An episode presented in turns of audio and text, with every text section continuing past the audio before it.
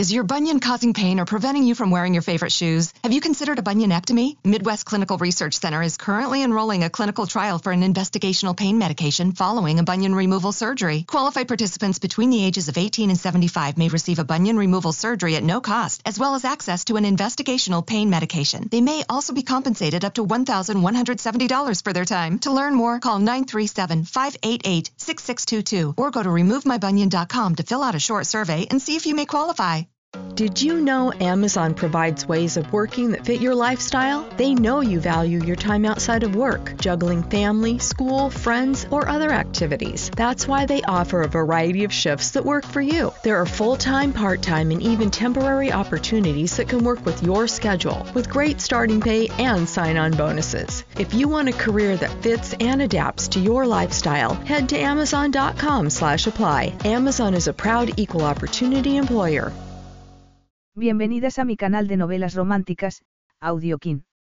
Estaré agradecida si te suscribes al canal, dejas un comentario y un me gusta.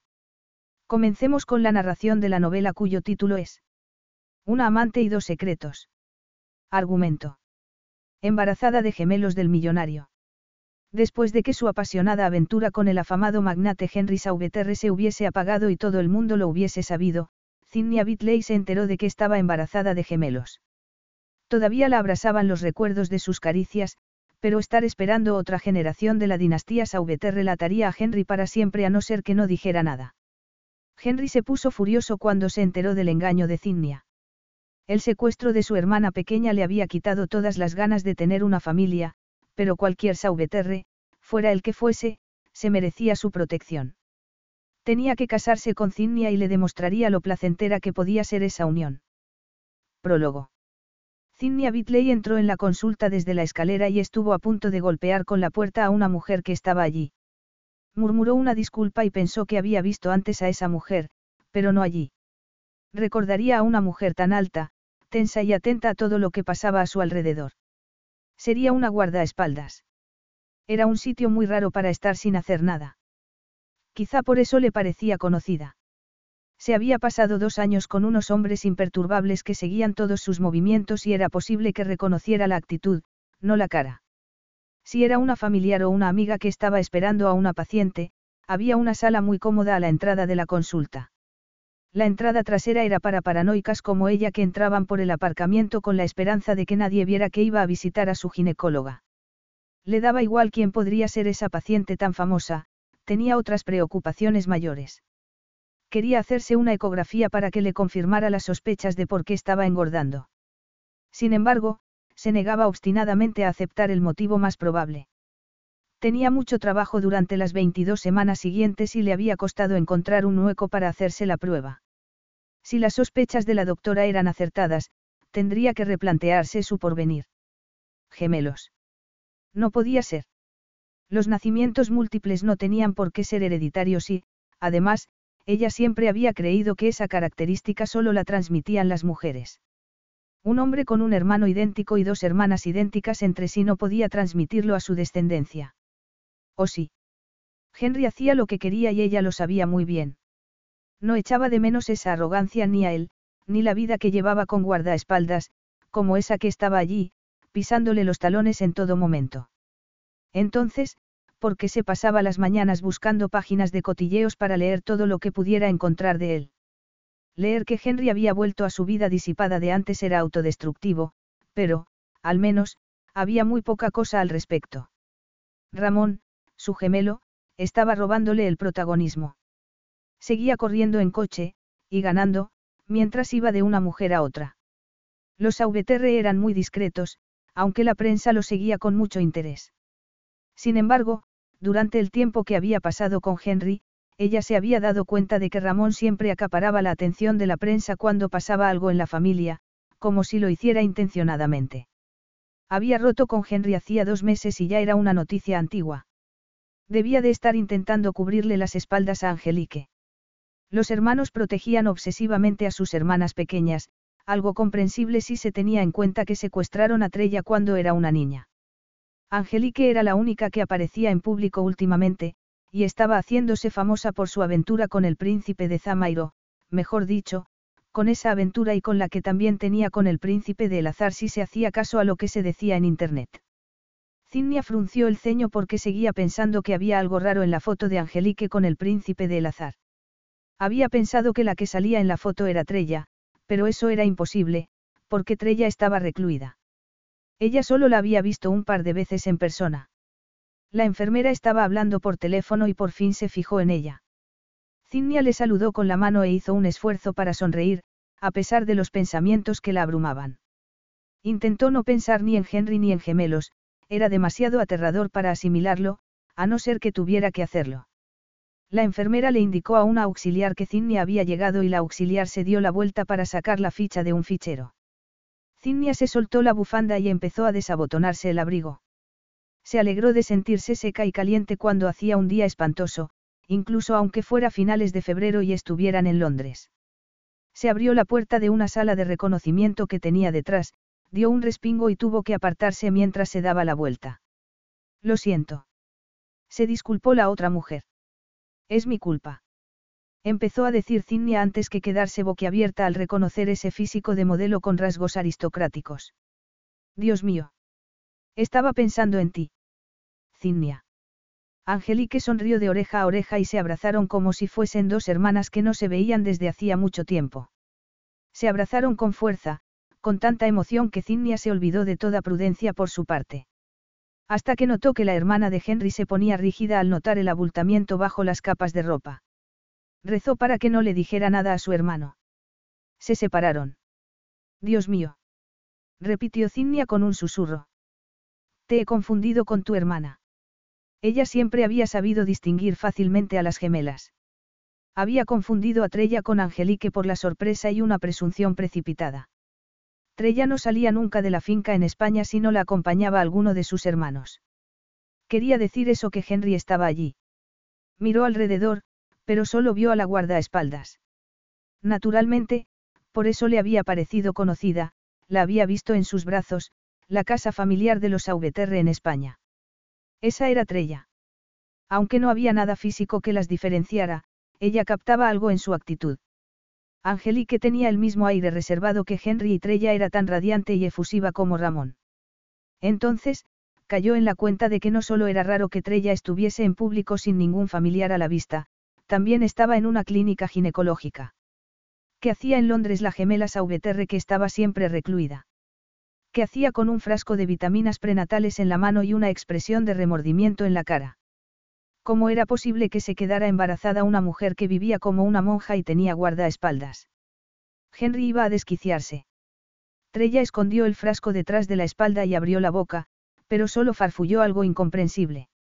Cinnia tenía los ojos tan abiertos que estaba segura de que iban a salírsele de las órbitas y vio que Trella entrecerraba los suyos a medida que iba cayendo en la cuenta de dónde estaban.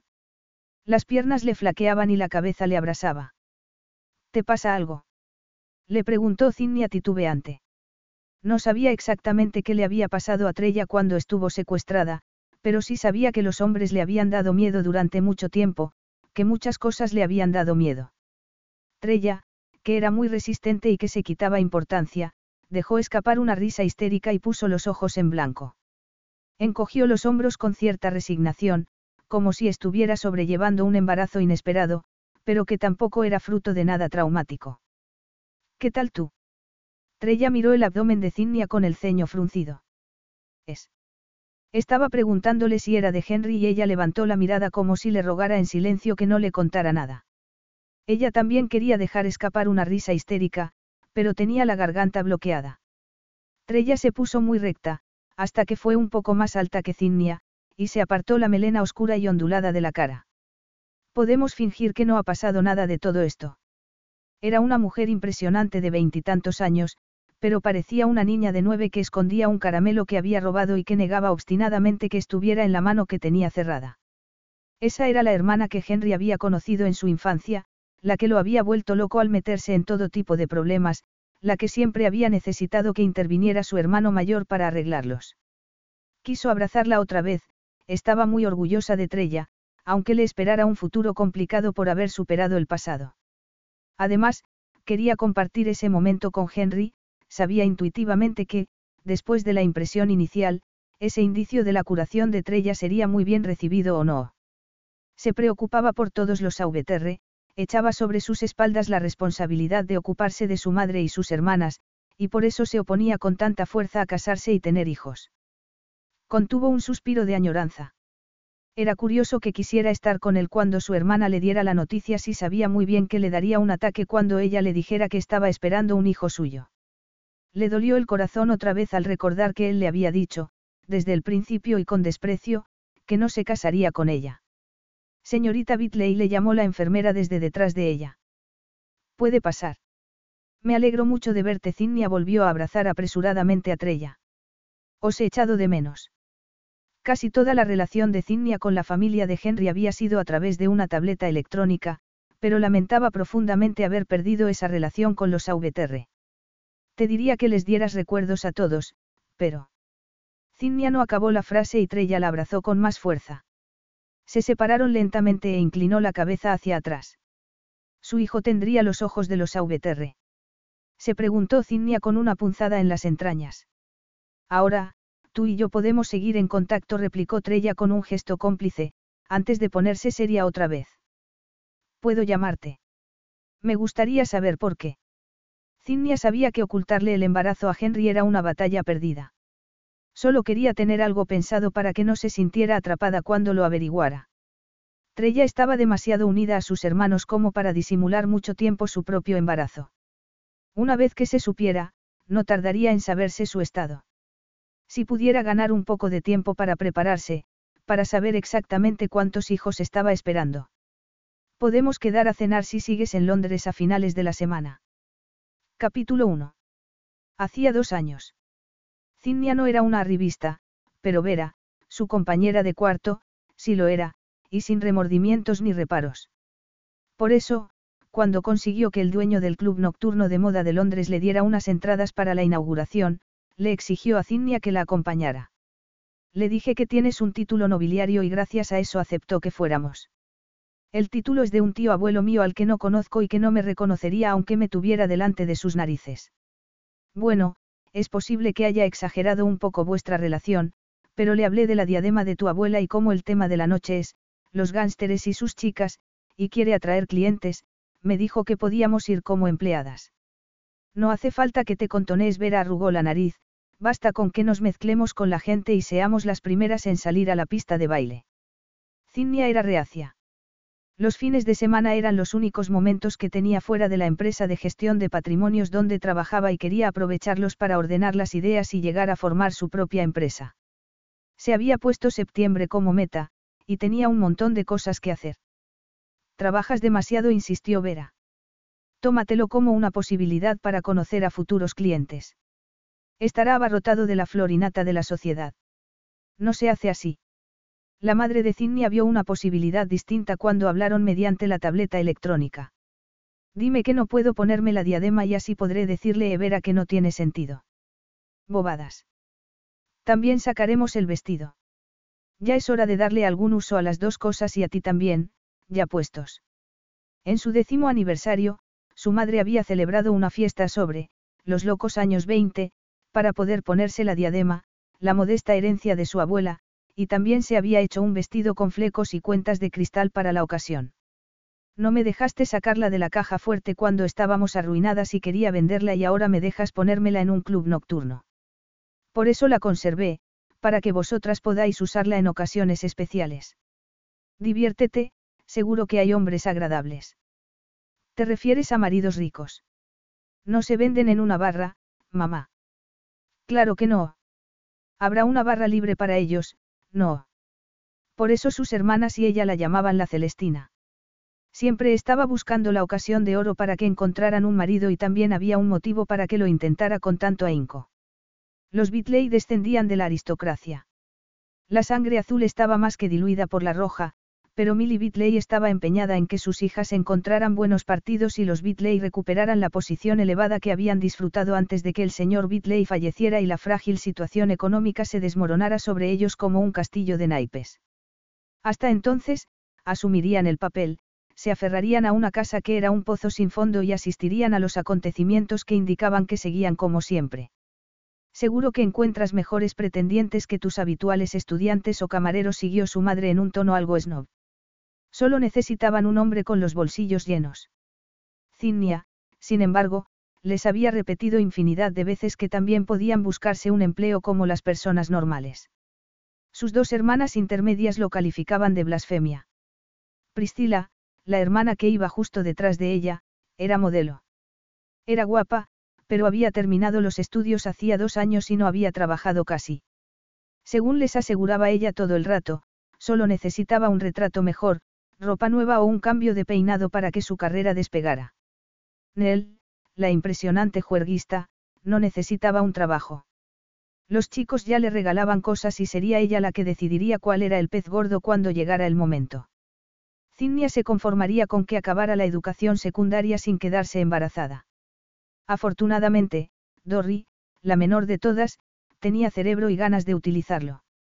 Había trabajado de niñera desde que pudo limpiarle la nariz a un niño y, en ese momento, trabajaba en una camioneta de pescado con patatas para espanto de su madre. Guardaba el dinero antes de que alguien pudiera verlo y solía tener la cabeza inclinada sobre un libro. Si le pasaba algo a Zinnia, tenía la certeza de que su hermana pequeña podría mantener a las demás. Ella intentaba no descargar esa responsabilidad sobre la pobre Dorry. Después de haber intentado ayudar a su madre para que solucionara una serie de impuestos pendientes y otras deudas relacionadas con el patrimonio de su padre, se había especializado en herencias y testamentos. Se pagaba bien, era estable y flexible y a ella le parecía estimulante intelectualmente. Su madre decía que era como una enterradora. Pase lo que pase, no le digas a ningún hombre que conozcamos lo que haces para ganarte la vida, le exigió Vera. A menos que intentemos deshacernos de ellos. Zinnia no tenía tanto interés como Vera en conocer hombres. Su perdición había sido que Milly no pudiera recurrir a ninguna profesión. Su madre solo podía acoger estudiantes y huéspedes porque tenía una casa grande. Así era como pagaba los gastos para su inmenso bochorno. Decía que era una originalidad cuando alguien le preguntaba algo al respecto, que le gustaba estar rodeada de jóvenes. Zinnia estaba decidida a no sentirse nunca entre la espada y la pared de esa manera. Ya era autosuficiente y aunque sabía que era arriesgado tener una agencia propia, había tocado techo donde estaba. El paso siguiente era ser su propia jefa. Por eso, estaba pensando en cómo hacerse una lista de clientes mientras Vera y ella charlaban con un músico sin pretensiones y un magnate de las redes sociales chiflado. Los dos eran inmensamente ricos y tímidos, y Zinnia suponía que por eso habían llamado a mujeres chispeantes como Vera.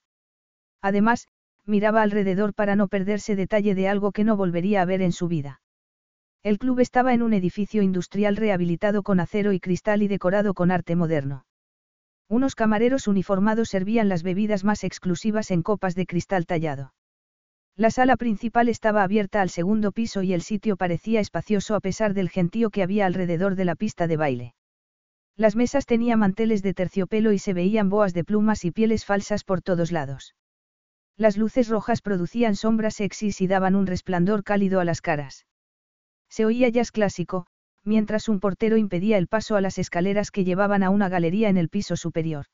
Carlos Alfredo, tu mamá vino por una semana. Ya hace un año que vive con nosotros. Hasta trajo sus gatos. ¿Y yo qué puedo hacer? Lo que puedes hacer, Carlos. ¿Y él quién es? Es Miguel, nuestro experto de TurboTax Live. Como tu suegra hace un año que vive con ustedes, you can claim her as a dependent y así obtener esa deducción de taxes extra. Hacer taxes puede parecer dramático. Por suerte, los expertos bilingües de TurboTax Live te ayudan a obtener el máximo reembolso sabiendo que tus taxes están bien hechos. You do your thing, we've got your taxes. Intuit TurboTax Live. La preparación de taxes y la aplicabilidad de las deducciones varían según el individuo. Carlos Alfredo, tu mamá vino por una semana. Ya hace un año que vive con nosotros. Hasta trajo sus gatos. ¿Y yo qué puedo hacer? Lo que puedes hacer, Carlos. ¿Y él quién es? Es Miguel, nuestro experto de TurboTax Live. Como tu suegra hace un año que vive con ustedes, you can claim her as a dependent y así obtener esa deducción de taxes extra. Hacer taxes puede parecer dramático. Por suerte, los expertos bilingües de TurboTax Live te ayudan a obtener el máximo reembolso sabiendo que tus taxes están bien hechos. You do your thing, we've got your taxes. Intuit TurboTax Live. La preparación de taxes y la aplicabilidad de las deducciones varían según el individuo.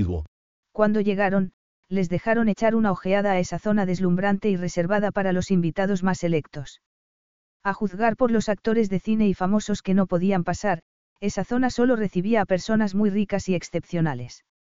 A Zinnia no le impresionaban ni el dinero ni la fama, pero le encantaría que alguno de ellos fuese su cliente. Desgraciadamente, a esa gente con tanto dinero no le interesaría una agencia pequeña y que acababa de abrirse.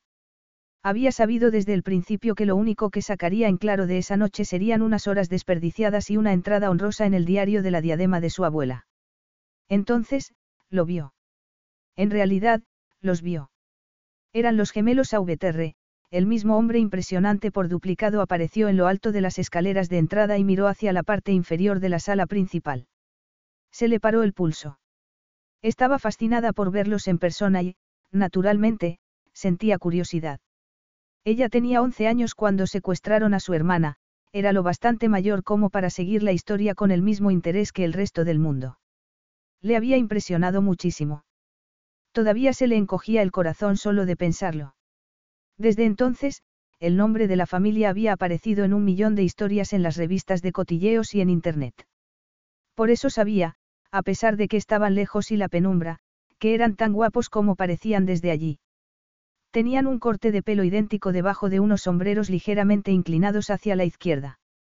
Si bien todos los demás hombres se habían puesto unos trajes amplios de rayas y una corbata roja y llevaban un estuche de violín, ellos dos llevaban una impecable camisa negra remangada, unos pantalones negros hechos a medida con tirantes blancos y unas llamativas corbatas también blancas. El conjunto resaltaba sus musculosas espaldas y sus estrechas cinturas, pero el corte estrecho de los pantalones dirigía la mirada hacia los botines blancos y negros. Parecían unos gánsteres de los que mataban solo con parpadear. Tenían la misma expresión de resignación aburrida mientras miraban la habitación con las manos en los bolsillos. Era curioso verlos moverse al unísono hasta que uno se detuvo y giró la cabeza casi sin moverse. Sin embargo, fue como si hubiese notado que ella lo miraba y la miró a los ojos desde el extremo opuesto de club. El corazón le dio un vuelco. Ver a los gemelos Aubeterre, aunque fuese en un sitio repleto de aristocracia y estrellas del rock, era impresionante. Sabía que eran normales a pesar de su reputación, nada como para perder la cabeza, pero le daba vértigo mantenerle la mirada a ese hombre. Ese es mi marido rico, mamá. Sonrió al pensarlo. Él ladeó un poco la cabeza y le hizo un gesto muy leve, como si la saludara. ¿A quién miras? Le preguntó Vera mientras miraba en esa dirección. Dios mío. Bajaron a la pista de baile y Zinnia se quedó tragando saliva e intentando reponerse de algo que no había sido nada. Tenemos que conocerlos, afirmó Vera. Su. Vera y ella deberían estar mezclándose con la gente y charlando de todo un poco. ¿Quién quiere otro cóctel? Les preguntó a los hombres. No estaba dispuesta a darse la vuelta para comprobar si ese hombre estaba mirándola. ¿Por qué iba a estar mirándola? Aún así, sentía un hormigueo muy intenso. Supo exactamente dónde estaba mientras los dos se movían de un lado a otro durante la media hora siguiente. Están en la barra, le comentó Vera al oído. Vamos a ponernos para que nos vean. Vera. Solo podemos intentar saludarlos. Además, habrá una estampida para conseguir bebidas cuando llegue la hora del brindis. Deberíamos reponer las nuestras para que podamos salir a ver los fuegos artificiales. Vera y ella se dieron cuenta inmediatamente de que habían estado nadando contracorriente para intentar acercarse a los gemelos o a la barra. Ellos se habían dirigido a un sitio más seguro, a los pies de las escaleras, y se habían quedado con una expresión de interés mientras el dueño del club agradecía a todo el mundo haber acudido, o mejor dicho, Zinnia prestó atención educadamente a su anfitrión mientras Vera buscaba otras alternativas. Vera ligaría con cualquiera. Le gustaba divertirse, era guapa y tenía un cuerpo impresionante, y todos los hombres se daban la vuelta para mirarla. Se habían conocido en la universidad y Vera no solo era leal, graciosa y cariñosa, también impedía que Zinnia se convirtiera en el muermo que ella le llamaba siempre. Zinnia no tenía tantas curvas como Vera, pero también captaba la atención de los hombres. No le sacaba partido a su físico, como su madre creía que podría hacer, pero sabía que su melena rubia y ondulada y su aire aristocrático le daban ciertas ventajas. Además, era el contraste perfecto para el pelo moreno y los ojos oscuros de Vera, quien lo aprovechaba en beneficio propio. Zinnia no ligaba tanto y era más bien la acompañante de Vera. Había salido esa noche sabiendo que lo más probable era que acabaran saliendo del club con quien se hubiera fijado Vera, pero si bien Vera se iba muchas veces a casa con hombres que no conocía casi, ella esperaba volver sola. Cuando terminaron los discursos y anunciaron que los fuegos artificiales empezarían enseguida, se hizo un breve momento de tranquilidad. Ojalá encontráramos a un par de hombres que nos invitaran a una copa. Era típico de Vera y lo decía, sobre todo, para incordiar a Cinnia. Sabía que eso le irritaba porque también sabía que ella creía que las mujeres no podían depender de los hombres para nada. Se ahorró el discurso sobre el feminismo para no darle el placer a su amiga de desquiciarla. Entonces, se oyó la voz de un hombre detrás de ellas. ¿Vais a subir? Henry se fijó en la rubia mientras se dirigían hacia las escaleras. Tenía un perfil sereno y una figura elegante con un vestido de época que, seguramente, sus hermanas admirarían. Ellas eran las expertas en moda, pero él podía distinguir la calidad en cuanto la veía. Esa mujer transmitía refinamiento discreto. En ese mar de maquillajes llamativos y vestidos exagerados, ella llevaba un vestido corto y negro que brillaba con flecos de cuentas de cristal. Llevaba el pelo ceñido por una delicada diadema antigua con una sencilla hilera de diamantes y que estaba adornada en un costado con una pluma y una filigrana con forma de hojas.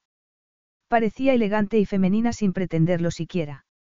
Ella le había sonreído antes, pero eso no era nada nuevo. La gente solía mirarle y comportarse como si lo conociera. En ese momento, por ejemplo, había varias cabezas giradas para mirarlo. Normalmente, no hacía caso, pero a ella la había mirado durante más de 30 segundos porque. ¿Por qué no? Era hermosa y no había sido un sacrificio. Además, no hacía falta que el vestido se le ciñera al cuerpo para que le resaltara el trasero respingón y los preciosos muslos. Era muy erótico porque solo insinuaba las curvas que ocultaba. ¿Te apetece compañía? Ramón, que tenía una libido tan despierta como la de su hermano Henry, siguió su mirada y vio a la morena pechugona que estaba al lado de ella. Buen ojo. Se movieron como si fueran uno sin haberlo hablado siquiera. Henry se detuvo al lado de ellas justo cuando comentaban que les gustaría encontrar un hombre que les invitara a una copa. Ramón pasó de largo para abrir la cadena que había al pie de las escaleras sin decírselo siquiera al portero. Todo el mundo los conocía solo con verlos. ¿Vais a subir? Ramón miró a Henry. Había oído el comentario de ella, pero Henry se encogió levemente de hombros. Siempre eran objetivos de cazafortunas y los dos habían aprendido a cuidar de sí mismo, pero eso no significaba que no pudieran pasárselo bien un rato. La morena se sonrojó, sonrió y se puso muy recta. Estaba deslumbrada y muy dispuesta. Sí, vamos a subir. Ella lo afirmó con firmeza, aunque todo el mundo sabía quién podía subir al piso superior y quién no. La rubia frunció los labios. Le daba vergüenza que la consideraran una mujer fácil. No hacía falta. A Henry le parecía que era una de los rasgos de una mujer que podía soportar mejor. La música empezó a sonar otra vez y él tuvo más ganas todavía de alejarse del ruido y el gentío. La rubia los miró con cautela, como si no supiera a cuál de los dos había mirado a los ojos antes. Ramón y él no discutían por las mujeres, no tenía sentido porque ninguno de los dos quería tener relaciones duraderas. Aún así, las mujeres parecían considerarlos intercambiables y le irritaba la posibilidad de que la rubia decidiera irse con Ramón. Lo que había sido un mero impulso de mirar a una mujer hermosa se había convertido en el deseo de quedarse con esa en concreto. Podéis ver los fuegos artificiales desde nuestra suite, les invitó Ramón. No quiero estar mirando a mi propia cara. ¿Por qué ibas a mirar a tu hermano si estás viendo los fuegos artificiales? Preguntó la morena parpadeando con picardía. A lo mejor, si no vistierais igual, no os parecería que estáis mirándoos a un espejo. No lo hacemos premeditadamente. Ramón le ofreció un brazo para subir las escaleras. Nos pasa aunque estemos cada uno en una punta del mundo. Hemos dejado de intentar evitarlo. De verdad. La pareja desapareció enseguida entre las sombras de la galería. La rubia miró la espalda de su amiga y se mordió el labio inferior. Entonces, relajó la boca y miró a Henry pasándose la lengua por los labios. Seguramente, lo hizo por nerviosismo, pero la boca le había quedado húmeda y delicada como unos pétalos de rosa con rocío, brillante y apetecible. Había sido un gesto muy seductor. Se quedó mirándole la boca mientras la cabeza le daba vueltas a la placentera idea de besársela con avidez. Vamos. Ella dio un paso y se puso a su lado. No era la primera vez que ligaba con Ramón. Hacía mucho tiempo que habían decidido que si los etiquetaban como, los gemelos Sauveterre, iban a aprovecharse de sus ventajas. Eran impresionantemente guapos, tenían montones de dinero y eran famosos, en consecuencia, podían gozar de las acompañantes que quisieran. ¿Era eso verdad? Le preguntó la rubia inclinándose para que la oyera. Os vestís igual siempre, no solo esta noche. Sí. A Henry le espantaba hablar de sí mismo y aborrecía más todavía hablar de su familia, pero esa era una de las curiosidades inofensivas que encantaban a todo el mundo. El misterio de los gemelos era fascinante para quienes no lo eran. Él lo aceptaba y también había dejado de intentar evitarlo. Esa noche, al menos, le daba la oportunidad de agarrarla del brazo mientras también se inclinaba para hablarle al oído. Le encantó notar su pelo sedoso en la nariz y aspirar el aroma a rosas inglesas y a mujer cálida. Por ejemplo, si uno de los dos se cambia de ropa, acaba derramándose algo encima y tiene que volver a ponerse lo que llevaba. No me lo creo. Él se encogió de hombros. Sus hermanas estaban conectadas en un sentido más emocional. La conexión suya con su hermano era más superficial. Tenían personalidades muy distintas y eran implacablemente competitivos el uno con el otro, pero muchas veces decían lo mismo o seguían el mismo proceso mental y acababan llegando a la misma conclusión. Como ese año había llamado a Ramón para que celebraran las reuniones de planificación en Londres y no en París o en Madrid como de costumbre, Ramón también había aceptado la invitación para la inauguración de ese club. Yo. Me llamo Cinnia. Bitley. Se presentó ella tendiéndole la mano mientras llegaban al piso superior. Yo soy Henry. Su piel era tan suave como parecía y era más cálida de lo que hacía suponer el color rosa. Además, le estrechó la mano con fuerza para ser una mujer. Él no quería soltársela, pero ella se la soltó y miró por encima de su hombro a Guy, que los había seguido. Acto seguido le frunció el ceño a Oscar, que ya estaba entrando en la suite donde Ramón los esperaba con su amiga. Tienes guardaespaldas. Es una precaución. Mientras Oscar inspeccionaba la habitación, Guy mandaba un mensaje por teléfono, seguramente, para que comprobaran quiénes eran esas mujeres. Como si quisiera ayudar a Guy, Henry se presentó a la morena y supo que ella se llamaba Vera Pips. Henry consideró que las dos eran inofensivas aunque dependieran más del dinero de los hombres que del propio. Vera la miró como si les hubiese tocado la lotería cuando entró un camarero para preguntarles qué deseaban.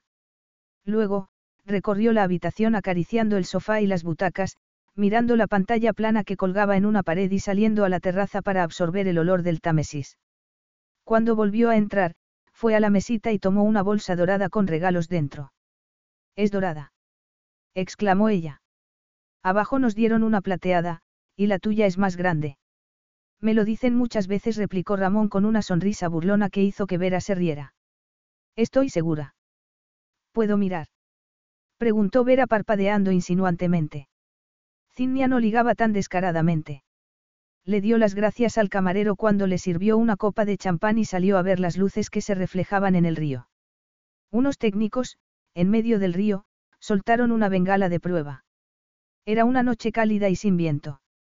Me extraña que te quedaras tanto tiempo abajo cuando tienes este refugio, comentó ella cuando Henry fue a su lado. Se sentía atraído y era algo que no solía permitirse. Se sentía incómodo por la intensidad de esa atracción. Debajo de ellos, la gente estaba saliendo a la sala exterior y la música le seguía. A Ramón sí le gustaba el bullicio y él prefería ambientes más tranquilos. Me alegro de que nos quedáramos. Si no, no te habría conocido. Ella resopló levemente, pero con cierto desdén. La mayoría de las rubias con ojos azules se hacían las inocentes y vulnerables, pero no ella. El corte de pelo le daba un aire desamparado, pero sus cejas tenían un ángulo que indicaba inteligencia y perspicacia. Mantenía la mirada serena y atenta, pero no escéptica. Tampoco miraba boquiabierta ni parecía especialmente impresionada. A él le gustó este indicio de seguridad en sí misma y fuerza. Le despertaba la curiosidad. ¿No opinas lo mismo? Siguió él. Me parece una maquinaria bien engrasada que manejáis tu hermano y tú. Ella miró la bandeja con canapés que había aparecido como por arte de magia en la mesa que tenían al lado. Me pareces recelosa. Henry esperó a que el camarero se hubiese marchado. Si no hubiese pensado que vosotras estabais haciendo algo parecido, habría dicho que era hipocresía. Ella lo miró con un destello en los ojos azules, pero Vera, dentro de la suite, se rió por algo que había dicho Ramón. Los dos estaban preparándose para la conclusión inevitable. Cinnia apretó los labios. No puedes negarlo. Siguió él con delicadeza.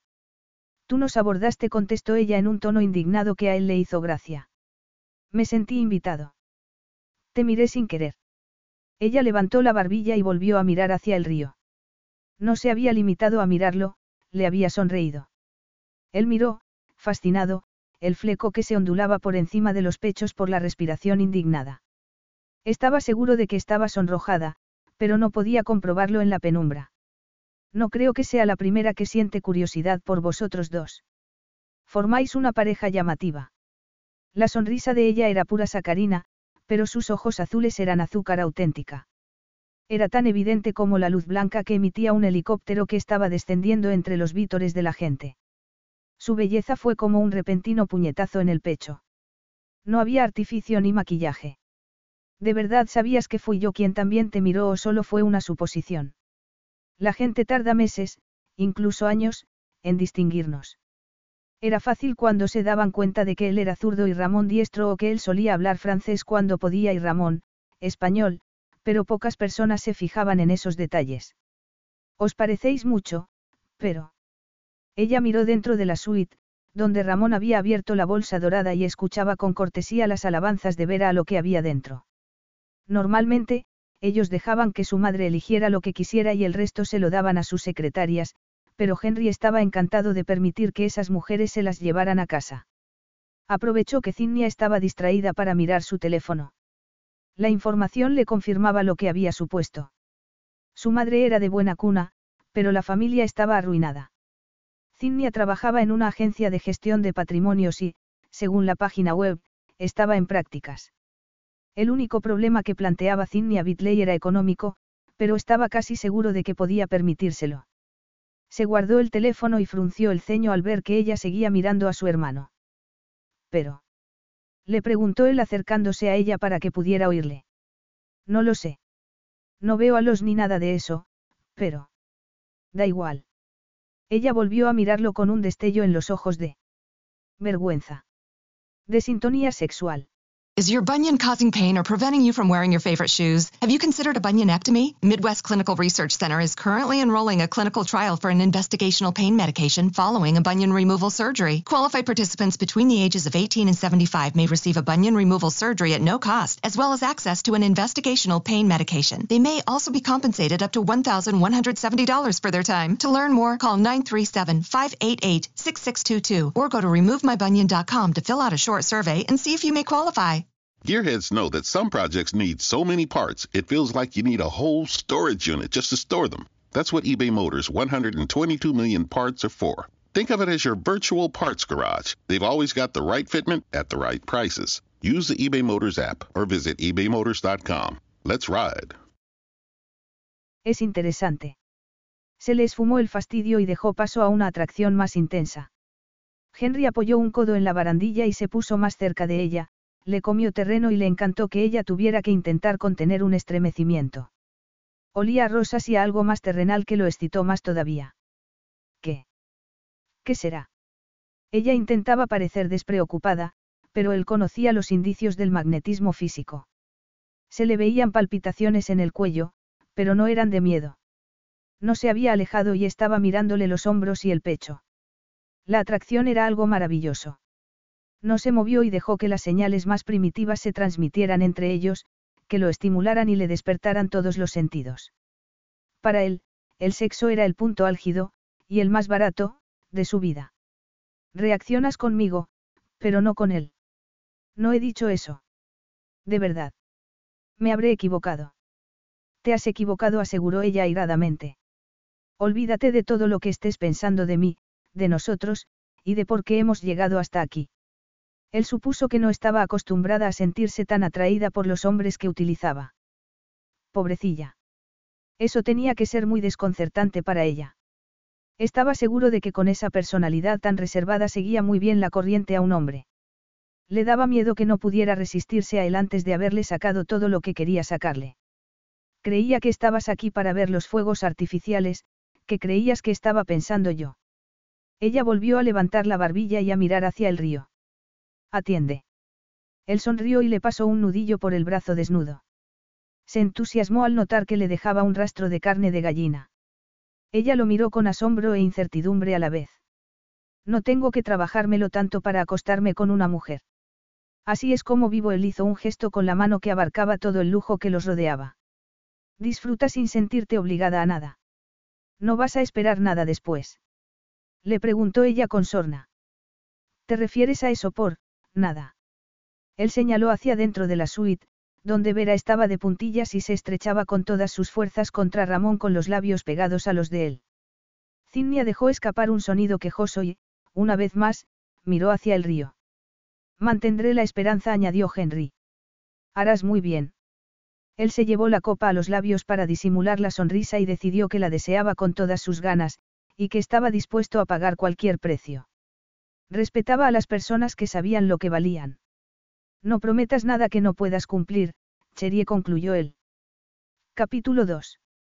Vera, la traidora, desapareció con Ramón antes de que empezaran los fuegos artificiales. De eso estabais hablando en español. Le había preguntado Cindy a Vera cuando pudieron estar tres segundos solas en la terraza. Ya te dije que tener un título en idiomas era muy práctico, había contestado Vera poniendo los ojos en blanco. Venga. Míralos. No estás tentada. Hace tiempo que te olvidaste de Averi, no. Efectivamente y, efectivamente, estaba tentada. No estaba a la altura de Vera en lo relativo a la gimnasia sexual, pero sí había tenido un par de relaciones duraderas que habían sido muy agradables hasta que habían dejado de serlo. La primera había sido una inmadurez que debería haber terminado antes de que se fueran a universidades distintas, pero ella se había aferrado a lo que habían tenido y él la había engañado. Le dolió mucho en su momento, pero, mirando atrás, sabía que habían sido demasiado jóvenes para llegar a tener todo el compromiso que había esperado ella. A Beri, en cambio, le había partido el corazón en dos amándola cuando los dos estaban intentando sacar adelante las últimas asignaturas de la universidad y, más tarde, cuando se mudaron a Londres y les costaba llegar a final de mes. Entonces, él empezó a ganar algo de dinero y la dejó sin miramientos, le dijo que su familia era una pesadilla y que no quería llevar ese peso muerto. Desde entonces, no había salido con nadie y se había concentrado en que su carrera profesional despegara. Henry no iba a ofrecerle que saliera con él, eso ya lo sabía, pero tampoco podía negar que él le intrigaba. Cada vez que la miraba sin poder disimular la admiración masculina, las hormonas se le desenfrenaban. Aún así, intentaba racionalizar la idea de permitirse todo lo que él pudiera ofrecerle, como intentaba racionalizar toda la desmesura de esa noche. Sin embargo, no se daba revolcones de una noche. Además, aunque se acostara con él solo porque la divertía la idea, él creería que lo había hecho a cambio de que la hubiese agasajado en esa suite increíble y le espantaba la idea de que pudiera llegar a creer que podía comprarla. Eso estaba en la esencia de todas las inseguridades que le había provocado a Beri. Es como una firma en el libro de autógrafos, murmuró Vera con una sonrisa de satisfacción consigo misma. Sabes que tu madre le daría el visto bueno. En esa bolsa hay un viaje en primera a Australia, un reloj inteligente y el alquiler de un coche deportivo durante un año, toma lo que quieras. Henry apareció, después de haber contestado una llamada y, seguramente, habría oído ese comentario tan vulgar de Vera. Era lo que le faltaba para que estuviera convencido de que eran una pareja de oportunistas. Ramón también apareció unos segundos después. El coche está esperando. Encantado de haberte conocido, Cinnia. Vera y él se esfumaron y solo dejaron las volutas de una amistad ardiente. Henry se sentó a la mesa con un gesto relajado, enfrente de Cinnia, pero parecía como si estuviese riéndose del mal disimulado pánico de ella. Le hizo un gesto al camarero para que repusiera las bebidas. ¿A dónde crees que va a llevarla? preguntó ella.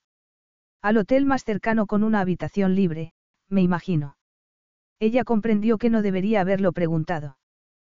¿Por qué te importa? siguió Henry. No me importa. Estás juzgándolo. ¿Por qué? Cinnia quiso negarlo. Se consideraba de mente abierta y avanzada y no calificaba a nadie. Las mujeres tenían necesidades y Vera no era víctima de nadie. Vera puede hacer lo que quiera. Sin embargo, no me gusta que me juzgues tú a mí por lo que haga ella. Le espantaba. Se acordó de las peores acusaciones de Averi y volvió a sentirse en carne viva. Peor todavía cuando pensó que ese hombre que vivía así creyera que ella quería encontrar un atajo para vivir así también. No me acuesto con un hombre por una bolsa con regalos. Tengo un empleo y me compro lo que quiero, y si no puedo comprármelo, me aguanto. ¿Qué haces? Parecía como si él se lo preguntara por cortesía, no como si se hubiese creído su discurso sobre la autosuficiencia. Ella estuvo a punto de contestarle que se dedicaba a las pompas fúnebres solo para callarlo. Tengo un título en Administración de Empresas y soy asesora financiera, pero quiero dedicarme a la organización de patrimonios y gestión de inversiones. Para pasmo de él, decía mucho de cuánto la había infravalorado. Soy muy aburrida, añadió Cinnia. Había querido ser más jactanciosa al rebatir todo lo que él había dado por supuesto sobre ella, pero solo había constatado más la diferencia social que había entre ellos. Él, naturalmente, la había considerado muy poca cosa y ella, efectivamente, quería llegar más alto, pero mediante el trabajo honrado. Aún así, nunca llegaría a la altura de él y eso lo ponía muy lejos de su alcance. Aunque tampoco lo quería. ¿O sí? Notó una punzada y tomó la copa de champán antes de acordarse de que decidió dejar de beber cuando Vera se marchó. En cambio, dio un sorbo de agua. No me lo esperaba, reconoció él. Creías que era secretaria, azafata o modelo. Aunque lo fuera, son profesiones honradas. Lo son y podría ser modelo. Eres muy guapa. Tú también podrías serlo. Eres muy guapo, y Dios lo hizo por partida doble.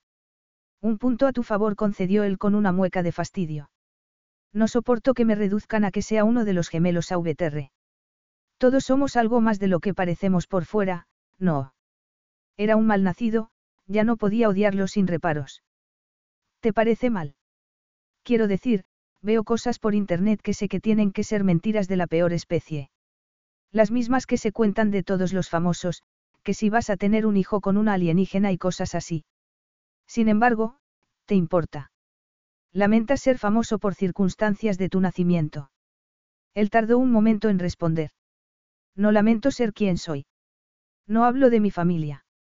La miró como si quisiera avisarle para que no se metiera en ese terreno, pero no la cambiaría por nada del mundo. La atención de los medios es una pesadilla y nosotros no la provocamos. Me irrita, pero he aprendido a elegir las batallas que voy a librar. Él lo dijo en un tono casi inexpresivo, pero tenía las uñas blancas de sujetar la copa con tanta fuerza. Bueno, yo. Ella hizo una pausa y extendió una mano. Mensaje recibido sobre tu familia. Te has ganado el derecho a tu intimidad, pero espero que ella esté bien. Me refiero a tu hermana. Estuvo tentada de seguir, quiso explicarle que el dolor de su familia le había llegado hasta ella de una manera muy rara. Había estado tan impresionada como todo el mundo por las gemelas AVTR. Las niñas eran un poco más jóvenes que ella, pero le habían parecido un modelo a seguir y habían vivido mucho mejor que ella, aunque, en aquella época, a su familia le iba muy bien. Entonces, secuestraron a Trella y ella se quedó aterrada por la niña. Naturalmente, no pudo dejar de seguir los avatares de la familia. Sintió la misma curiosidad que todo el mundo y se preguntó por qué la familia había hecho desaparecer a la hermana pequeña durante su adolescencia. Estaba en una clínica de rehabilitación. Estaba en un manicomio. Estaba en un convento de monjas. Hubo infinidad de teorías, pero no le preguntó cuál era la verdad ni si él seguía sufriendo las repercusiones. El camarero llevó una fuente con huevos de codorniz especiados, caviar y mousse de salmón sobre unas barritas de pan tostado. Eran unas exquisiteces y ella se quedó mirándolas para disimular que había cambiado su opinión de él al pensar en su pasado. Quería considerarlo un mujeriego al que había que evitar, pero era humano.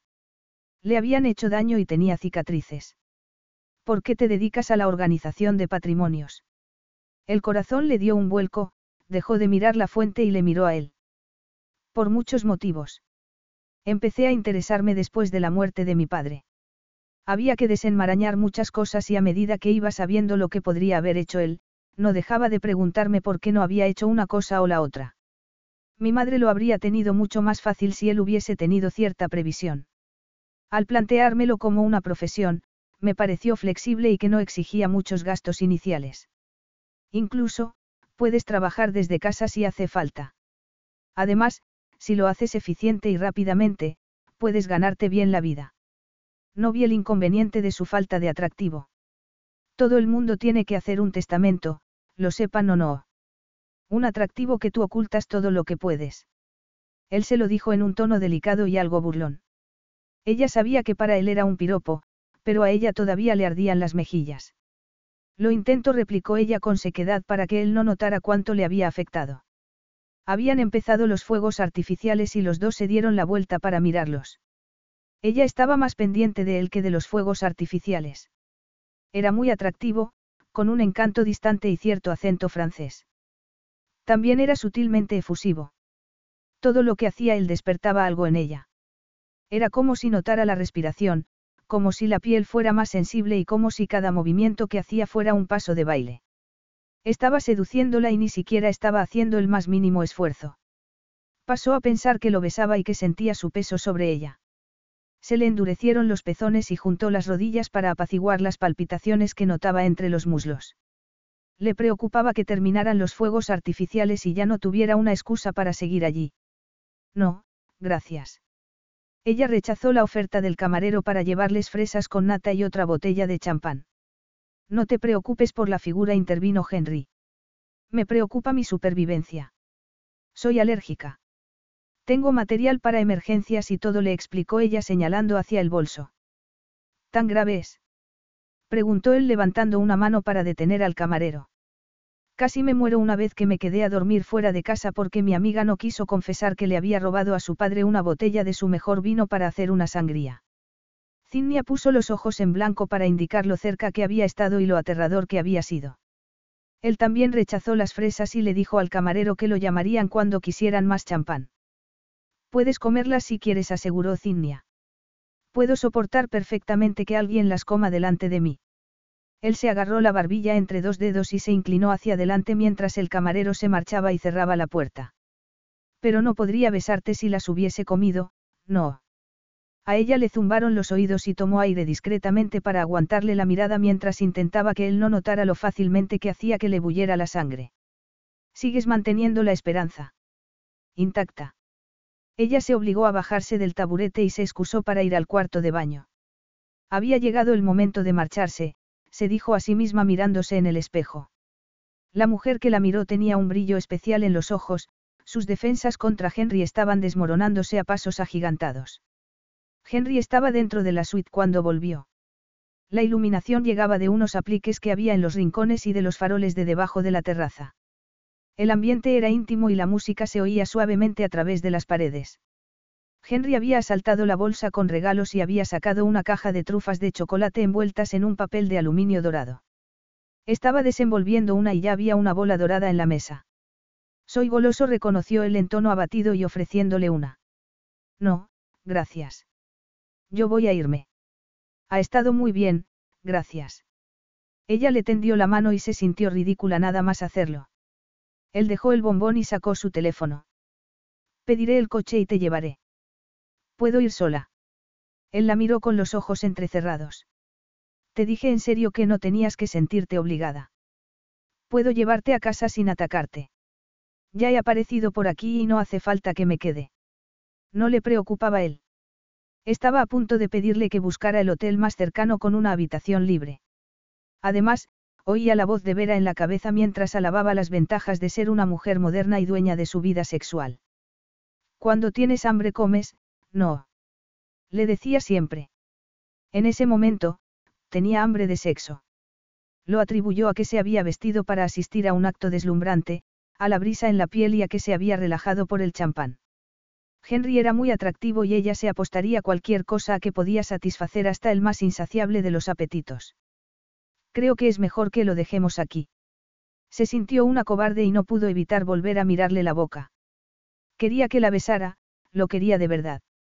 La sangre le bullía en las venas como si fuese lava incandescente.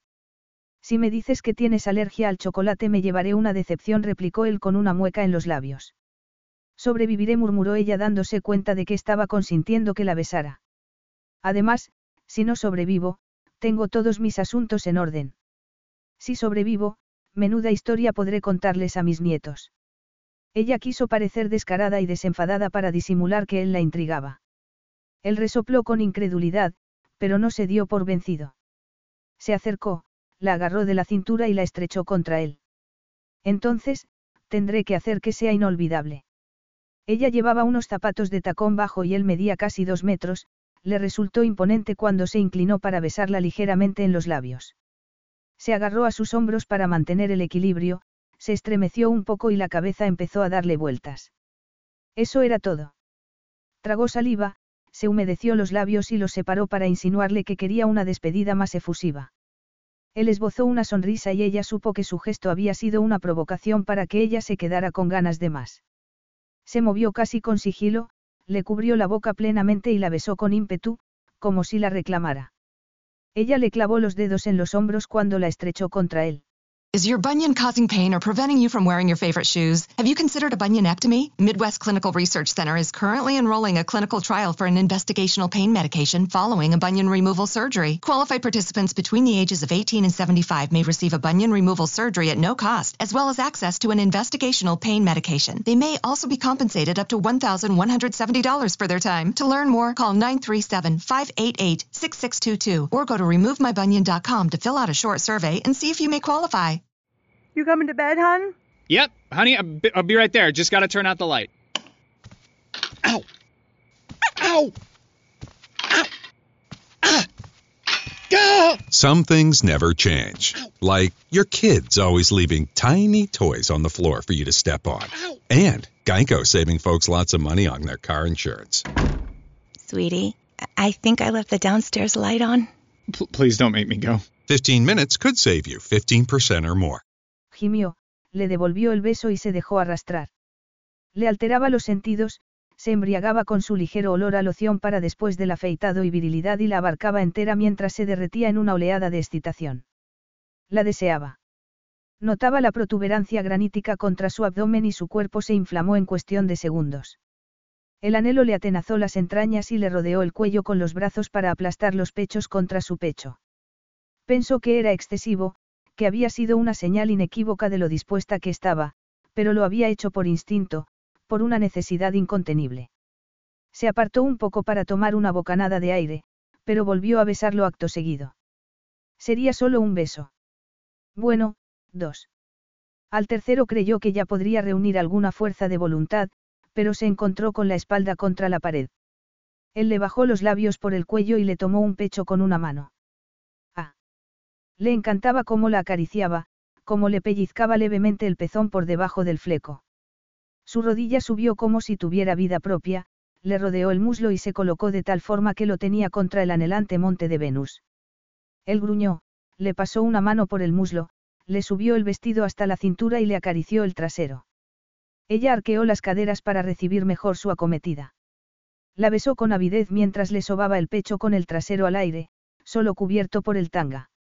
Se contonearon como si estuvieran haciendo el amor y sus suspiros no se oían con el ruido de la música y el gentío que llegaba por la puerta abierta de la terraza. Eso era impropio de ella. Le gustaba el sexo, pero nunca había hecho algo así. Nunca se había sentido así. Podría llegar al clímax completamente vestida si él mantenía ese ritmo. Tenía toda su extensión donde tenía que estar y la frotaba contra el rincón más sensible de su cuerpo. Estaba muy excitada y le tentaba dejar que sucediera. Era como si estuviesen bailando con un ritmo creciente, cada vez más intenso. Notaba la tensión en las entrañas y más abajo, donde él la estimulaba tan eróticamente. Tenían que parar, estaban en público y al borde de él. Él susurró algo en francés que le pareció como si la animara y alargó una mano para cerrar la puerta con el pestillo. No pasa nada, vamos. Yo no. Oh, uy, Cherie, si lo estás. Estás muy cerca. Puedo notar que tiemblas y es muy excitante. Quiso decirle que no sabía cómo se sentía, pero él la besó como la primera vez, rozándole la boca. Ella giró la cabeza para adueñarse de sus labios. Déjame que te ofrezca esto, susurró él. Entonces, se apartó, introdujo una mano entre ellos y le pasó la yema de un dedo por encima de la tela de seda húmeda. Zinnia dejó de respirar y se quedó inmóvil mientras él trazaba círculos por encima del tanga negro. Era un contacto tan leve que palpitaba de anhelo. Esperaba con ansia que introdujera la mano por debajo del elástico y... ¡Um! Gimió ella cuando lo hizo por fin. ¿Te gusta? Henry la acariciaba justo como ella quería, sin prisa, la besaba y se apartaba, avivaba su excitación, la besaba con más pasión, entraba con delicadeza, susurraba. Llega, quiero que llegues. Estaba perdiendo la cabeza, pero el dominio de sí mismo que tenía él era igual de enloquecedor. Quería dejarse llevar, pero no podía soportar que él estuviese haciéndole eso a ella. No tienes un preservativo. Balbució ella cuando él le dejó respirar. Él se quedó quieto con un brillo abrasador en los ojos. ¿Quieres hacer el amor? Le preguntó con voz ronca. Por favor. Tenía la mano entre sus piernas, sabía lo que quería. Estaba muriéndose, pero quería que el clímax fuera algo de los dos. Bajó la mano a la cremallera, pero la tenía tan temblorosa que le costó bajársela y desabrocharle los pantalones. Él retiró la mano, empezó a quitarle el tanga y le bajó la pierna para que se le deslizara hasta los tobillos. Luego, terminó de desabrocharse los pantalones. Sacó un preservativo del bolsillo antes de bajárselos y demostrarse por completo. Ese debería haber sido el momento en que ella debería haberse dado cuenta de que había llegado demasiado lejos. Le hervía la sangre y cada bocanada de aire que tomaba estaba repleta de su olor especiado y viril. Admiró su miembro mientras él se lo cubría con el preservativo. Estaba tan anhelante que sentía las punzadas de tensión en las entrañas. Henry puso un pie entre los de ella para quitarle el tanga antes de dejar caer la calidez de su cuerpo sobre ella. Zinnia levantó la pierna y le rodeó el trasero con la pantorrilla para ofrecerse sin reparos. Él entró con suavidad. Ella le clavó las uñas en el cuello y dejó escapar un sonido de avidez al sentirse tan plena. ¿Te hago daño? Le preguntó él con cierta sorpresa y retirándose un poco. No. Me encanta, contestó ella presionándole el trasero con el pie. Gruñó con satisfacción y entró todo lo que pudo entre ligeras contracciones de placer por esa invasión dura y ardiente. Dura como una roca. Jamás se había sentido tan desbordada por el deseo como con ese desconocido y contra una pared. Jamás había deseado más y con tantas ganas. Se contoneó para indicarle que estaba haciéndole esperar demasiado tiempo, que no podía contener la excitación. Él se rió con delicadeza sobre su boca y acometió con más fuerza, sin brusquedad, pero a fondo. Alargaba las acometidas para que el placer llegara al máximo cada vez. Ella ya creía que era imposible mejorarlo, pero él acometió con más ímpetu. Dejó de pensar dónde estaba o quién era él. Solo pudo centrarse en lo que estaban haciendo. Todo daba igual, menos que él estaba moviéndose dentro de ella de una manera cautivadora. Le recorrió el cuello con la lengua, le succionó el lóbulo de la oreja y se arqueó para recibirlo lo más profundamente que fuese posible. Lo besó con desenfreno y él le acarició un pecho por debajo del vestido. Ella también introdujo una mano por debajo de su camisa. No puedo creerme que estemos haciendo esto, susurró Zinnia. Él replicó algo en francés. Estás matándome, Cherie. ¿Estás preparada? No quiero que acabe. Le mordió el cuello con suavidad al notar que el momento se acercaba. Yo tampoco, pero... Ah. Sí, Henry.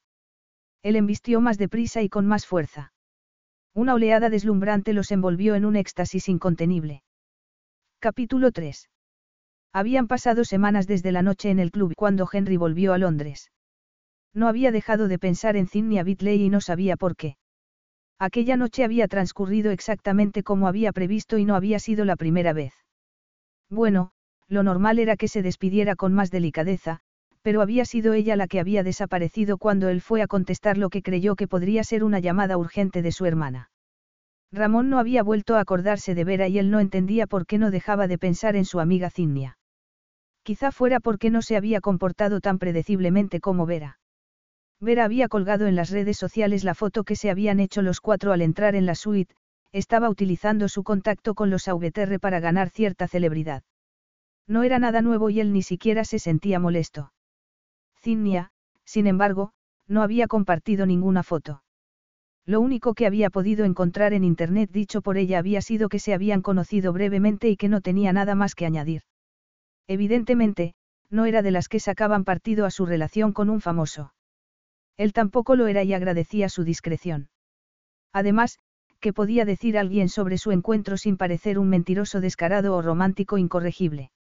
Le gustaban las parejas participativas y siempre intentaba que la mujer disfrutara tanto como él, pero decir que Zinnia y él habían tenido una relación sexual o que se habían proporcionado un orgasmo el uno al otro sería decir muy poco.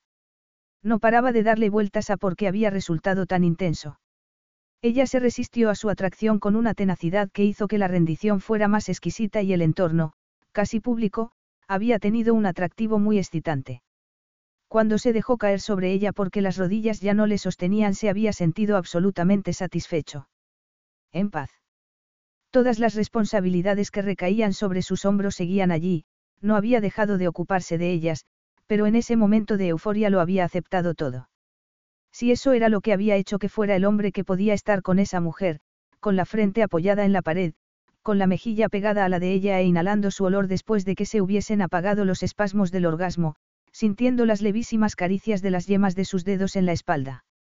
Si era eso, le parecía muy bien. Entonces, oyó el tono de llamada de Trella y su apremiante vida se había adueñado de él. Se había apartado de Cinnia, se había incorporado y había contestado la llamada, pero había salido a la terraza por si Trella estaba en crisis y tenía que apaciguarla. Al rememorarlo, sabía que había reaccionado casi como si estuviese en estado de shock, como si hubiese querido volver a la vida después de un choque que había estado a punto de matarlo. La cabeza le daba vueltas y el cuerpo le abrasaba por la adrenalina.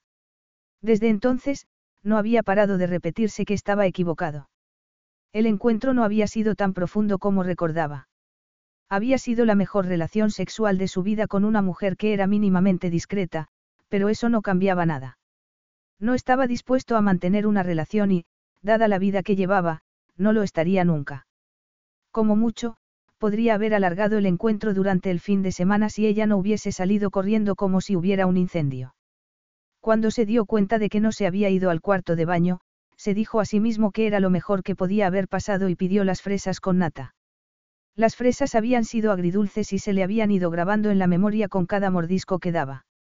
Se imaginaba que pensaría en ella cada vez que viera una fresa y que se preguntaría si Cinnia conseguía mantenerse alejada de ellas.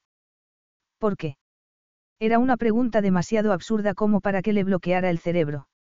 Sin embargo, semanas después, cuando entraba en una fiesta a la que no quería asistir y la vio, pensó que todo iba bien por el momento, que estaba viva y no se había envenenado con una fruta.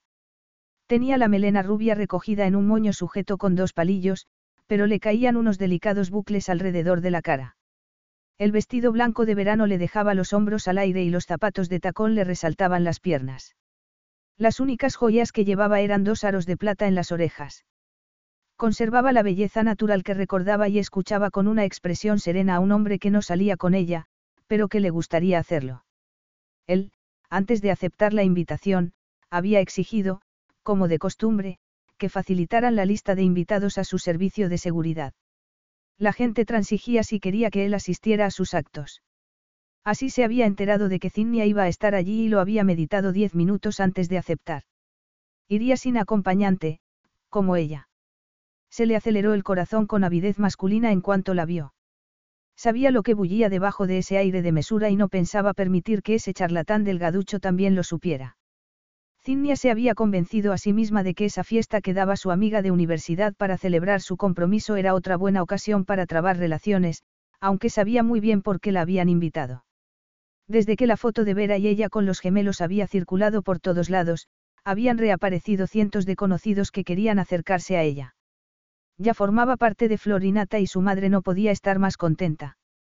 Sin embargo, era demasiado pragmática para estar orgullosa. Su amiga iba a casarse con un hombre de una familia muy adinerada de Nueva York y en su círculo de amigos entraban esas fortunas tan complejas que necesitan a alguien que las organice. Desgraciadamente, cuando le preguntaban a qué se dedicaba, no podía contestar que estaba promocionando la agencia que iba a abrir.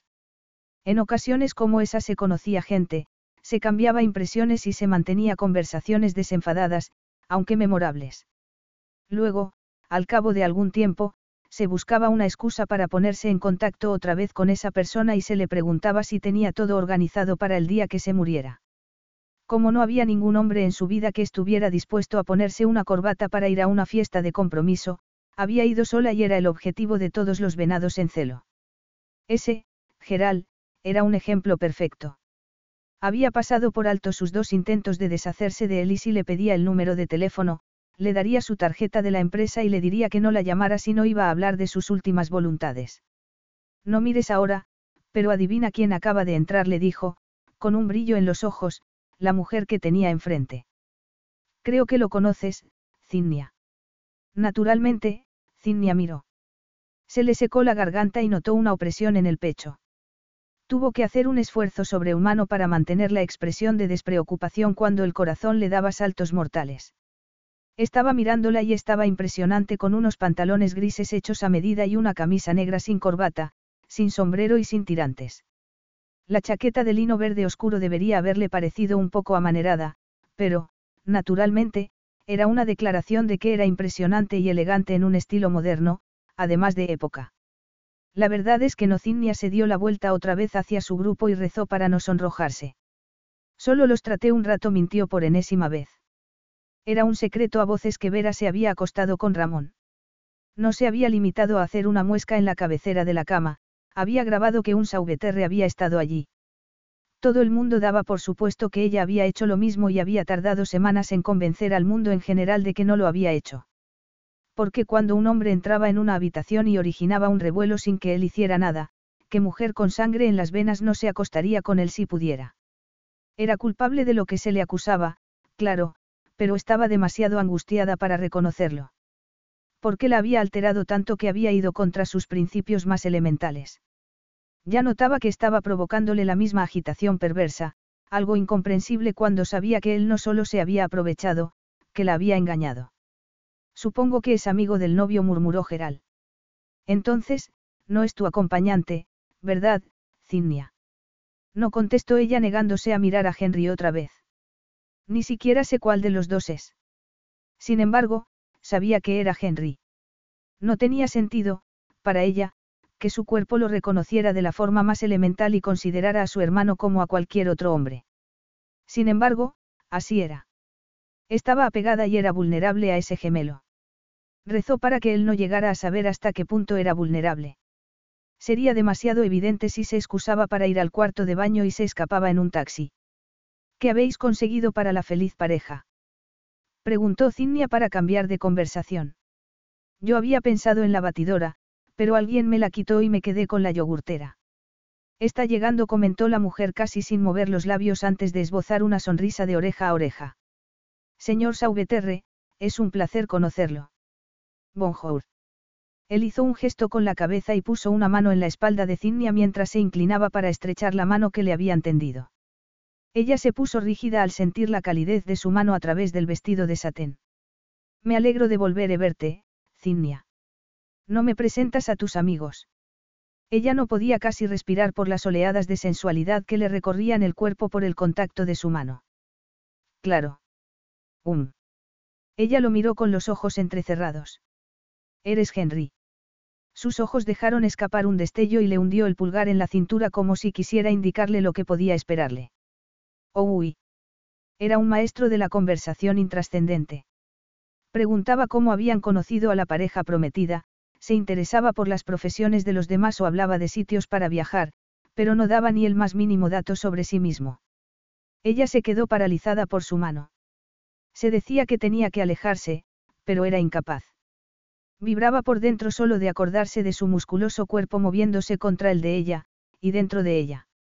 Era lo único que podía hacer para que no se le notara que estaba excitándose por estar a su lado. Cinnia, por cierto, me gustaría que conocieras a alguien. Te lo presentaré. Henry le tomó la mano con delicadeza y se la llevó mientras Geral balbucía que le había encantado hablar con ella. Ya estaba bien. Tenía que largarse. Me marcho, dijo ella mientras tiraba de la mano. Fantástico. Yo también. Se había metido ella sola en eso. Pero antes tengo que saludar a una pareja, añadió él. Al parecer, los conocía de Nueva York. La llevó a través de la habitación y ella lo siguió para no organizar una escena.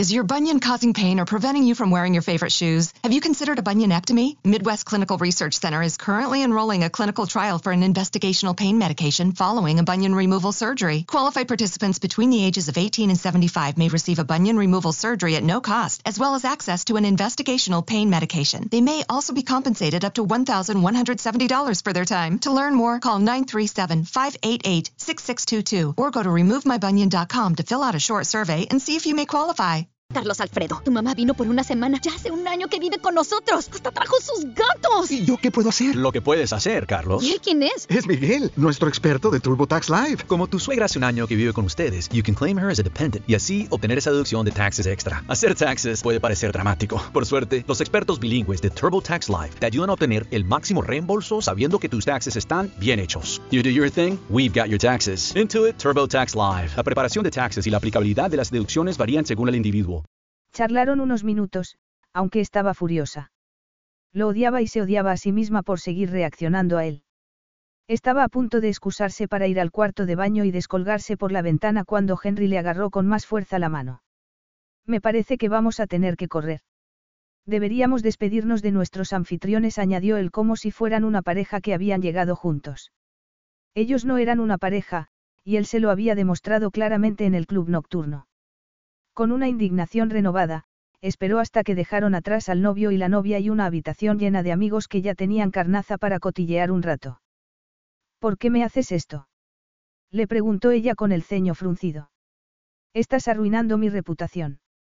No es verdad. Lo que toca un sauveterre siempre se convierte en oro. Ya me lo agradecerás más tarde. ¿Cómo? Le preguntó ella sin disimular la rabia. No seas ridícula. La sujetó con una mano debajo del codo mientras bajaban las escaleras y cruzaban el vestíbulo del hotel. Un coche resplandeciente los esperaba delante de la puerta y el guardaespaldas les abrió la puerta. ¿A dónde puedo llevarte? Creo que ya sabes a dónde quiero que te vayas, y prefiero que vayas solo. ¿Cuánta hostilidad? No puedes estar molesta por cómo acabaron las cosas cuando fuiste tú la que desapareció. Vamos a tener esta conversación sin público. Empezaron a verse destellos y ella comprendió que los paparazzis rondaban como mosquitos que habían olido la sangre. Cinnia se montó en el coche y él la siguió, y subió la mampara de separación antes de que hubieran cerrado la puerta. El guardaespaldas se sentó en el asiento del acompañante y se pusieron en marcha. No esperaba un recibimiento tan frío. Puedo imaginarme cómo esperabas que te recibiera, a juzgar por lo que hice, pero olvídate. Estaba desquitándome de un esnovio, nada más. Eso era no lo que había parado de repetirse y se lo había creído tanto como todo el mundo se había creído que no se había acostado con Henry. ¿De verdad? Le preguntó él en un tono gélido. Lo siento. ¿Te parece ofensivo? Ella giró la cabeza para mirarlo con arrogancia. Al menos, nosotros habíamos terminado definitivamente. Yo no contesté su llamada mientras todavía estábamos. No lo diría. Era demasiado humillante y le abrasaban las mejillas. Haber cedido a la necesidad de hacer el amor con él después de haberlo conocido tampoco era un error perdonable. Efectivamente, había sido tan débil que había caído ante las mejores jugadas de un virtuoso, pero desde el punto de vista puramente físico había sido fantástico. No se había arrepentido de nada cuando se dejó caer encima de ella, cuando estaban sudorosos y todavía les costaba respirar. Entonces, la llamada del móvil había hecho que se incorporara y se retirara. Había sacado el teléfono, había dicho, Bella. Fue como si le hubiese dado una bofetada. Naturalmente, tenía otra mujer en su vida. Era posible que hacer el amor con él hubiese sido algo profundo y excepcional para ella, pero era algo rutinario para él. Se había puesto las bragas y había salido de allí como alma que lleva el diablo. ¿Lo dices en serio? murmuró él. La llamada era de mi hermana. No por eso es menos ofensivo. Cinnia, desconcertada, miró por la ventanilla y se advirtió que no podía creerlo. Si le engañaba una segunda vez, ella tendría la culpa. D'accord. Tienes razón. Fue una grosería, pero hay circunstancias. Siempre contesto sus llamadas. Qué bueno eres. Dile al conductor que vivo en el otro extremo de Londres, que va por un camino equivocado. Cinnia gruñó Henry, ten un poco de compasión. Hay motivos. El secuestro. El aislamiento. Lo miró fijamente como si quisiera arrojarle a la cara sus propias palabras, pero no parecía que él quisiera manipularla, ni engatusarla siquiera. Parecía impotente y, además, preocupado. Recordó que él le había dicho que no hablaba nunca de su familia y suspiró. Quizá debiera creerlo sin más, pero, aún así, era muy insultante. Muy bien. Lo dices de verdad o es un, muy bien, para que me calle. ¿Qué importa? Podría pedirte que me dijeras cuáles son esas circunstancias, pero no ibas a decírmelas, ¿verdad? No contestó él con una expresión sombría. Cinnia se encogió de hombros para disimular que la reticencia de él era una falta de confianza para ella, y que le dolía más de lo que debería. Entonces, ¿qué te importa si estoy bien o no? No habrías vuelto a llamarme después de aquella noche aunque hubiésemos terminado mejor.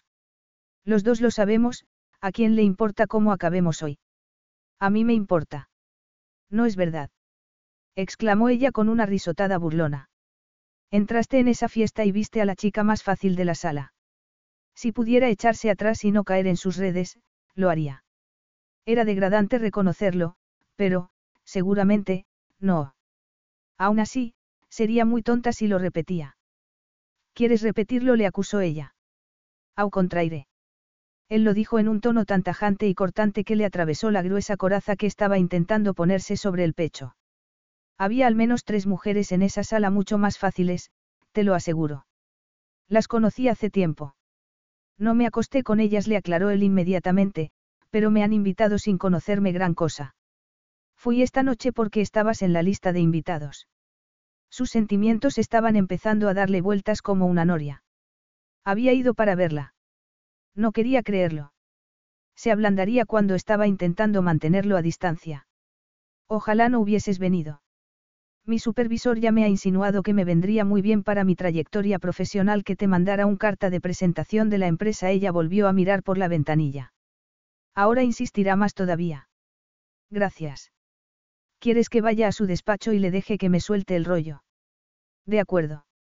No, Henry, no lo quiero. Ella giró la cabeza haciendo un esfuerzo para mantener un tono mesurado. Quedaría a entender. Él empezaría a decirme con quién tengo que acostarme para conseguir un cliente. Hombres. ¿De verdad sois tan necios? Tu fama no es oro para mí, es un estigma. No me hagas favores. Él se dejó caer sobre el respaldo y apretó los labios. No puedo evitar ser quien soy, Cinnia. No puedo evitar que la gente quiera utilizarme o utilizar a quienes están cerca de mí para llegar hasta mí. Lo cambiaría si pudiera, pero no puedo. Su voz retumbó como un trueno rebosante de rabia e impotencia. El arrebato fue tan impresionante que ella se quedó un momento en silencio para asimilar lo que había dicho. Lo que había dicho a regañadientes porque no volvió a decir nada.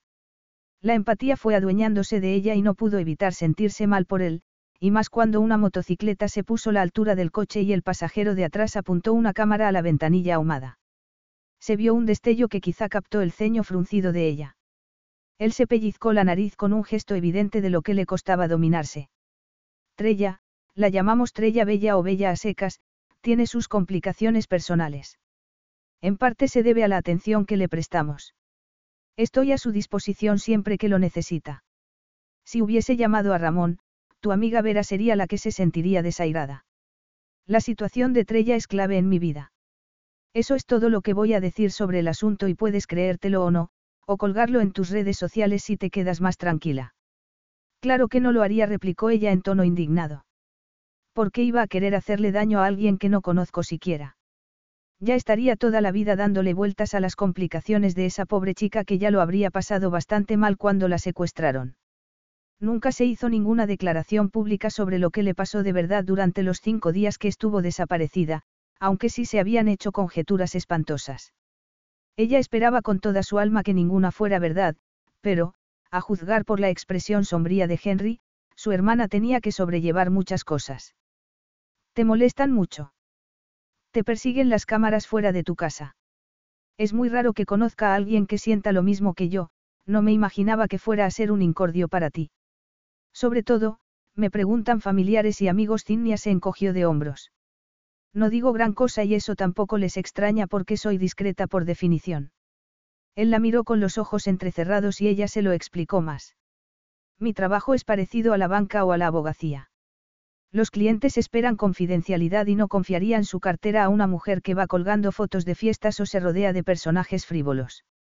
Llevo una vida tranquila y no cuelgo muchas cosas en Internet, pero, como tú dices, la gente da mucho crédito al apellido Sauveterre. Me doy cuenta de que no es un inconveniente que te relacionen con él. Sin embargo, mi ego no soportaría que dijeran que solo he tenido éxito por la gente que conozco. Además, que mi jefe me presionara de esa manera. Me dio mucha rabia. No informaste a recursos humanos. No sirve para nada. Sí sirve, y te lo digo como presidente de una empresa enorme. No puedo arreglar lo que no sé que está roto. Necesito que me informen sobre ese tipo de cosas para evitar que sigan pasando. Ella no se lo había planteado así. Muy bien, lo haré. Perfecto. El asunto del jefe irritante estaba resuelto. Ahora, podrías llevarme a casa, por favor. Me gustaría cenar contigo. ¿No quieres cenar, Henry? Se le quebró la voz otra vez y le delató. Se sentía desairada porque si bien no le había engañado cuando hicieron el amor, tampoco había sido nada más que un revolcón esporádico. ¿Quieres acostarte conmigo? añadió ella. Es verdad, reconoció él sin reparos. Dime que tú no quieres y te llevaré a casa, pero sé sincera. Ella quiso mirar hacia otro lado, pero la intensidad de su mirada la tenía atrapada e iba despojándole de las capas que la defendían. Sabía que estaba sonrojándose por el remordimiento de solo pensarlo. Había conseguido odiarlo durante semanas porque había contestado la llamada, pero el mejor motivo para rechazarlo estaba desactivado. Giró la cabeza bruscamente para mirar las farolas y los escaparates apagados. Podrías haber llamado, murmuró ella. Tampoco me llamarías mañana si esta noche me acuesto contigo. Como estarás conmigo en el desayuno, no hará falta. Ella resopló por su arrogancia. Aquella noche no tenías pensado acostarte conmigo. Ella lo escuchó al captar algo en su tono sereno. Era como si estuviera recordando algo con gusto y se estremeció ligeramente al pensar que ella era parte de esos recuerdos. Al principio pensé que estabas haciéndote la dura, pero era verdad que querías marcharte. No te marchaste. Te dejaste arrastrar por un beso y ni siquiera te llevaste esa ridícula bolsa con regalos cuando sí te marchaste. Efectivamente, me fijé en el detalle, añadió él cuando ella volvió a girar la cabeza para mirarlo con el ceño fruncido. Como si se hubiese acostado con él solo por el pintalabios de moda. Te marchaste sintiéndote utilizada y lo lamento, siguió él, pero a mí me utilizan las mujeres todo el rato. Ponte en mi lugar e imagínate lo excepcional que es para mí haber conocido una mujer que reacciona con tanta fuerza a mí que pierde el dominio de sí misma a pesar de sí misma y que no quiere contarlo en Internet. Sí, quiero volver a vivirlo. Tienes toda la razón. No me gusta que perdiera el dominio de mí misma de esa manera. Hace que me sienta fácil fácil. ¿Por qué? ¿Por qué lo esperabas? Esperabas que acabara haciéndolo y lo hice. Quería que hicieras el amor conmigo, no lo esperaba. Además, no tenía nada de malo. Tienes cierta confusión sobre cuándo está bien hacer al amor, no. Sí, es verdad. He tenido dos amantes y creía que había amado a los dos. No me acuesto con desconocidos que, en general, me desagradan. Él parpadeó una vez y tardó un instante en analizar sus palabras. Ella supuso que le reprocharía haberle llamado desagradable, pero se limitó a repetir lo que había dicho ella. Creías que habías amado. Ella miró hacia otro lado y se dio cuenta de que había cerrado los puños sobre los muslos por la tensión. Háblame de ese novio que querías borrar de la cabeza. No, ella estiró el cuello y vio que estaban parándose delante de un hotel muy elegante. ¿Qué hacemos aquí? Vamos a cenar. Ella había cenado un champiñón relleno en la fiesta y estaba muriéndose de hambre. Aún así, lo miró con rabia para disimular que estaba asustada. Además, le avergonzaba y le entusiasmaba que no fueran a separarse todavía. Ese hombre la fascinaba por completo y era muy peligroso. ¿Por qué? preguntó ella sin moverse. Es una cita, Cinnia. No creo que atente contra tus reglas sobre cómo comportarte con un hombre. No, ella se miró las uñas, pero tengo una que dice que yo llevo la voz cantante en lo relativo al sarcasmo en una relación. Creo que deberías cambiar el tono o las cosas podrían ponerse al rojo vivo. Él chasqueó la lengua y empezó a abrir la puerta del coche. El guardaespaldas terminó de hacerlo, pero Henry le tendió la mano para ayudarla a bajarse. Luego, siguió agarrándole la mano con fuerza mientras cruzaban el vestíbulo con baldosas de mármol y una fuente y subían la escalera con una alfombra roja para entrar en un restaurante donde una mujer tocaba al arpa. El maitre se mostró encantado cuando Henry los presentó. Después no me sentiré obligada a subir a la habitación que habrás reservado. Comentó ella con ironía cuando estuvieron solos. No, no te sentirás obligada. Él le tomó las manos por encima del mantel blanco y le sonrió. Sin embargo, espero sinceramente que te sientas inclinada. Capítulo 4. Zinnia se despertó en una habitación oscura como la boca de un lobo y con el brazo de Henry por encima de su cintura. Estaban desnudos, de frente y con las piernas entrelazadas. Quiso besarle el hombro y sentir la suavidad de su piel. Podía saberse qué estaba haciendo. Dejarse arrastrar por las hormonas y el encanto. Henry era cautivador cuando quería. Había eludido con elegancia cualquier asunto demasiado personal, pero era muy inteligente y habían intercambiado exaltadas opiniones sobre casi cualquier cosa, desde la política mundial a la música pop. Cuando llegó el trío musical él la sacó a la pista de baile y la sedujo delante de todo el mundo. No había sido algo evidente, Henry era muy sutil. Le había rozado los pechos con su pecho, le había susurrado que olía muy bien, había adelantado fugazmente las caderas para que ella notara que estaba excitado. No puedo evitarlo, Cherie. Tienes ese efecto en mí, había comentado él sin rubor. Fueron a tomar el postre, pero no lo habían terminado cuando le preguntó si subiría con él, que estaba muriéndose de ganas de besarla. Los dos sabían ya cómo reaccionaba ella a sus besos. Habrían hecho el amor en el ascensor si no hubiese estado el guardaespaldas de él. Eso sí, había estado de espaldas a ellos y Henry había podido robarle dos besos, el segundo más apasionado que el primero. Una vez dentro de la suite, les había costado llegar a la cama. ¿Cómo había podido estar tan excitada? Hasta ese momento, no la había tocado casi. Sin embargo, incluso en ese momento, cuando estaba a su lado y recordaba lo apresuradamente que le había quitado las bragas y se había puesto un preservativo con una mano temblorosa, se notaba cada vez más húmeda y anhelante. Se había derretido debajo de él, le había rodeado la cintura con las piernas y se había arqueado contra sus embestidas. Debería irse a casa. No quería salir de un hotel por la mañana cuando sabía que los paparazzis estaban siguiéndolos. Sin embargo, se acercó más, frotó las piernas con las de él y cayó en la tentación de saborear su piel. Tenía un olor punzante y viril y su barba incipiente le raspaba la nariz y los labios, pero de una forma muy sexy que la excitaba porque resaltaba lo distintos que eran. Un hombre y una mujer hechos para juntarse como piezas de un rompecabezas. Otra vez murmuró él pegándose a ella y endureciéndose en cuanto lo tocó. ¿Qué me pasa? Nada, Cherie. Bueno, esto. Él gruñó con satisfacción cuando introdujo la mano entre sus piernas y la encontró húmeda y dispuesta. Soy un adicto, tengo que paladearte otra vez. Is your bunion causing pain or preventing you from wearing your favorite shoes? Have you considered a bunionectomy? Midwest Clinical Research Center is currently enrolling a clinical trial for an investigational pain medication following a bunion removal surgery. Qualified participants between the ages of 18 and 75 may receive a bunion removal surgery at no cost, as well as access to an investigational pain medication. They may also be compensated up to $1,170 for their time. To learn more, call 937-588-6622 or go to removemybunion.com to fill out a short survey and see if you may qualify.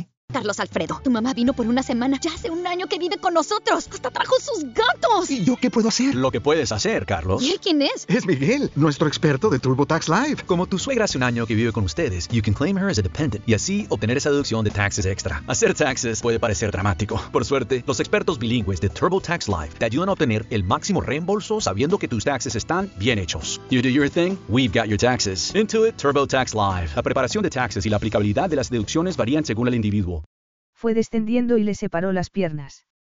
Ella gimió por el placer de que la satisficiera así. Hacía que se sintiera como si estuviera dándole algo al permitirle que le hiciera eso porque, en realidad, se adueñaba de ella. Era algo que la dejaba sin defensas, que la desinhibía por completo y que hacía que estuviera dispuesta a pedirle que entrara cuando se retiraba antes de que ella llegara al clímax. Tengo que estar dentro de ti, Cherie. No puedo esperar más le dio la vuelta y la puso a gatas. La cubrió como un animal que dominaba a su pareja, que la llenaba con acometidas posesivas, que era placenteramente implacable cuando ella se sentía derretida y anhelante. Le acarició los pezones con una mano que fue bajando hasta llegar al punto donde estaban unidos. Ella lo recibió con gritos, se dejaba llevar por la excitación hasta tal punto de que le daba igual quien pudiera oírlos. Cuando llegó al clímax, el delirio le atenazó un grito en la garganta mientras él se estremecía con gritos guturales. Era suya y ninguno de los dos podía discutirlo. Eso fue en la oscuridad. Cuando se despertó a la luz del día y recordó todo lo que habían hecho, quiso morirse. Podía saberse por qué no podía resistirse a él. Cuando se despertó, Henry había estado tentado de ir a la ducha con Cinnia, pero se obligó a alejarse un poco de ella mientras meditaba una decisión que había estado rondándole por la cabeza mientras hacían el amor. No había tenido una amante, nunca había querido una relación a largo plazo, hasta. El recuerdo fue como una patada en el abdomen. Algunas veces, ese día sombrío lo esperaba emboscado. ¿Me quieres? Le había preguntado ella. Ella había sido una preciosidad con ojos color caramelo y una boca que él había estado intentando besar durante meses. Estaban en el hueco de la escalera del colegio y jamás había sentido esa atracción. De repente, apareció Trella y le dijo que era hora de marcharse. Entonces, vete había replicado él. Las hermanas pequeñas son una pesadilla, le había explicado a su acompañante. Trella, efectivamente, se marchó y acabó en manos del tutor de matemáticas de Heli, el nombre cariñoso que le daban a Angelique. Luego, cuando se quedaron solos otra vez, le había dicho a la chica de los ojos color caramelo que sí la quería. Al menos, creía que eso era amor. Le angustiaba imaginársela lejos de él. Quería tomarle la mano y tocarla todo el rato. No podía apartar la mirada de ella cuando estaba cerca. Entonces, Sadik, un amigo de los dos, le había llamado a gritos para decirle que se habían llevado a Trella. Había vuelto a ver a aquella chica cuando ya habían soltado a Trella y Ramón y él habían vuelto al colegio. Ella había intentado hablar con él, pero él la había evitado. Desde entonces, si las chicas o las mujeres lo abordaban para darse placer físico el uno al otro, le parecía bien, pero no iba a cometer el error de permitir que una mujer significara algo para él. Lo descentraba, le dejaba un flanco descubierto. Podría costarle la vida a alguien querido. Había decidido que el amor era una debilidad que no podía permitirse. Sin embargo, tener una amante sería un poco menos peligroso, se dijo a sí mismo, aunque no sabía si estaba siendo sensato. Se puso los pantalones y la camisa abierta, fue a la sala, pidió el desayuno y también pidió a las tiendas de ropa que le mandaran una selección de prendas. Luego, tomó el periódico que habían dejado al otro lado de la puerta. Bonjour saludó a Pierre, quien le había dado el relevo a Guy. ¿Alguna novedad? La cobertura parece la de siempre, pero no dejan de publicar noticias y estamos atentos. Henry asintió pensativamente con la cabeza y cerró la puerta. No había tenido una amante por lo mismo que no se había casado ni había tenido hijos, por el miedo a un secuestro.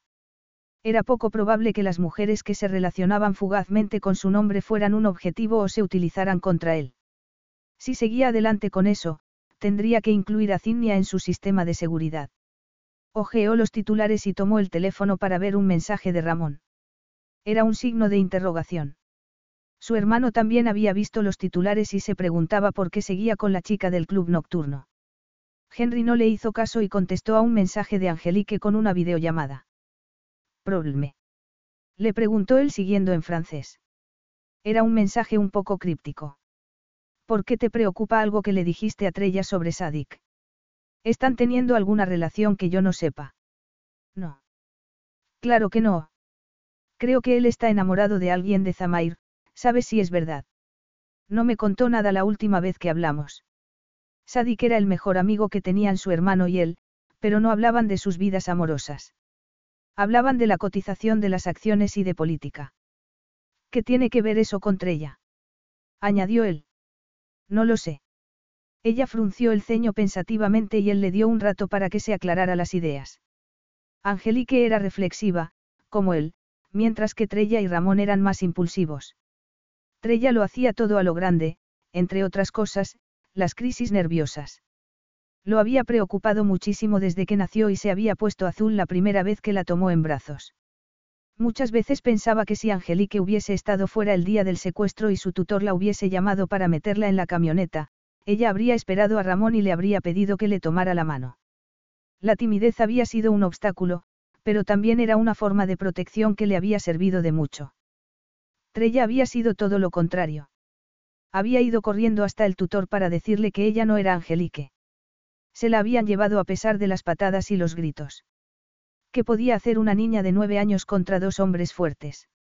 El trauma había afectado a Trella hasta ese momento, y se enfurecía si no mantenía vivos esos recuerdos. Quería obligar como fuera a Angelique para que le dijera porque creía que Sadik, el amigo que les había ayudado a recuperar a Trella, podía ser una amenaza para su hermana. Estaba hablando con ella de él, siguió Angelique como si todavía estuviera dándole vueltas a la cabeza. Se me ocurrió decirle que él se casaría algún día, aunque no estuviese enamorado en este momento. Ella se quedó callada. Ahora me parece. Ella se encogió de hombros. Ya sabes, como si le hubiese alterado. Mucho. No, lo normal contestó ella con alivio, pero creo que le preocupa que si él se casa, ella no será capaz de asistir a la boda.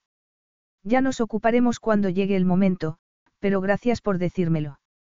Trella llevaba medio año estable y todos cruzaban los dedos para que por fin estuviera dominando los ataques de pánico. Oyó algo y levantó la cabeza para ver que se acercaba Cinnia cubierta con un albornoz del hotel. Yo. Solo quiero mi teléfono. Fue hasta la mesa donde él le había puesto el bolso, que ella había dejado caer al suelo la noche anterior. ¿Quién es?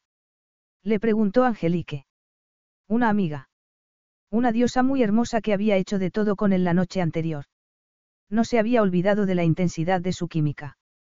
No paraba de recordarse que no era un hombre que se dejara guiar por su miembro, pero por muchas veces que hubiesen hecho el amor la noche anterior, seguían sin ser suficientes.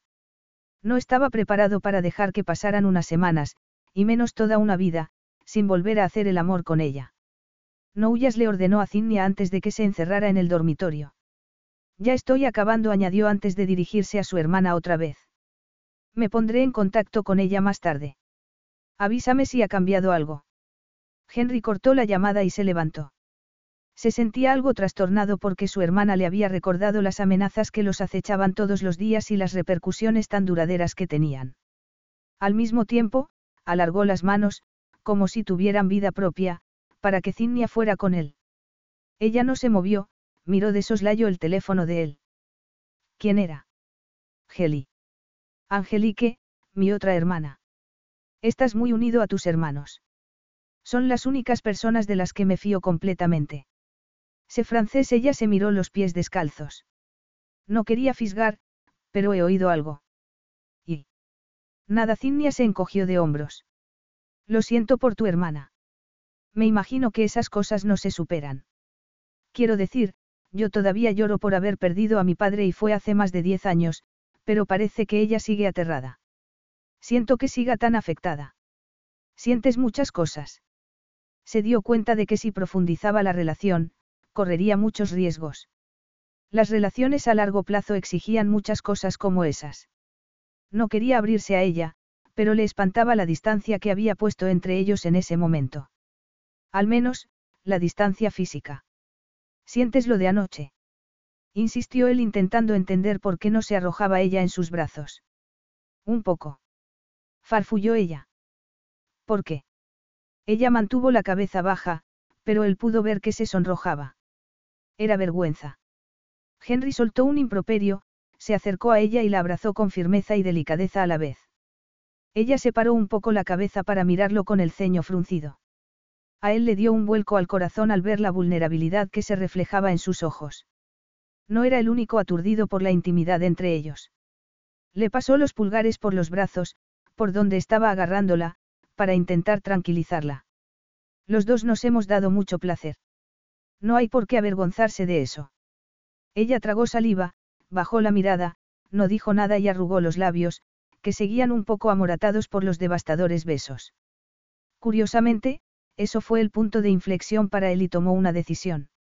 Necesitaban tiempo para sosegarse, si no, podrían acabar matándose el uno al otro. Me gusta que no te reprimas. No te cohibas con esas cosas o te las haré aquí mismo, en el suelo de la sala y a la luz del día. Cinnia estuvo tentada de decirle que lo intentara, pero estaba casi segura de que lo haría y de que ella le dejaría. Empezó a besarla, pero llamaron a la puerta y le interrumpieron. El desayuno. Comentó él mientras la soltaba para que entrara el servicio de habitaciones. Ella se llevó los dedos a los palpitantes labios y se regañó a sí misma por sentirse decepcionada. Estaba anhelante y agotada, estaba muy sensible en ciertos sitios y solo podía pensar en lo mucho que le gustaría que la acariciara esos sitios. Entró un empleado con un carro lleno de platos y una mujer entró detrás con toda una selección de prendas que fue enseñándoles una detrás de otra. Ese no, es espantoso, comentó Henry cuando la mujer les enseñó un vestido verde. ¿Por qué lo habrán hecho? Ese, el azul, entona con tus ojos. Él aceptó una camisa de rayas y la dueña de la tienda les dejó ropa interior limpia para los dos. Zinnia esperó a que se hubiese ido todo el mundo para mirar las etiquetas. No vas a pagar tú, le advirtió Henry levantando la mirada de las fuentes que había destapado. Tú tampoco. Volveré a casa con la ropa que llevaba anoche. Eres mi invitada y te proporcionaré todo lo que necesites mientras estés conmigo.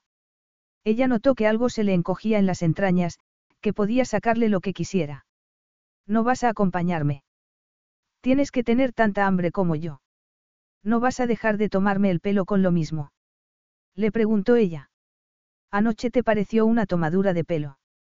A mí me pareció todo un placer. Henry la miró con desconcierto. Sinceramente, ¿por qué te preocupa que pasáramos la noche haciendo el amor? Él la había desnudado, no solo físicamente, hasta lo más profundo de su alma. Jamás volvería a ser la misma. Él sería siempre el hombre que había hecho esas cosas y que había hecho que sintiera esas cosas, y siempre lo sabría. Ella también lo sabría, compararía a los próximos amantes y sentiría añoranza.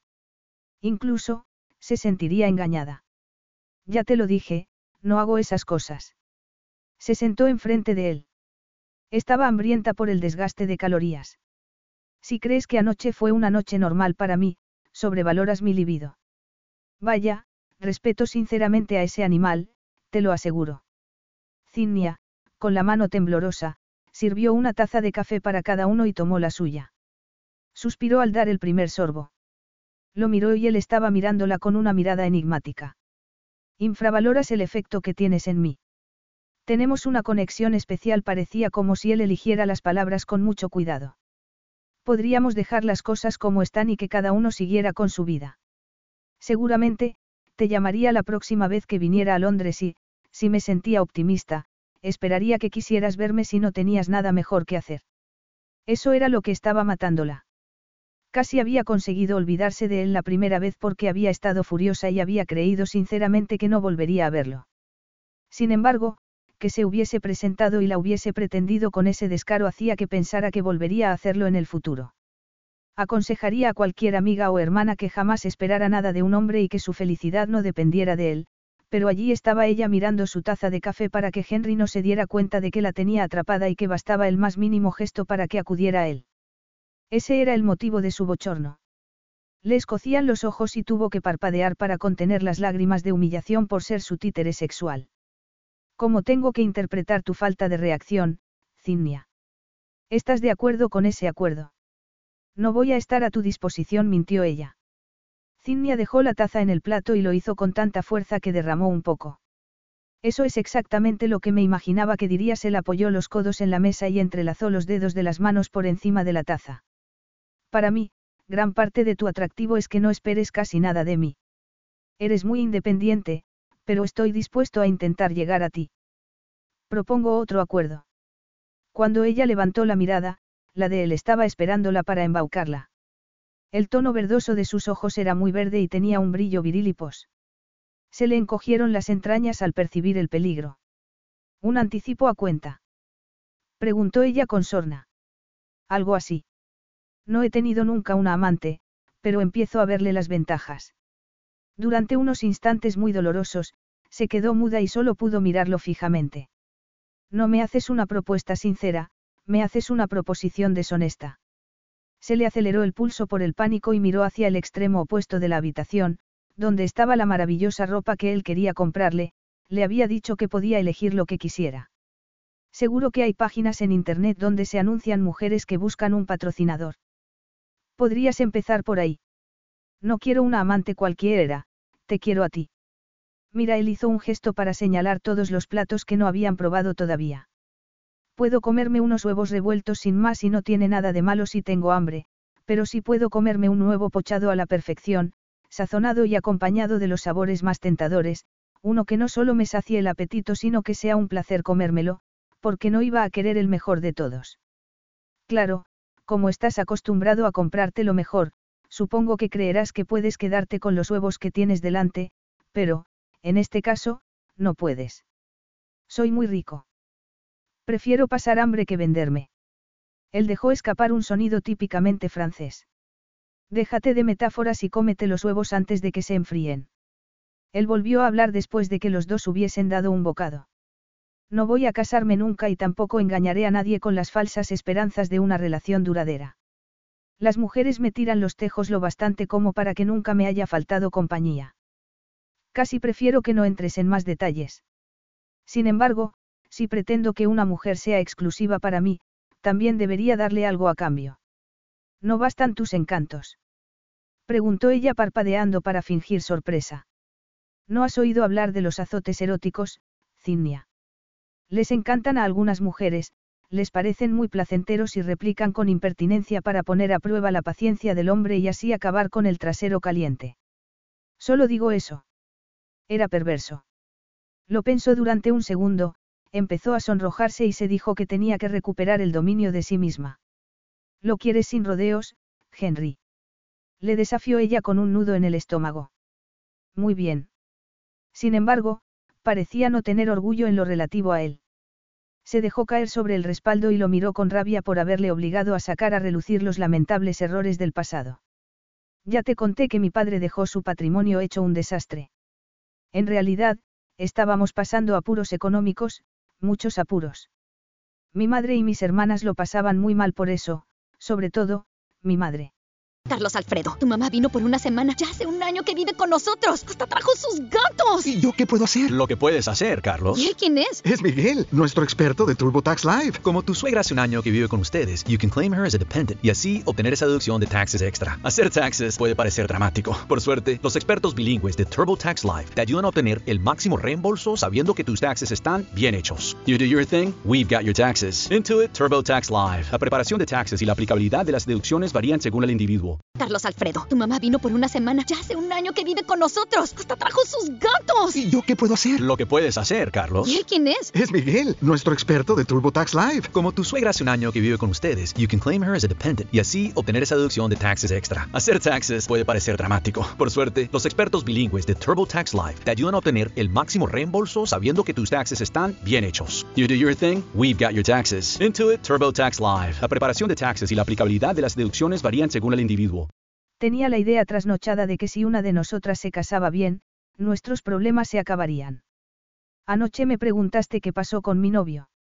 Eso fue lo que pasó. Era rico y no quiso casarse contigo. Exactamente. Aunque habíamos sido pobres, nos había costado mucho pagarnos los estudios y la renta cuando vinimos a vivir aquí. Yo era la que ganaba más dinero al principio. Creía que estábamos enamorados y que nos casaríamos. Entonces, sus padres vendieron unos terrenos y dijeron que iba a repartir el dinero entre sus hijos. Eran unos cuantos cientos de miles, lo bastante para pagar la entrada de una casa. Las semanas siguientes a la venta creí sinceramente que estaba siendo precavido porque estaba comprando un anillo y pensándose cómo pedírmelo. Y no. Él lo preguntó en un tono inexpresivo para que no se notara lo que estaba pensando. No. Estaba diciéndole a sus padres que no le dieran su parte para que yo no pudiera reclamar nada. Luego, se llevó la mitad del dinero que había en nuestras cuentas conjuntas y me expulsó de la casa el día que deberíamos haber renovado el contrato. Miró los huevos y supo que Avery había sido una tostada fría y seca, en el mejor de los casos, cuando Henry era un croissant esponjoso y crujiente que le hacía la boca agua. Ya sé que mi familia es muy especial.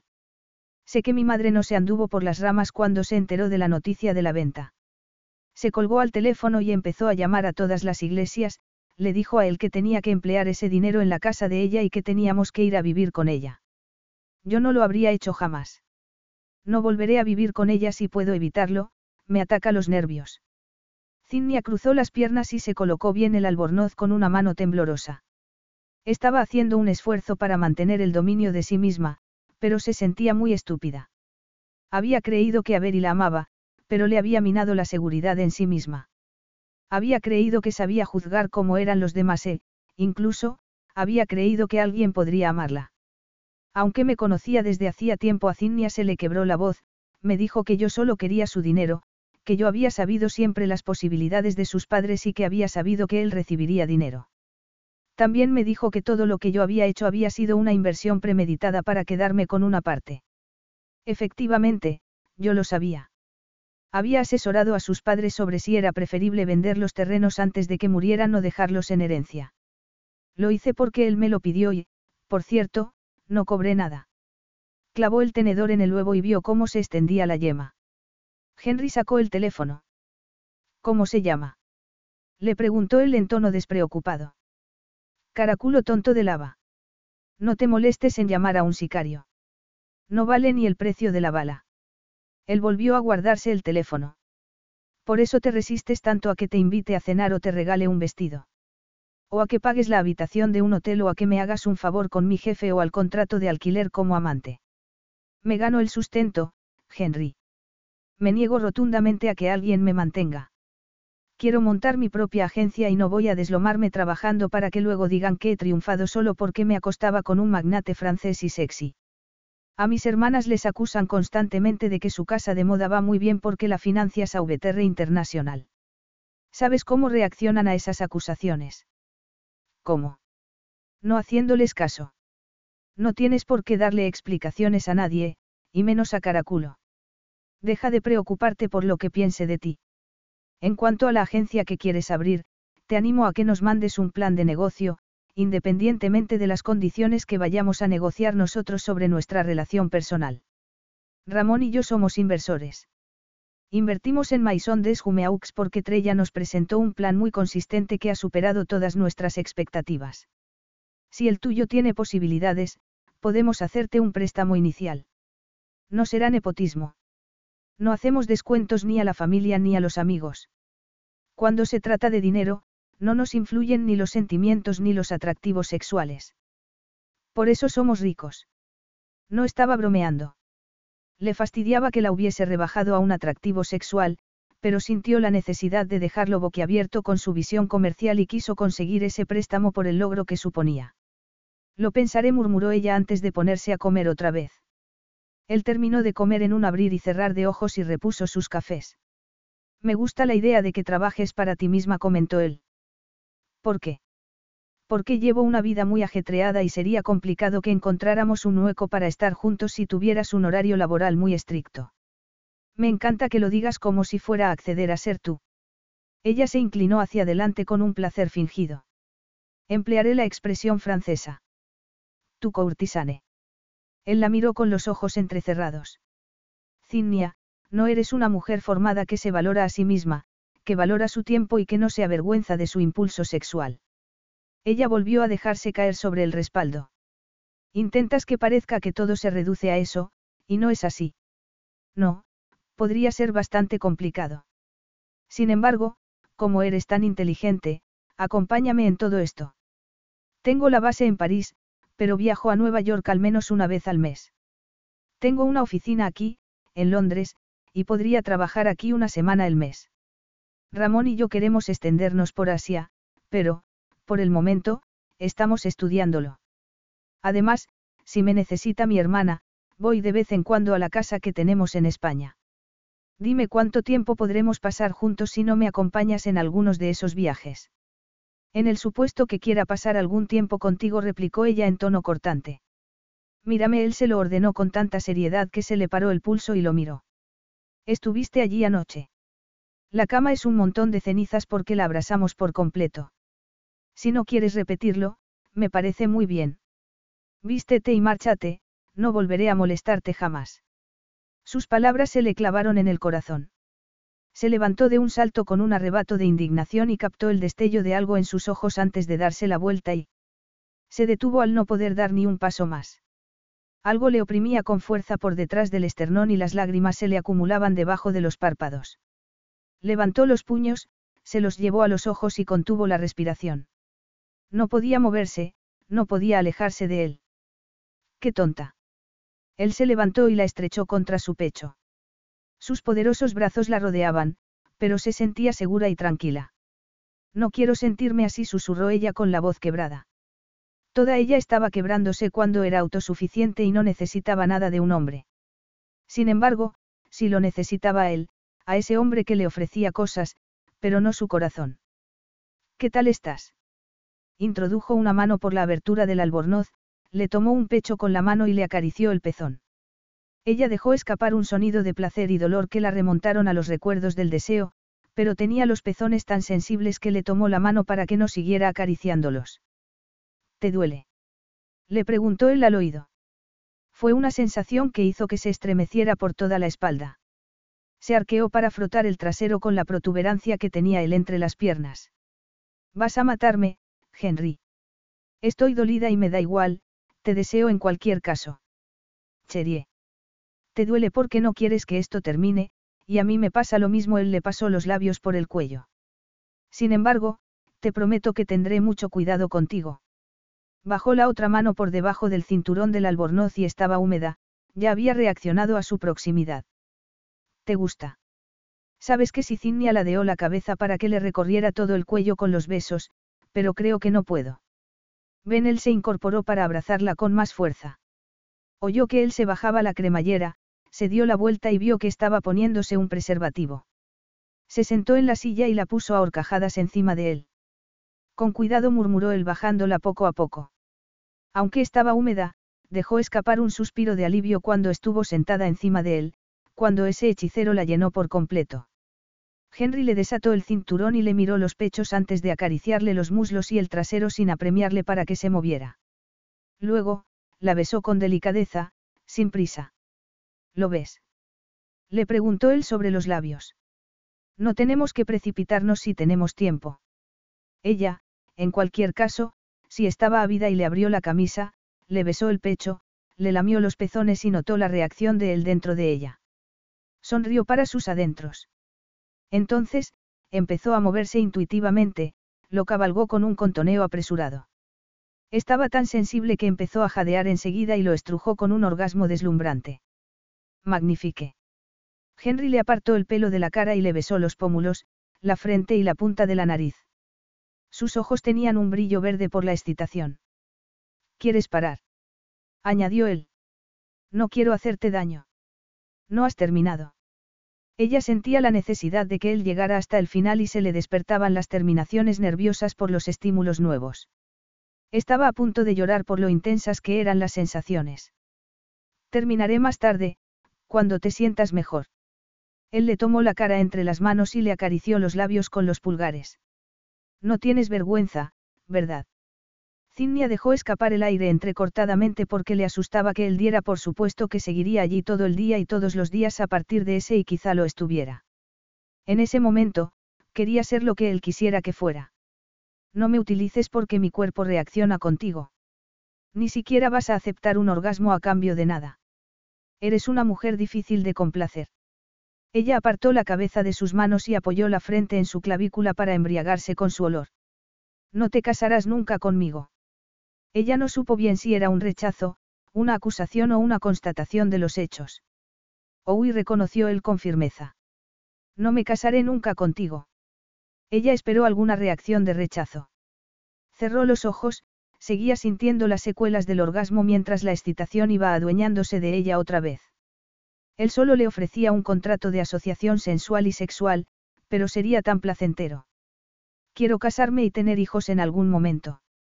No voy a ofrecerte mis mejores años mientras me pregunto qué pasará cuando me dejes por una modelo. Él tenía los dedos entre su pelo y le acariciaba la nuca. Dejaré que te marches cuando quieras. Todavía no quieres, ¿verdad? Quédate conmigo hasta que quieras. Estuvo a punto de sollozar. Iba a acceder a eso. Si uno de los dos quisiera acabar con esto, Cherie, te habrías largado en medio de la noche. Lo se reconoció ella con un sollozo de claudicación. No seas engreído, por favor. Para mí no es fácil que me tengas tan atrapado. Él siguió acariciándole la nuca y la abrazó. Yo también estoy ablandándome. No lo parecía. Ella seguía notándolo muy duro por dentro. Lo agarró de la barbilla para mirarlo a los ojos. Seguro que llegaré antes que tú. Seguro que me ocuparé de ello. Se inclinó hacia adelante y la tumbó en el suelo con él encima hasta que se elevaron y volaron con las diestras embestidas de él. Capítulo 5. En este momento. Killian. Henry se levantó y rodeó la mesa de su despacho de París para saludar al propietario de Texec Industries. ¿Qué tal Melody y el bebé? Le preguntó mientras se estrechaban la mano. Bien, gracias contestó Killian. A Henry no le sorprendió la escueta respuesta. Zinnia lo había resumido muy bien cuando conoció al especialista en seguridad de prestigio internacional y que tenía el contrato para ocuparse de la seguridad de la familia Sauveterre. ¿Os conocisteis en una escuela de taciturnos? Le había preguntado ella. No le importa mucho dar conversación, ¿verdad? Se conocieron hacía ocho años, cuando Killian acudió a Sauveterre International buscando inversores que le permitieran ampliar su empresa de seguridad internacional. Financiar las ambiciones de Killian había sido uno de los primeros riesgos considerables que habían corrido Ramón y él con el dinero de su padre después de los tiras y aflojas iniciales con el Consejo de Administración. Después de haber comprobado durante un año el despegue meteórico de Killian con su estilo de empresa y los servicios de disciplina militar, lo habían contratado ellos mismos. Esa había sido una apuesta distinta y Henry la había hecho después de haberlo meditado mucho. Ramón actuaba por intuición y él tenía los pies más pegados al suelo. Killian tenía buenos antecedentes, pero pocos. Ramón dejó que él tomara la decisión después de haber defendido el cambio. Sin embargo, los dos tenemos que creer en esto. Si tú no quieres, no lo haremos, le había dicho su hermano. La responsabilidad de un posible desacierto había recaído sobre sus hombros y todavía le pesaba. Afortunadamente, Killian era brillante, aunque hermético e imperturbable. No se le escapaba nada. Aparte de algún problemilla ocasional por exceso de celo, no habían tenido ningún incidente con la seguridad desde que firmaron el contrato. Él no pensaba dormirse en los laureles, pero tenía la sensación de que su familia estaba en buenas manos. Killian no se descentró ni cuando se casó y tuvo un hijo. ¿Café o algo más fuerte? Le ofreció Henry. No voy a quedarme mucho tiempo, contestó Killian sacudiendo una mano y sentándose. Henry se alegraba de que fuese tan reservado y no intentara convencerle sobre las bondades de la paternidad. No quería oír lo que estaba perdiéndose, y menos cuando todavía le dolía que Zinnia se hubiese marchado por ese motivo. El recuerdo fue como una puñalada inesperada en las entrañas. Lo había dejado para encontrar al hombre que le ofreciera la familia que ella añoraba. Pensar en ello le producía una oleada de dolor e impotencia y, por eso, rechazó inmediatamente la tentación de darle vueltas en la cabeza. Se sentó enfrente de Killian y se centró en el trabajo para pensar en otra cosa. Dijiste que no era nada urgente. Entonces, supongo que será una subida de las tarifas. No, aunque sí habrá una a finales de año para mejorar el sistema. La reunión sobre ese asunto se tramitará por los cauces habituales. No, esto se trata de algo que me ha parecido que teníamos que tratar enseguida y cara a cara. Unos de mis guardaespaldas, mejor dicho, uno de los guardaespaldas del Los Auveterre, me planteó un dilema ético. Ese guardaespaldas, al llevar a cabo sus obligaciones habituales, se ha enterado de una situación que podría interesarte, pero no podía comunicártela sin atentar contra la intimidad de tu hermano. ¿Cuál? Le preguntó Henry con el ceño fruncido. Trabajo para todos vosotros, Henry Killian ladeó la cabeza. No traicionaré la confianza que hay entre nosotros, tú mismo me despedirías si lo hiciera. Ese guardaespaldas no quiso decir nada, pero me lo contó a mí porque Texex se ha comprometido a proteger a toda la familia Sauveterre, y nos tomamos esa responsabilidad con mucha seriedad. Ramón tiene un hijo ilegítimo en algún lado, dedujo Henry. Sin embargo, le sorprendió sentir algo que no solía sentir, y que era más intenso por afectar a su hermano, Ramón tenía algo que él deseaba. Sin embargo, no quería tener hijos, no quería esa responsabilidad. Era algo que había decidido hacía mucho tiempo. Aún así, la idea de que su hermano fuese a ser padre hacía que le bullera la sangre por una envidia tan intensa que era como ácido. Eso lo trataría con Ramón, no. Le preguntó Killian. Henry se quedó en blanco mientras intentaba pensar en algo más. El rostro de Killian no reflejaba ningún tipo de emoción, dominaba el arte de disimular los sentimientos y ese era otro de los motivos por los que le encantaba trabajar con él. Los tratos siempre eran claros y concisos, sin sentimentalismos. Es una de las chicas. Era imposible que fuera Trella. Una vez, hacía tres meses, se presentó en público haciéndose pasar por Angelique. La habían fotografiado besándose con un príncipe, nada menos, pero ella le había jurado que no había pasado nada más. Heli también estaba con un príncipe, incluso, había pasado una noche en el desierto con Kasim cuando fue a Zamair para asistir a la boda de Sadik. Esa mañana había recibido un mensaje suyo para decirle que habían vuelto, pero no había tenido la oportunidad de hablar con ella. Aunque hubiese vuelto con Kasim, Geli era tan prudente que no podía imaginarse que se quedara embarazada sin quererlo. Además, si se quedaba embarazada, haría lo que hiciese falta para proteger a su hijo. Killian no tendría que comunicárselo a él, y con Trella pasaba lo mismo. Entonces, solo quedaba él.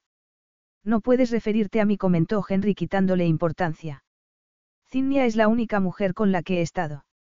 Se sintió como si estuviera en uno de los bólidos de Ramón y se dirigiera a toda velocidad contra un muro de cemento que no había visto. No te he preguntado que si quieres casarte conmigo, te he preguntado si me quieres. Y me lo has preguntado por qué quieres cambiar las cosas entre nosotros. Ya te he dicho que no me casaré nunca contigo. Aquella mañana, hacía tres meses, se había quedado atónito. Estaban muy bien como estaban. Se había enfurecido bastante cuando ella le había puesto en un brete al preguntarle si la quería. No podía, había demasiadas cosas en juego. A partir de ese momento, la separación fue como una amputación sin anestesia.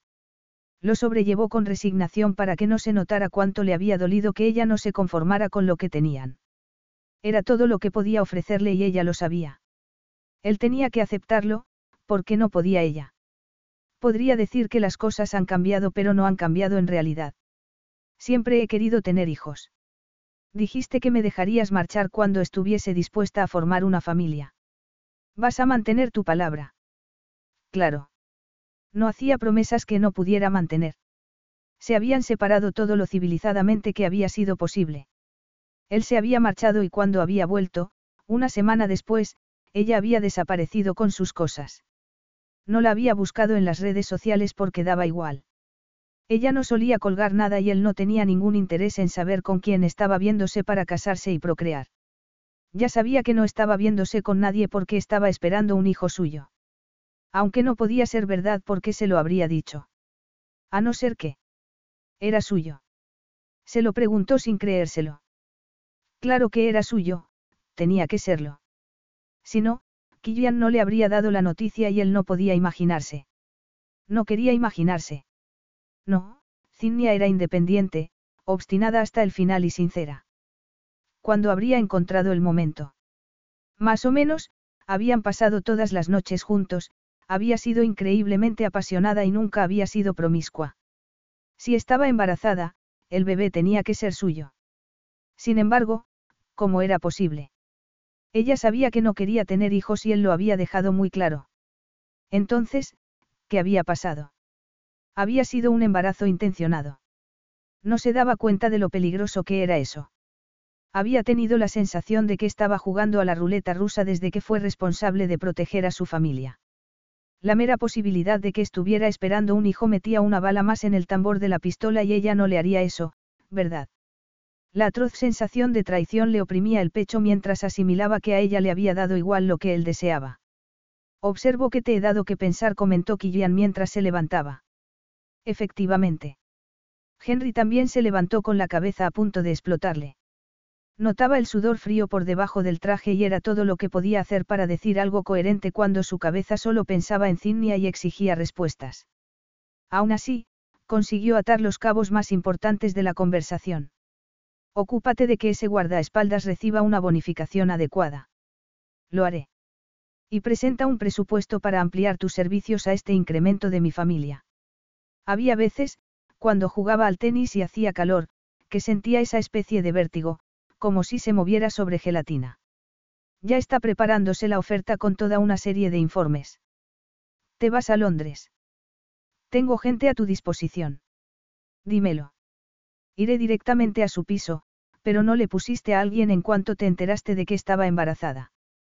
Lo preguntó en tono tajante, pero hacía un esfuerzo para dominarse porque no quería que el embarazo fuese de verdad, aunque iba derribando muros protectores. Sería el vuelo más largo de su vida. Estaba tan decidido a garantizar la seguridad de su hijo que le sudaban las palmas de las manos. Si estaba embarazada, no se quedaría tranquilo hasta que estuviese guarecida entre los muros, como los de una caja fuerte, de los AVTR. Vine en cuanto me enteré. Hace menos de dos horas añadió Killian, pero creo que el guardaespaldas lo sabe desde hace semanas. Unas primeras indagaciones indican que ella ha contratado a alguien de la competencia para mantener alejados a los paparazzis. Son lo bastante buenos como para darse cuenta si alguien está vigilándola y nos mantenemos a cierta distancia. Por cierto, está en casa de su madre. Henry asintió con la cabeza y estrechó la mano de Killian. Mercy se lo agradeció con cierta frialdad. ¿Lo sabe alguno de mis hermanos? Sí contestó Killian, aunque no le dijo cuál. A partir de ese momento, Henry se comportó como un robot. Tenía que verla. Pediría el coche, escribiría al piloto para decirle que iban a volar a Londres. Se montaría en el avión y pasaría por encima de cualquier obstáculo que se le pusiera en el camino. También le retorcería el cuello a Ramón. Tenía que ser Ramón. Seguía en contacto con aquella amiga que se llamaba Vera. Según le había contado Cinnia, Vera se había casado hacía un año. No podía imaginarse que alguna de sus hermanas se hubiese enterado de algo así y no se lo hubiese dicho. Eran demasiado buenas como para no decirle nada cuando sabían la importancia que le daba a la seguridad de su familia. Ramón, sin embargo, se habría encargado de protegerla, no se habría conformado con que Cinnia hubiera tomado medidas. Era un embrollo y no entendería nada hasta que la viera. Sobre todo, podía saberse qué estaba pensando. Estaba cansada. No estaba cansada solo porque estuviese gestando dos seres humanos dentro del suyo, estaba cansada porque le había pasado de todo en el mismo día. Nell le había llamado desde el pub en el que trabajaba, le había dicho que la wifi del piso funcionaba mal y también le había dicho que todo eso pasaba porque Mercurio estaba en retroceso. Quizá fuese verdad porque su nueva socia, que llevaba la oficina de Londres, estaba teniendo problemas con el teléfono y las conexiones a Internet y estaba desviándole a ella todas las llamadas y correos electrónicos. Ella le había pedido al técnico que lo arreglara, pero estaba atrapado en un atasco. Dorry, bendita fuera, estaba estudiando esos días online e intentaba terminar pronto. Solía sentarse en la mesa de la sala y contestaba a las llamadas que recibía Cinnia para que pudiera concentrarse en el montón de trabajo que tenía delante. Ese día, sin embargo, había salido y su madre estaba echando una mano. Eso no significaba que filtrara las llamadas y tomara los mensajes, significaba que la interrumpía cada dos por tres para preguntarle, una vez más, cómo se organizaba una videoconferencia. Cuando su madre llamó a la puerta por enésima vez y entró sin que le diera permiso, Cinnia ya no pudo más. Mamá, estoy trabajando. Bueno, pero él no estaba dispuesto a marcharse. Levantó la mirada y la visión de Henry le impactó como si fuese un asteroide, después de semanas sin verlo. Era tan impresionante que hacía daño. Llevaba un impecable traje azul con una corbata de rayas, estaba perfectamente afeitado y resultaba tan imponente como siempre. La intensidad de su personalidad le producía una alegría que sofocó inmediatamente. No estaba preparada. Lo que sentía por dentro no era solo la emoción que sentía siempre por verlo, era el movimiento de sus hijos. Yo también me alegro mucho de verte, replicó él con un gesto que no se parecía nada a una sonrisa. ¿Lo has llamado tú? Preguntó ella a su madre. Había ocultado el embarazo con mucho cuidado y, prácticamente, se había recluido desde que empezó a notarse. También había sobornado, engatusado y amenazado a su familia para que no abriera la boca. ¿Cómo se había enterado él? No contestó su madre en tono ofendido, pero ya iba siendo hora de que tú lo hicieras. Te retengo las llamadas. Muy bien, gracias. Cinnia puso los ojos en blanco cuando su madre cerró la puerta y la dejó a solas con Henry en la biblioteca. Te lo ha contado Trella. Ella bajó un poco la pantalla del portátil para verlo mejor por encima. Trella. Él dijo el nombre de su hermana como si lo pensara con rabia. Estaba preguntándome cuál de ellos lo había sabido. Puede saberse cómo lo ha sabido. Henry levantó una mano. Ya volveremos a eso más tarde. ¿No has hablado con ella?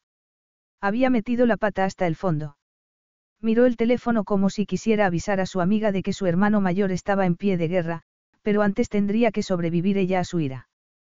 Parecía un león enjaulado a punto de saltar. Ya habían discutido antes, pero nunca había estado tan furioso. Jamás la había mirado así, como si no le quedara nada de lo que hubiese sentido por ella. La ruptura le había dolido muchísimo, pero no era nada en comparación con lo que sentía por esa mirada acusatoria. ¿Cómo? Un momento. Si no se lo había contado Trella, quizá no supiera que estaba embarazada. Se acercó un poco más a la mesa, se tapó un poco los pechos, apreciablemente más grandes, con las solapas y volvió a colocar el ordenador con la esperanza de que le impidiera ver que estaba pegada al borde de la mesa. ¿Por qué has venido? Le preguntó ella con la voz temblorosa. Sabes muy bien por qué he venido. Henry puso las manos en la mesa de 250 años que su madre se negaba a vender. Levántate. Has venido a enseñarme modales. Ella fingió que no estaba desgarrada por dentro y arqueó las cejas con arrogancia. Perdóname si no salí corriendo a saludarte como a un familiar que no veía desde hacía mucho tiempo. Efectivamente. At Parker, our purpose is simple. We want to make the world a better place by working more efficiently, by using more sustainable practices, by developing better technologies. We keep moving forward. With each new idea, innovation, and partnership, we're one step closer to fulfilling our purpose every single day. To find out more, visit parker.com/purpose. Parker, engineering your success. Cherie, creo que has pasado por alto cierta cortesía con los familiares. Sus ojos verdosos eran de acero y parecían dispuestos a trocearla en mil pedazos. Había sabido que se enfadaría, pero eso era desproporcionado. Quiso llevarse una mano al abultamiento que lo había alejado y se lo había devuelto, aunque no parecía gustarle lo más mínimo volver a verla. Había intentado reunir al valor para llamarlo, pero el orgullo y la vanidad se lo habían impedido. El orgullo porque todavía le dolía que le hubiese dejado marcharse, que, evidentemente, no sintiese nada por ella a pesar de que, prácticamente, hubiesen vivido juntos. La vanidad porque se sentía ridícula. Esa vez sí reunió valor y se levantó dispuesta a pechugar con lo que le esperara. Él la miró, se incorporó y retiró la mesa sin dejar de mirar, atónito, el abultamiento inmenso que le sobresalía del abdomen. Gracias, dijo ella con sorna. Sin embargo, no podía reprochárselo. Tenía la cara y el pecho un poco más redondeados, pero no había engordado mucho en ningún sitio menos en el abdomen, donde parecía que llevaba tres almohadones debajo de la camisa, y todavía estaba a mitad del embarazo. Henry tomó aire mientras seguía con la mirada clavada en su abdomen, estaba tan pasmado que ella tuvo que agitar una mano. Él se pasó una mano por el pelo y la atravesó con la mirada. ¿Por qué lo has hecho? Estaba pálido a pesar de la piel morena y, evidentemente, estaba trastornado. Zinni había esperado esa acusación y precisamente por eso se había empeñado tanto en encontrar la manera de hacerlo sola. Todavía se le clavaba como un cuchillo. Jamás le había pedido o preguntado nada en dos años, y menos si la quería. Te lo he hecho a ti. Le preguntó ella haciendo un esfuerzo para mantener un tono mesurado. Fíjate bien en quién de los dos está acarreando esta mezcla de nuestro ADN. En teoría, estabas tomando la píldora. Y el otoño pasado tuve una gripe durante una semana. Use preservativos después le recordó él golpeando la mesa con un dedo. Yo también creía que estábamos tomando precauciones. No soy una especialista en biología reproductiva, no sé qué pasó. Algunas veces, cuando las personas hacen el amor, tienen hijos. Es rarísimo que nos haya pasado a nosotros, ¿verdad? No hemos hecho el amor casi. Todas las noches, a todas horas. Hasta en ese momento quería hacer el amor con él. Era un malnacido que se presentaba allí con ese olor a loción para después del afeitado que le volvía loca y sin haber engordado ni un gramo. Si acaso, era una versión más afinada y granítica del hombre al que había anhelado sin reparos. Miró hacia otro lado porque no soportaba que se le acaloraran las mejillas y le bullera la sangre solo por acordarse. No he querido nunca tener esta responsabilidad y tú lo sabías, le reprochó Henry. Entonces, deberías haberte dejado los pantalones puestos, replicó ella con rabia. La miró como si estuviera furioso con ella porque había tentado a la bestia que llevaba debajo de la cremallera. No hace ninguna falta que aceptes tu responsabilidad. En ese momento ella rodeó la mesa y se dirigió hacia la puerta. Todo es culpa mía. Tú eres completamente inocente y no tienes ninguna obligación. Soy perfectamente capaz de seguir adelante sin ti. ni abrió la puerta e hizo un gesto para que saliera. Eres libre, puedes marcharte. Él cruzó los brazos y la miró de tal forma que le extrañó que no la convirtiera en una piedra. Lo digo de verdad, siguió ella sin importarle que su madre pudiera estar oyéndola. Estoy completamente dispuesta a hacerlo sola. Como verás, he empezado a trabajar aquí y Dory y mi madre han aceptado ayudarme. La oficina de Londres se mantiene sola y da algún beneficio, como mi piso. Nell y sus amigas lo han alquilado, pero le doy a mi madre lo que saco porque la he dejado sin inquilinos. He instalado un sistema de seguridad. Tengo que creer que mi hijo está seguro en un sitio donde entran y salen desconocidos, perdón, posibles clientes. Creo que puedes imaginarte que no lo he hecho intencionadamente y que no estoy cazando un marido rico, como evidentemente creías cuando te presentaste aquí enfurecido y con toda tu arrogancia. Sabía que pensarías eso de mí. Si no, ¿por qué te devolví todas esas joyas absurdas? No te las pedí, Henry, no te he pedido nada. Tranquilízate, gruñó él. Tranquilízate tú. No quería quedarme embarazada por accidente. Quería que fuese algo que hacía voluntariamente, con el hombre que amaba.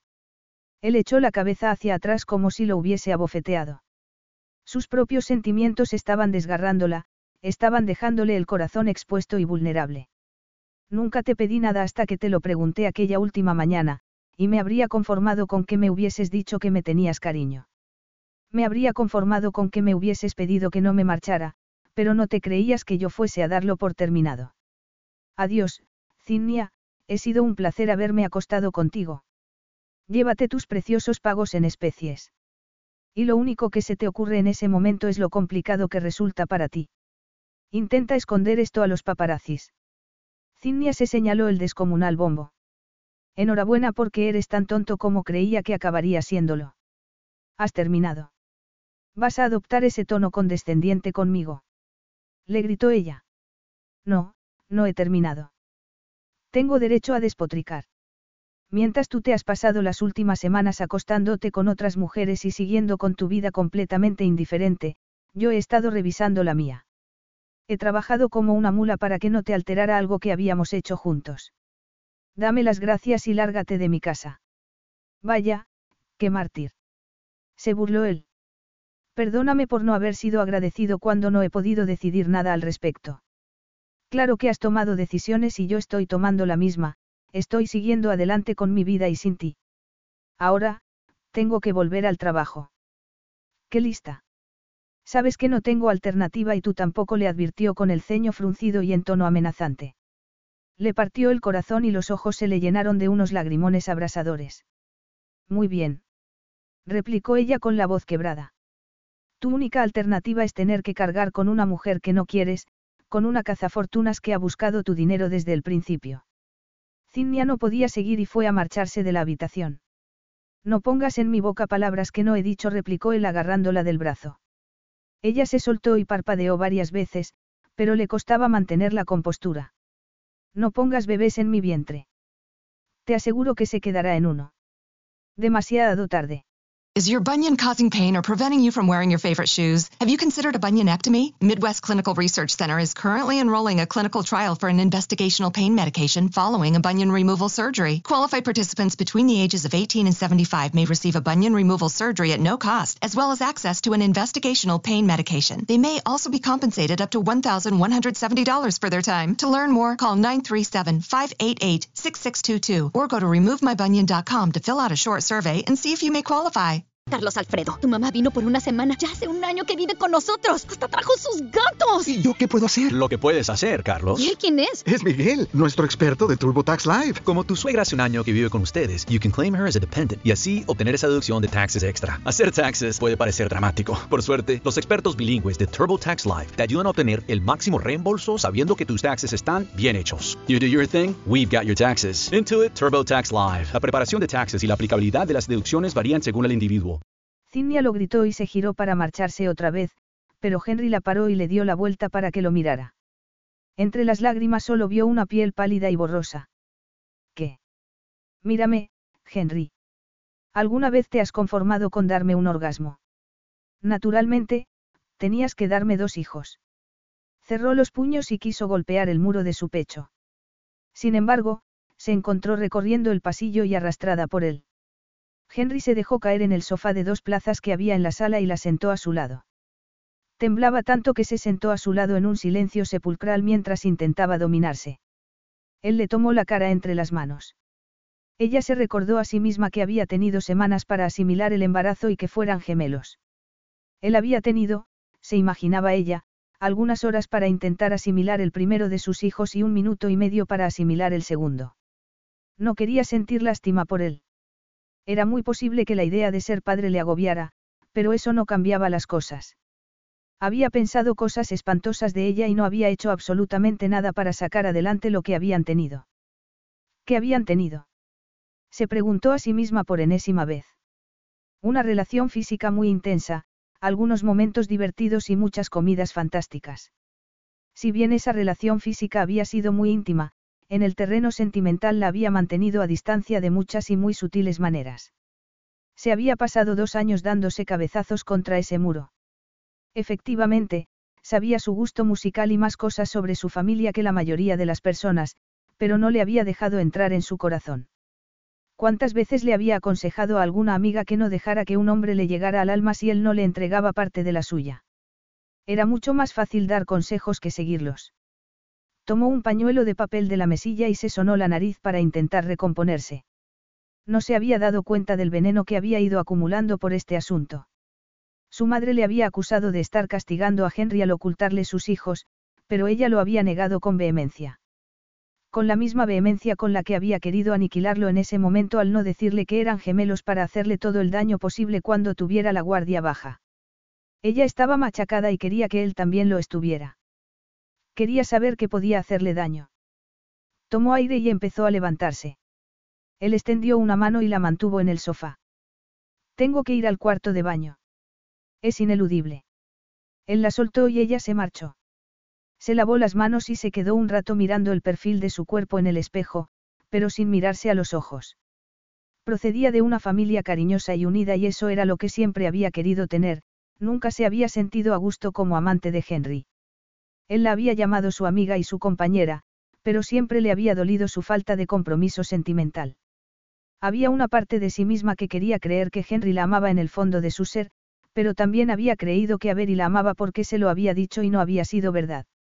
Hasta su primer novio, al que había entregado todo su corazón, la había defraudado. Por eso también había evitado darle demasiado de sí misma a Henry. Había intentado mantenerse fuerte y autosuficiente. Aún así, había esperado que estuviesen dirigiéndose hacia algo. Luego, cuando supo que estaba embarazada, tuvo aceptar lo superficial que había sido su relación. No había podido seguir con Henry, al menos, si le quedaba algo de dignidad. Al mismo tiempo, supo cómo reaccionaría él a un embarazo, con cadenas y alambradas de púas. No sería difícil mantenerse alejada de él cuando sabía que intentaría hacer lo que ella sabía que querría hacer, meterla en su castillo y cerrar el puente levadizo. Por eso no se lo había contado. No podía dejar que la arrastrara a su vida cuando sabía que no significaba nada para él y por eso tenía que reunir fuerza para seguir resistiéndose. Capítulo 6. Henry levantó la cabeza al oír el tintineo de la porcelana. Millicent Bitley, Millie, entró con la bandeja de té y la dejó en la mesita que tenía él delante. Solo se oyeron los platos, pero ella hizo toda una declaración con el ímpetu al servirlos. Sabía que Zinnia había hablado algunas veces con su madre sobre su relación y la negativa de él a casarse. Sin embargo, Millie no le había dicho nada. Era de alta cuna y tenía unos modales impecables.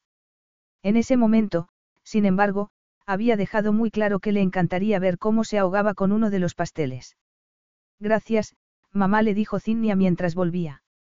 Comete un sándwich le propuso su madre cuando se cruzaron en la puerta. Estás comportándote como una arpía. No. Espero que no haya estropeado las posibilidades que tenía de que me pidiera la mano. Su madre cerró la puerta y Zinnia puso los ojos en blanco. ¿Qué tal estás de salud, Zinnia? Henry quiso agarrarse a algo concreto para eludir todas las incertidumbres que lo rodeaban. Ella soltó una bocanada de aire que le levantó el flequillo y se sentó al lado de él antes de tomar un sándwich. Todo va bien. Aumento de prisa de peso, pero es lo natural. No cuento las calorías, pero sí intento evitar las vacías. He empezado a beber el té sin leche y no como algunas cosas, como la mayonesa y los dulces. Él asintió con la cabeza y la miró mientras daba un mordisco a lo que parecía atún con una rodaja de tomate entre dos trozos de pan seco. Tenía los labios más rellenos, más carnosos y apetecibles.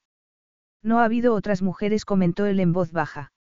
Ella se atragantó y se tapó la boca con una mano antes de dar un sorbo de té para aclararse la garganta y de mí mirarlo con el ceño ligeramente fruncido. Estoy dispuesta a ser civilizada, pero seamos sinceros, de acuerdo.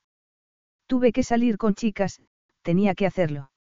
Si ella estaba ofendida porque la había acusado de quedarse embarazada intencionadamente, él se sentía insultado porque ella creía que se había acostado con mujeres desde que rompieron. Nuestra ruptura se publicó con pelos y señales, siguió él. No podía parecer que seguía colgado. Eso te habría creado problemas. Sin embargo, se había sentido acuciado por las preocupaciones y por un lado había deseado que ella encontrara a un hombre que la cuidara mientras, por el otro, le espantaba la idea. Bueno, conseguiste convencerme de que no estabas esperando, añadió Henry. Esperó que ella lo mirara, pero no apartó los ojos del plato que tenía en la mano. Sus rasgos eran más delicados, más femeninos. No llevaba maquillaje y tenía el pelo recogido en la nuca, pero esa elegancia natural le parecía tan fascinante como siempre y la deseaba tanto como siempre. Se levantó para alejarse de la tentación. Seguía intentando aceptar que estaba embarazada. No ha habido otras mujeres, repitió él. No voy a decirlo ni una vez más. Era un golpe muy fuerte para su vanidad. Le encantaría decirle cuánto lamentaba que le tuviera atrapado. Se sentía fatal solo por permitir que una mujer le pusiera la mano en el brazo. Zinnia le había cautivado desde la primera vez que la vio. Todavía le cautivaba aunque estuviera mirándolo con recelo y el ceño fruncido. No le gustaba que le dominara algo tan visceral, pero incluso en ese momento, cuando estaba alterado por esa noticia que le cambiaría la vida, una parte de sí mismo estaba exultante porque ya tenía la excusa perfecta para llevársela a la cama otra vez. En cuanto a esperar algo de mí, esperabas que me portara mal y me indujiste a que lo hiciera. Henry se metió las manos en los bolsillos. ¿Cuánto tiempo creías que podrías ocultármelo? Entiendo que si hubiese sido solo un bebé, podrías haber convencido a la prensa de que era de otro y de que esa infidelidad había sido el motivo de nuestra ruptura. Pero gemelos. Naturalmente, darían por supuesto que eran míos y se volverían locos. ¿Cómo ha podido suceder? Él no conseguía hacerse a la idea. ¿Sabes si son idénticos? Una placenta única contestó ella encogiéndose de hombros. Es como si a tu familia le hubiese caído un rayo tres veces. Compro boletos de lotería, pero me dicen que no es lo mismo. El chiste se recibió con indiferencia. Ella se había terminado el sándwich y estaba bebiéndose el té con el ceño fruncido y aire pensativo. Él siempre tenía ganas de besarle la arruga que se le formaba cuando estaba así. Podían hacer el amor. Podía saberse qué le pasaba. Eso era lo único que podía pensar cuando se avecinaba una perspectiva aterradora. Suponía que era una escapatoria. Hacer el amor con Zinnia siempre le había producido una sensación de paz que equilibraba ese juego de malabares con las prioridades que era el resto de su vida. Ella se pasó dos dedos por el ceño, como si la tensión estuviese allí. Sabía que tenía que decírtelo, siguió ella en un tono desapasionado. Lo posponía porque sé lo que vas a decir y... Zinnia bajó la mano. No quiero casarme contigo, añadió ella con firmeza. A lo largo de su vida, había habido un puñado de palabras que lo habían atravesado como si fueran balas. Se han llevado a Trella. Tu padre ha fallecido. En ese momento, no quiero casarme contigo. Había intentado no hacer caso de lo que ella le había dicho antes sobre tener hijos con el hombre que amaba. Había estado casi convencido de que ella estaba enamorada de él aunque no lo hubiese dicho con palabras y, entonces, lo había dejado. Toda esa ira que había descargado antes sobre él tenía que ser por un corazón despechado. Él la había despechado. Efectivamente, había dejado que se marchara sin hacer nada. ¿Qué debería haber hecho? Negarle la familia que ella le había dicho desde el principio que quería. Si ella había dicho la verdad camino de la puerta y de verdad había querido marcharse para encontrar al hombre adecuado y formar una familia con él, se había sentido obligado moralmente a permitírselo. Sin embargo, no le había dicho la verdad, le había puesto a prueba, y, evidentemente, no lo había superado. Su rechazo había acabado con lo que ella hubiese sentido. Se pellizcó el puente de la nariz. Daba igual. En cualquier caso, tienes que casarte conmigo. No, yo. Zinnia le interrumpió el en tono tajante, Dorry puede ser nuestra niñera. Te daré lo que me pidas, pero sabes que vas a irte conmigo hoy. Hay que proteger a nuestros hijos y sabes que no voy a negociar eso. No. Henry era el mayor especialista en salirse con la suya. No se molestó en decir nada, se limitó a advertirle con la mirada que estaba desperdiciando el tiempo. Las personas divorciadas crían a sus hijos por separado. Si quieres aumentar mi seguridad, puedes hacer lo que quieras, pero estoy llevando bien las cosas. De verdad. Él se rascó la mejilla y miró hacia la ventana. ¿Quieres que abra las cortinas y comprobemos cómo estás manteniendo el mundo a raya? No habrás traído una bandada de esos pájaros carroñeros, ¿verdad? Ya sabes cómo es mi vida. Lo sé. exclamó ella con la voz quebrada. He soportado a tus guardaespaldas y a todos esos seres infames que publican cosas atroces en Internet y no he rechistado porque había elegido estar contigo. Podría haberme marchado cuando hubiese querido si no me hubiese gustado. Y me marché. No me pidas que firme para que me pase toda la vida así, no intentes obligarme. La mecha que había estado ardiendo lentamente desde que Killian la prendió llegó a la pólvora. ¿De verdad crees que tenemos elección? No me digas lo difícil que es vivir sometido a esa atención. Lo sé muy bien. Ella se quedó rígida, intimidada por esa explosión amortiguada, pero él no podía sofocarla cuando ella le echaba en cara el motivo para que no quisiera casarse con él. Zinnia tenía que entender, aunque solo fuera eso, que no era solo un fastidio, que era una amenaza de vida o muerte. No secuestraron a Trella porque fuésemos ricos. Éramos valiosos porque nos habían considerado un tesoro nacional. Yo no lo pedí, ninguno lo pedimos. Además, ¿crees que tuvieron la decencia de darnos intimidad cuando la rescataron? No. Fue peor todavía. Le provocaron una crisis nerviosa y puedo jurar que causaron la muerte de mi padre. Le sometieron a una presión despiadada. Si mostraba indicios de debilidad, apretaban más las tuercas. Lo sé, Henry se llevó una mano al pecho. Me puse en su lugar. La empresa es bastante para cualquier hombre, pero además tener que estar muerto de preocupación porque pueden intentarlo otra vez. Todo porque esas alimañas quieren convertirnos en semidioses. Henry señaló hacia la ventana. Los odio con toda mi alma. Son rastreros y nos dejan en manos de todo tipo de oportunistas o delincuentes dispuestos a llevarse a un niño para conseguir dinero. Él se pasó una mano por la cara para no pensar que eso pudiera pasarle a un hijo y suyo y señaló a Zinnia con un dedo. No sabes de lo que son capaces y, desde luego, no tienes los medios para mantenerlos a una distancia prudencial. No, no pienses ni por un minuto que voy a dejar que te ocupes de la seguridad. Ni siquiera puedo decir que voy a llevarme a los bebés y a dejarte que vivas al margen de nosotros porque ya formas parte de todo esto, te guste o no. Vas a ir a París conmigo y voy a ocuparme de la seguridad. En algún momento, ella se había puesto un almohadón sobre el pecho y había subido las rodillas como si quisiera protegerse de su arrebato. Se pasó los dedos por el pelo y se sintió como un matón cuando ya había dado rienda suelta a su rabia, pero... Por esto no quería tener hijos, siguió Henry, porque sabía que iba a pasar esto. Sin embargo, hemos llegado a este punto y haremos lo que tenemos que hacer. ¿Te casarás conmigo? No replicó ella con un hilo de voz y los labios blancos. Él tomó aire al sentir una oleada ardiente de desesperación. No has oído lo que he dicho. No puedes quedarte aquí. Sí, te he oído. De acuerdo, viviré tras tu telón de acero, pero... Zinnia tragó saliva, pero no me casaré contigo. Ella levantó la barbilla con un gesto que él sabía que era de obstinación y le zumbaron los oídos mientras intentaba discernir sus palabras. ¿Qué quieres decir? Quiero decir que viviré contigo, pero que no viviré contigo. Zinnia se sonrojó y se encogió de hombros. ¿Quieres decir que no quieres dormir conmigo? Se le cayó el alma a los pies. Ella no podía querer decir eso. Zinnia miró hacia otro lado y parpadeó varias veces. No, no quiero. Mentirosa.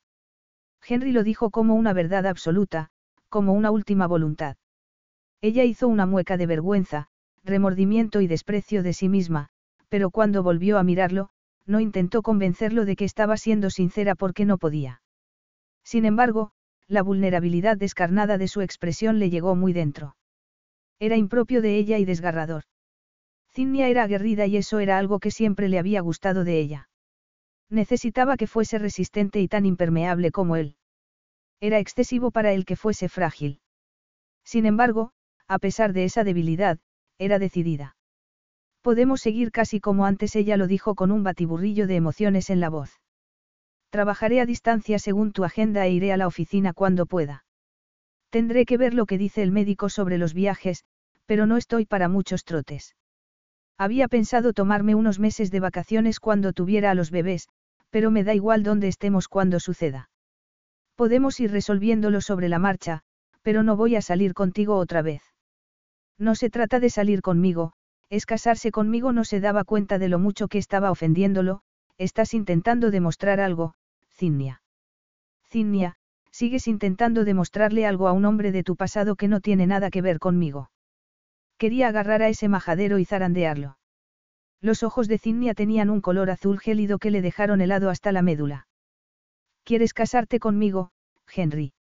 Si no estuviese embarazada, estarías aquí siquiera. Si yo no hubiera roto porque quería casarme y tener hijos, habrías cruzado la calle para decirme que te alegrabas de verme.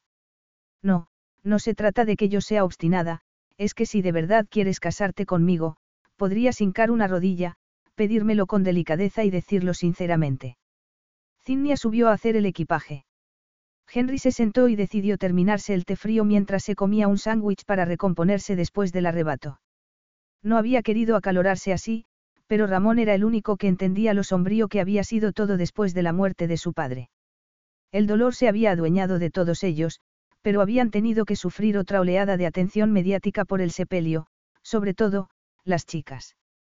A los 15 años habían sido como unas potrillas de piernas largas que empezaban a ser unas mujeres muy hermosas a pesar de la tristeza. Progressive Snapshot can save you money based on how you drive and how much you drive. So the safer you drive, the more money you could save. Now, if you didn't hear that because you were yelling at another car while driving, let me say it again. You need to calm down. Yelling is just making everyone as stressed out as you are and letting them all know that you definitely aren't trying to save with Progressive Snapshot.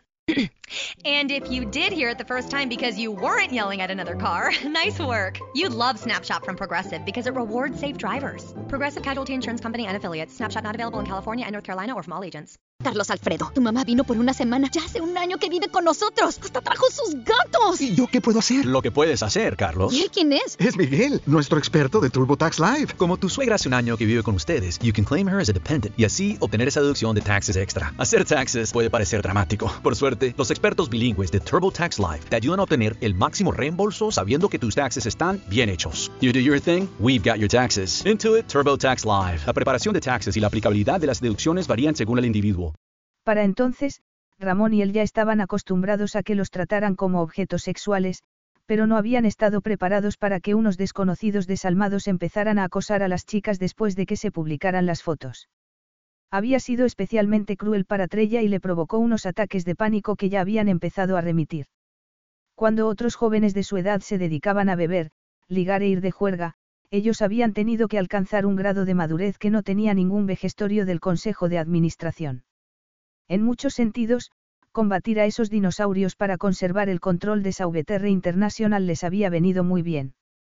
Ramón era el vehemente, el que defendía con pasión sus posiciones y se marchaba airadamente de una reunión tensa para relajarse con los coches de carreras. Henry se había dedicado a las hojas de cálculo, a las cuentas, a los datos que fundamentaban sus implacables contraataques cuando intentaban marginarlos. Ya ni se acordaba de cuántas noches se había pasado a la luz de la pantalla de su ordenador portátil maldiciendo a su padre por haberlo abandonado. Le dolía y le pedía en silencio que le aconsejara para que pudiera proteger a su madre y a sus hermanas. Las cosas habían sido más fáciles cuando las chicas habían madurado y habían podido responsabilizarse de su propia seguridad. Incluso, la reclusión que Trella se impuso a sí misma había sido un alivio para todos ellos, que tendrían que vigilarla menos aunque él nunca le habría pedido que llegara tan lejos. Sin embargo, nunca se olvidaría de aquellos primeros años en la posición de su padre, cuando se preguntaba cómo resistiría al día siguiente y al siguiente a ese. La presión era inmensa y le había convencido de que no tendría hijos para sentirse responsable de su seguridad. Sin embargo, allí estaba, con Cinnia. Claro que se casarían. Cinnia y él eran compatibles en muchos sentidos y era la conclusión natural. Estaba dándole vueltas a cosas que no podían cambiarse cuando debería estar tomando medidas por cosas que sí habían cambiado. Decidió que se lo contaría a su madre cuando estuviera con Cinnia e hizo una videollamada a Ramón. Cinnia está embarazada, le comunicó Henry. Lamentable. replicó Ramón sin disimular el asombro. ¿Quién es el padre? Yo contestó Henry entre dientes y ofendido de que su hermano hubiese podido pensar otra cosa. Los bebés son míos. Todavía estaba asimilándolo y decirlo en voz alta hacía que fuera más real y trastornador. Bebés. Son gemelos. Ramón se atragantó por la incredulidad, se rió, soltó un improperio y volvió a reírse. De verdad. De verdad Henry se pasó una mano por la cara. Tenemos que hablar. Todavía faltan cuatro meses, pero es probable que se adelanten. Tendré que reducir los viajes de este año. Nos instalaremos en París, pero tú y yo tenemos que comentar cómo vamos a reestructurarnos. La prensa será una pesadilla al hablar de la prensa, se acordó de cómo le afectaría a Trella y eso le recordó. Trella lo sabía. No te contó nada. Sabía que Cinnia estaba embarazada. No me contó nada. Sigue en París. Está en España, pero no te preocupes, Ramón levantó una mano. Está muy bien, no le hagas pasar un mal trago. Henry se lo tomó con escepticismo. Sus hermanas solían acusarlo de abrumarlas, pero seguía intentado prevenir posibles problemas antes de que desencadenaran una crisis para Trella. Eran tan dolorosas para ella que nunca se lo perdonaría si le originaba una. Sin embargo, no se molestó en defenderse. Esa advertencia, dicha por Ramón, era pura hipocresía. Ramón y Trella tenía la relación más volátil de los cuatro. Angelique era tan sensible que lloraba si su hermana le decía algo en tono airado, él era tan pragmático y equilibrado que no entraba al trapo si Trella tenía un arrebato de furia, pero Ramón siempre había estado dispuesto a darle pelea si ella la buscaba. Sin embargo, solo Ramón podía entrar en un enfrentamiento a gritos con la hermana pequeña. Nunca llegaba la sangre al río y todos sospechaban que era la única manera de que Trella soltara toda la frustración acumulada sin quedarse hecha añicos. No obstante, Ramón no se metería entre Henry y Trella sobre ese asunto. No hay ninguna explicación para que no me dijera nada. Ha sido irresponsable y despectiva. Hablaré con ella, se ofreció Ramón. Henry se recordó a sí mismo que tenía que estar en otro país cuando eso sucediera. Reúnete conmigo en París. Iré con Cinnia en cuanto haga el equipaje. Cortó la llamada y llamó a Trella. Unos segundos después, apareció con Angelique en la pantalla. Me había olvidado de que tú también estás allí, Geli comentó Henry al reconocer el salón de sus brazos. ¿Está mamá por ahí? Está en la siesta, contestaron las dos al unísono. Él hizo un gesto con la cabeza. Al verlas juntas, se dio cuenta de que Trella había engordado un poco. Eso consiguió que dominara más toda la rabia que ya había tenido que dominar. Había engordado después de que se la llevaran. La terapeuta había dicho que comía para sentirse mejor, no para saciar el hambre. La prensa, en cambio, la había llamado, la gorda, y eso solo había sido la punta del iceberg de todas las cosas atroces que se habían publicado y se habían dicho de ella. Cuando murió su padre, sus costumbres alimenticias se habían ido al otro extremo y estaba matándose de hambre. Les había preocupado lo delgada que estaba y habían llegado los ataques de pánico, que le duraron años. Después de haber probado distintas medicaciones, que le habían producido dependencia más de una vez, se había retirado de la vida pública. Por fin, había estabilizado sus estados de ánimo y, con ellos, el peso y la salud en general. Cuando Sadik anunció que iba a casarse, Trella se empeñó en que iba a salir del aislamiento para asistir a la boda. La celebración hizo que volviera a la vida pública y tanto él como sus hermanos habían estado en ascuas desde entonces por la posibilidad de una recaída. Esa redondez de sus mejillas y el brillo de inquietud de sus ojos hicieron que temiera que no estuviera llevándolo todo lo bien que habían esperado. Hizo un esfuerzo para ser amable. Estoy en casa de la madre de Cinnia, comentó él. Ya lo sé, Cinnia me ha mandado un mensaje. Eso le extrañó porque no había visto que Cinnia tocara el teléfono. Tengo que suponer que tú también lo sabías, Geli. Lo de Cinnia, no. Trella me lo ha explicado después de que recibiera el mensaje de que estás allí. Enhorabuena. Ella sonrió con tanto cariño y una alegría tan sincera que él quiso gruñir. Geli se encargaba de aplacarle el mal humor con su calidez y entusiasmo. Gemelos. Siguió Angelique dando unas palmadas. Uno para cada una. Merci, Henry. Era lo mismo que habían pensado Ramón y él cuando su madre tuvo gemelas y ellos tenían seis años, una para cada uno. ¿Qué has querido decir con que no sabías lo de Cinnia? ¿Qué sabes que yo no sepa? Angelique miró a su hermana. Um. Trella se mordió el labio inferior y miró a su hermana con una mirada suplicante. Geli le pasó un brazo por los hombros para darle ánimo. Venga, Bella, cuéntaselo. Cinnia no te dijo que nos encontramos. Le preguntó Trella mirándolo a los ojos antes de desviar la mirada. Supongo que aquí, en Londres. Has estado viniendo las últimas semanas para ver a una clienta, no. Algo así.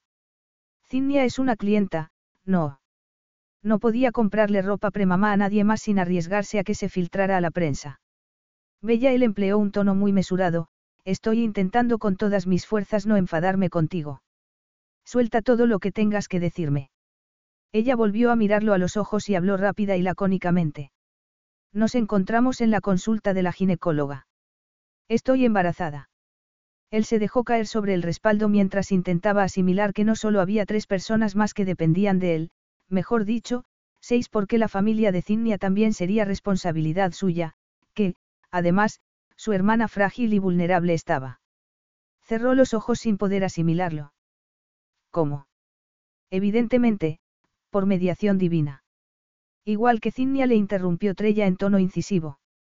No fue nada malo, tuve la oportunidad de estar con alguien y...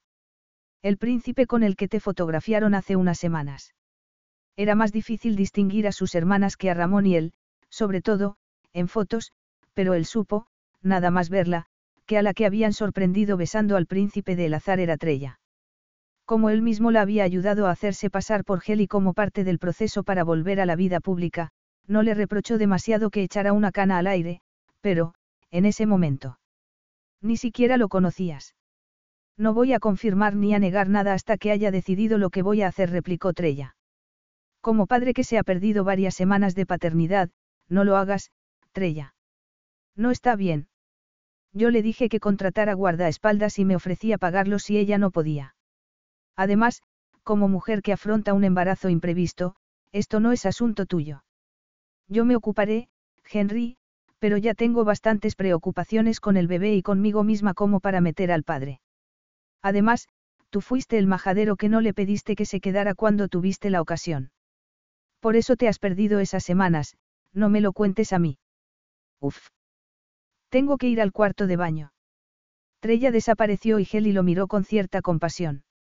Las mujeres embarazadas son muy volubles. Angelique miró hacia la dirección por donde se había marchado Trella. No le digas que he dicho eso, pero tenlo en cuenta con Cinnia. ¿Qué tal está? Geli frunció ligeramente el ceño con preocupación, pero con cierto aire pensativo también. Está intentando por todos los medios no apoyarse en nadie, y menos en mí. Es un embrollo, pero creo que por eso no se lo ha dicho al padre. No quiere volver a sentirse una carga. Dale algún tiempo, de acuerdo. Bueno, ya tengo bastante de lo que ocuparme, pero dímelo si me necesita. Lo haré, le prometió ella. ¿Qué tal estás tú? De verdad fue ayer cuando le mandó una foto de ella sonriente con Kasim. La había subtitulado. Esta vez vamos en serio. Kasim ha tenido que volver a Zamair. No volveré a verlo hasta finales de mes, pero queremos hacer una fiesta de compromiso. Geli sonrió de oreja a oreja. Tardaremos algunas semanas en organizarla por nuestros compromisos, pero me gustaría hacerla aquí. ¿Puede viajar Cinnia? Tendremos que preguntárselo a la médica preguntádselo. Si tenemos que ir a Londres, iremos, pero preferiría hacerlo aquí. De acuerdo. Todos podrían relajarse en la casa de su infancia como no lo harían en ningún otro sitio. Además, pensaba vivir allí con Cinnia aunque fuese al principio. Su madre seguía viviendo allí y le encantaría que fueran mientras decidían dónde querían vivir y se construían su refugio bien protegido. Se había quejado durante años porque no tenía nietos y Cinnia le había caído muy bien. Le entusiasmaría que volvieran a reunirse y esperando unos nietos. Cortó la llamada con Geli y llevó la bandeja a la cocina, donde estaba Milly. Gracias. murmuró la madre de Cinnia.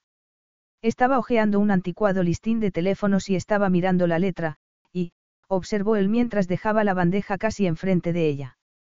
Si estás buscando iglesias, olvídate. Me ha dicho que vivirá conmigo, pero que no va a casarse. Um. Dice que es la sensata, pero es perversa. Mi marido era igual. Él tiene la culpa de que ella sea así. Menudo follón dejó cuando se murió. Creía que sabía más que nadie y que la administración no podía imponerle impuestos, trámites y esas cosas. Parece que ella lo hace bien y ayuda a la gente a cumplir la normativa y a evitar esas deudas. Tenía que defender a Cinnia. Trabajaba mucho y su madre tenía que verlo. Sí, desde luego. Solo quiero decir que tiene la misma tendencia a la independencia que tenía mi marido. Era cabezota. Él lo llamaba incapacidad para planificar, pero era una especie de anarquía, no podía aceptar el planteamiento aceptado por todos. Era muy bruto al intentar demostrar que nadie le daba lecciones. A ella le pasa lo mismo y quiere enseñarle a su padre, ya fallecido, lo que debería haber hecho y enseñarme a mí que una mujer no debería depender nunca de un hombre. Es la misma obstinación encauzada en un sentido distinto. Sin embargo, tienes razón. Hace tiempo que habría acabado en un albergue para indigentes si Cinnia no se hubiese esmerado en su profesión y nos hubiese resuelto las cosas a todas. Henry volvió a pensar en lo complicada que había sido su vida después de que falleciera su padre. Eran situaciones muy distintas, pero la entrega de Cinnia a su familia eran tan fuertes como la de él. ¿Cuántos años tenía Cinnia cuando perdiste a tu marido? Catorce. Catorce repitió él preguntándose por qué no lo había sabido. Ella le había reprochado mil veces que era reservado, pero ella tampoco era muy comunicativa. Eso tuvo que ser una carga enorme para ti. Para Cinnia le corrigió ella con tristeza. Dorry no andaba casi. Yo estaba hundida. Es devastador para cualquier familia que desaparezca la piedra angular, pero yo ni siquiera sabía pagar una factura. Solo sabía que tenía que mantener a las niñas en esta casa. Era la única casa que conocían. Es lo único que piensas, ¿verdad? Puso las manos en el libro y lo miró con una expresión de muchos años de dolor. Te aferras a lo que te queda para mantenerte en pie después de un mazazo tan fuerte. Henry asintió con la cabeza. Ella no podía haberlo dicho mejor. Su madre se había quedado destrozada, sus hermanas, aturdidas, y Ramón, abrumado. Cinnia compartía la habitación con Dorry para que también se pudiera alquilar la que había tenido. Era inútil pedir a las otras dos que durmieran juntas. Ya las has conocido, ya sabes lo que quiero decir. Milly sacudió la cabeza. La cosa no llega a mayores, pero, al menos, se expresan. Cinnia, no. Dorry y ella lo acumulan todo como si fuera combustible para llegar a donde quieren llegar. Que Dios se apiade de ti si quieres echarles una mano. Dorry puede contestar el teléfono porque Cinnia le paga, pero sí se me ocurre hacerlo a mí para que deje de sonar. Henry cruzó los brazos y se acordó de que Cinnia no le había dejado ver su plan de negocio hasta que había conseguido financiación, que no había sido la de él. Luego, tampoco había querido contarle cómo era el piso que buscaba, y mucho menos la zona que le gustaba o el precio que podía pagar. Al final, siempre había pensado vivir encima de la oficina, y era muy sensato, pero él no había sabido nada de nada hasta que había cerrado la operación. Observaba que no era solo que no había querido que la ayudara, era que necesitaba que absolutamente todo el mérito fuera de ella, era independiente hasta las últimas consecuencias. Sin embargo, esa autosuficiencia no se debe solo a la situación de tu marido, ¿verdad? Háblame de ese novio con el que vivió en Londres. Avery. Es un ejemplo perfecto de lo terca que puede llegar a ser. No sería justo llamarle un don nadie, pero estaba claro, a primera vista, que no iba a llegar muy lejos. Cometí el error de decirle que podía aspirar a mucho más y se acabó mil y levantó una mano como en un gesto de rendición. Dejó que ese niño se pegara a ella como una lapa, y digo, niño, intencionadamente. Su primer pretendiente no quería portarse como un hombre, pero se veía de lejos que tenía sustancia. Si quieres que te diga la verdad, me recuerdas a él. Henry no supo cómo tomárselo, sobre todo, cuando ella estaba tomándole la medida con esos ojos tan perspicaces. A él tampoco le gustaba hablar del pasado de Cinnia y menos cuando entraban hombres que su madre conocía muy bien. La madre de Henry, aparte de Cinnia, no había conocido a ninguna mujer que se hubiese acostado con él. Cinnia era la única mujer en la que había confiado lo bastante. Primero la había llevado a ver algunas carreras de Ramón y luego la había llevado a una cena con Heli en París antes de que se quedara a vivir allí. Habían estado viéndose un año antes de que la hubiese llevado a España para celebrar el cumpleaños de él, donde conoció por fin a Trella y a su madre. Esos habían sido unos pasos muy importantes para él. Ella tampoco lo había presionado para que conociera a su familia y había desaparecido varias veces para estar con ellos antes de que hubiese empezado a invitarlo a que la acompañara. Le había aliviado, pero, en ese momento, le irritaba que otros hombres hubiesen entrado y salido de esa cocina. Él había tenido muchas amantes antes de Zinnia, porque le importaba que ella hubiese tenido dos. James habría sido una buena pareja para ella, pero se conocieron cuando eran demasiado jóvenes. Carlos Alfredo, tu mamá vino por una semana. Ya hace un año que vive con nosotros. Hasta trajo sus gatos. ¿Y yo qué puedo hacer? Lo que puedes hacer, Carlos. ¿Y él quién es? Es Miguel, nuestro experto de TurboTax Live. Como tu suegra hace un año que vive con ustedes, you can claim her as a dependent y así obtener esa deducción de taxes extra. Hacer taxes puede parecer dramático. Por suerte, los expertos bilingües de TurboTax Live te ayudan a obtener el máximo reembolso sabiendo que tus taxes están bien hechos. You do your thing, we've got your taxes. Intuit TurboTax Live. La preparación de taxes y la aplicabilidad de las deducciones varían según el individuo. Carlos Alfredo, tu mamá vino por una semana. Ya hace un año que vive con nosotros. Hasta trajo sus gatos. ¿Y yo qué puedo hacer? Lo que puedes hacer, Carlos. ¿Y él quién es? Es Miguel, nuestro experto de TurboTax Live. Como tu suegra hace un año que vive con ustedes, you can claim her as a dependent y así obtener esa deducción de taxes extra. Hacer taxes puede parecer dramático. Por suerte, los expertos bilingües de TurboTax Live te ayudan a obtener el máximo reembolso sabiendo que tus taxes están bien hechos. You do your thing, we've got your taxes. Intuit TurboTax Live. La preparación de taxes y la aplicabilidad de las deducciones varían según el individuo. Él la defraudó mil y dejó escapar un suspiro. Se fue al extremo contrario con Avery. Supongo que le parecía una apuesta segura, que no le veía capaz de romperle el corazón. Por eso le espantaba la idea de sus amores anteriores. Ninguna mujer lo había impresionado tanto como Zinnia, pero aquellos hombres habían sido partes integrantes de su vida. Ellos la habían moldeado, ellos intervenían en las reacciones de ella con él. Avery no sabía ni servirse los cereales del desayuno, pero, naturalmente, yo tuve la culpa de que llegara tan lejos con él. Yo nunca dije que creyera que tenían que casarse por dinero mil y levantó un dedo amenazante y lo agitó, pero eso da igual.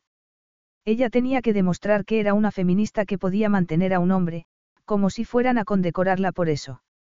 Quería con todas sus ganas que me comiera lo que había dicho de él. ¿Qué pasó? Que fue una pérdida de tiempo absoluta y que le quitó una buena tajada de sus ahorros. Ella volvió a mirar el libro y pasó una página ruidosamente. Todo lo que había dicho le había dado una visión nueva de Zinnia.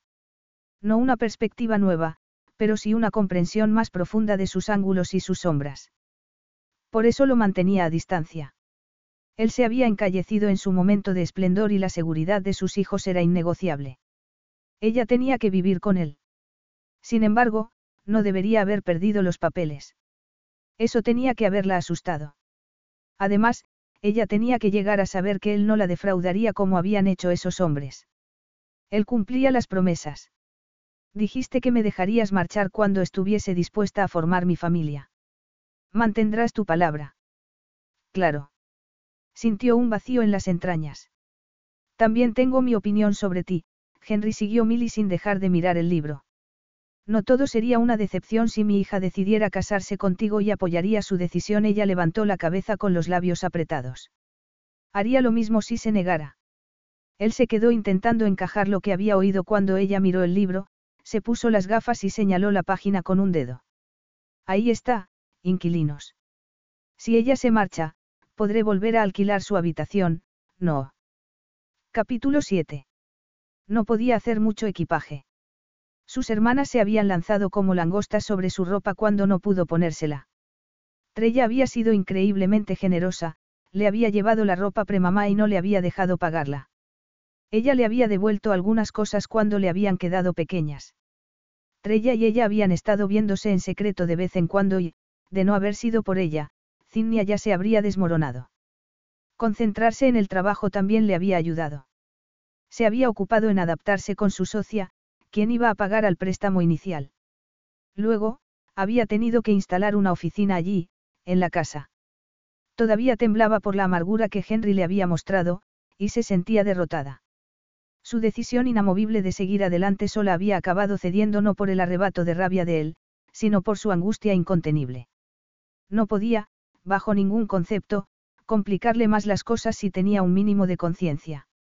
Sin embargo, su vida iba a cambiar irreversiblemente aunque ya había cambiado. Era lo que le pasaba a una mujer que esperaba gemelos, Pero las cosas serían completamente distintas con Henry, ya no estaría en un plano de igualdad con él. Tampoco lo había estado en el pasado, pero ella había podido fingir que avanzaban por caminos paralelos, que vivían sus vidas y que se cruzaban cuando les convenía por el mismo motivo, el sexo. No obstante, siempre había sabido, incluso antes de quedarse embarazada, que iba a su estela. Ella estaba metiendo más sentimientos que él, su vida giraba alrededor de él. Se lo había ocultado a sí misma tanto como a él, pero el embarazo le había obligado a afrontarlo. Tenía que preguntarse a sí misma, y a él, hasta qué punto estaba comprometido. Aquella mañana de enero le había preguntado si la quería, pero se había cerciorado de preguntárselo en Londres para no tener que organizar una escapatoria con un transbordador incluido. Henry, como era típico en él, había eludido la respuesta. Si lo que estás buscando es que te pida. No te he preguntado si quieres casarte conmigo, le había interrumpido ella. Te he preguntado si me quieres. Y me lo preguntas porque quieres cambiar las cosas entre nosotros. Él ni siquiera había levantado la cabeza de la tableta electrónica, como si esa conversación le cansara. Ya te he dicho que no voy a casarme contigo.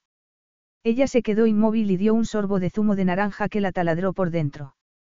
Ya llevaba dos semanas con el embarazo pesándole sobre la conciencia, lo que había provocado que él le preguntara más de una vez por qué estaba tan distante y distraída. Una vez, incluso, le había puesto la mano en la frente y le había preguntado si se encontraba mal.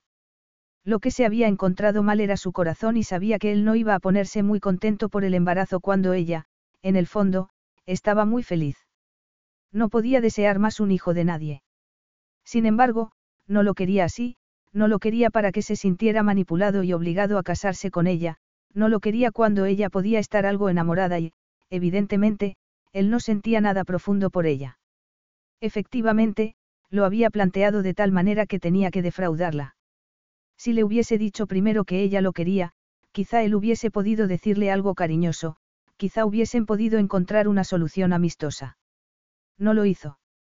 Había cerrado el corazón bajo siete llaves, se había preparado para el rechazo y, efectivamente, incluso lo había preparado para que pudiera alejarse dolida y digna a la vez. Siempre he querido tener hijos, le había recordado ella casi temblando mientras jugaba la partida de dados más importante de su vida. Dijiste que me dejarías marcharme cuando estuviera preparada para formar una familia. Vas a mantener tu palabra. Claro. Una palabra que fue como un disparo. ¿Por qué no pudo decirle al menos que le tenía cariño? ¿Por qué no le había dicho que la echaría de menos? ¿Por qué no había hecho nada para fingir que no quería que se marchara? Durante todo el tiempo que habían estado juntos, él le había hecho creer que sentía algo, aunque fuera cariño. La protegía muchísimo y le expresaba muchas veces su admiración por lo que trabajaba y lo que había logrado. No siempre se reía abiertamente por sus bromas y algunas veces la había mirado fijamente como si se hubiese pasado de alguna raya, pero siempre esbozaba una sonrisa burlona. A él le gustaba su sarcasmo fuese más o menos ingenioso. ¿Por qué si no había sentido tanto por él cuando no parecía siquiera que él la quisiera un poco? No era una necia masoquista, no. De verdad que no sentía nada. Desde que se había presentado allí, no había mostrado la más mínima alegría por volver a verla, solo había mostrado rabia y rencor. Aquel día, él la había acusado de querer cambiar las cosas y no era verdad. Las cosas habían cambiado solas, las células se habían dividido y Henry y ella se habían separado. Se le empañaron los ojos de lágrimas al darse cuenta de que no había cambiado nada desde entonces. Él seguía sin sentir nada. La desesperanza volvió a adueñarse de ella. No podía ser tan ridícula, se regañó a sí misma mientras las lágrimas se le acumulaban en la garganta. Solo lloraba a última hora de la noche, cuando lo echaba de menos, cuando seguía despierta, echa un ovillo alrededor de sus bebés, y estaba congelada porque su lado de la cama estaba vacío. Durante el día, era pragmática y segura de sí misma. ¿Cómo iba a proteger el corazón si iba a vivir con él y a verlo todos los días? Volvió a repetirse que no podía ser tan necia, pero su mano tomó un pañuelo de papel de la caja y siguió tomándolos mientras tenía la sensación de que el mundo estaba hundiéndose alrededor de ella. El dolor porque él no la quería era demasiado intenso como para que bastaran un par de pañuelos. No quería amarlo, era algo demasiado grande y demasiado duro, le dolía demasiado. Se tapó la cara con un montón de pañuelos, notaba todo el cuerpo arrasado por la angustia. Había intentado mantenerlo todo controlado y estaba deshaciéndose. Quiso tomar aire y le salió un sollozo. Cinnia. Su voz, delicada y considerada, fue la gota que colmó el vaso. ¿Cómo lo conseguía? ¿Cómo hacía que pareciera que la quería cuando no era verdad? Se le desgarró el corazón y avanzó tambaleándose porque no le sujetaban las piernas. Unos poderosos brazos la agarraron y la tomaron. La tumbó en la cama, se sentó a su lado, la abrazó y la besó en la frente murmurándole algo en francés. Ella intentó dejar de llorar y entenderlo, pero acabó gritando. No te entiendo. No se refería a que estuviese hablando en francés, sino a que fuera tan cariñoso. Estoy diciéndote que no tengas miedo, Cherie. No debería haberte asustado al decirte esas cosas tan espantosas, como que eres un objetivo. Estás a salvo. Prometo que os mantendré a salvo, a ti y a los bebés. Henry no lo había entendido, pero se sentía tan aliviada entre sus brazos que se dejó llevar por la emoción y dio rienda suelta al dolor por no haber estado con él durante esas semanas. Él siguió acariciándole el pelo y murmurando para tranquilizarla. Ella sabía que, seguramente, habría hecho lo mismo contra ella, que se había pasado 15 años intentando que su hermana se recuperara de algo que no debería haber sucedido. No podía extrañarle que hubiese trazado una línea tan gruesa alrededor de él y de su familia y que no dejara a nadie que la traspasara. Sin embargo, aunque la hubiese atacado por haberse atrevido a quedarse embarazada, allí estaba, haciéndole promesas y dejándole que se acurrucara entre su calidez. Era acogedor y le gustaba y gritó con más fuerza. Tranquilízate, Cherie. No creo que pueda. No se trata solo de ti, Cinnia él le acarició la espalda y le pasó los labios por la frente. Yo estoy aquí. Pero no quieres estar. Él le besó la frente y dejó escapar un suspiro. Haces bien en reprocharme eso. Ella esperó, pero él no dijo nada más. La desesperanza volvió a adueñarse de ella y fue a apartarse. Él la abrazó con más fuerza y la mantuvo contra su calidez. Ya fue bastante doloroso que la secuestraran, siguió él en voz baja y algo ronca. Bastante aterrador era vivir sabiendo que no éramos invulnerables. Entonces, tuve que ser el responsable de estar alerta. Naturalmente, siempre me ocuparé de mi madre y mis hermanas, pero no quería tener una esposa y un hijo. No sabes cómo lo pasaron mis padres cuando secuestraron a Trella. Ella tragó saliva por la sorpresa, porque él no había hablado nunca de un secuestro. Yo sufría, pero mi madre. Fue inhumano lo que le hicieron al llevarse a su hija. Y lo que le hicieron a Trella. Nunca he querido tener la posibilidad de volver a sufrir así por un hijo. Ya sé que parece una cobardía, pero no puedo evitarlo. Lo lamento. Susurró ella con un hilo de voz al darse cuenta de que él no la perdonaría jamás. No replicó él. No lo lamentas y yo tampoco. Henry le tomó la cara entre las manos. Estoy preocupado, me preocuparé por mis hijos el resto de mi vida, pero no lamento ser su padre. Ella no pudo verlo casi por las lágrimas de una esperanza incipiente. Él le acarició la mejilla con el pulgar. No nos arrepentiremos de nuestros hijos. Henry le levantó la barbilla y le puso una mano en el abultado abdomen. Estos bebés son deseados por sus dos padres. De acuerdo.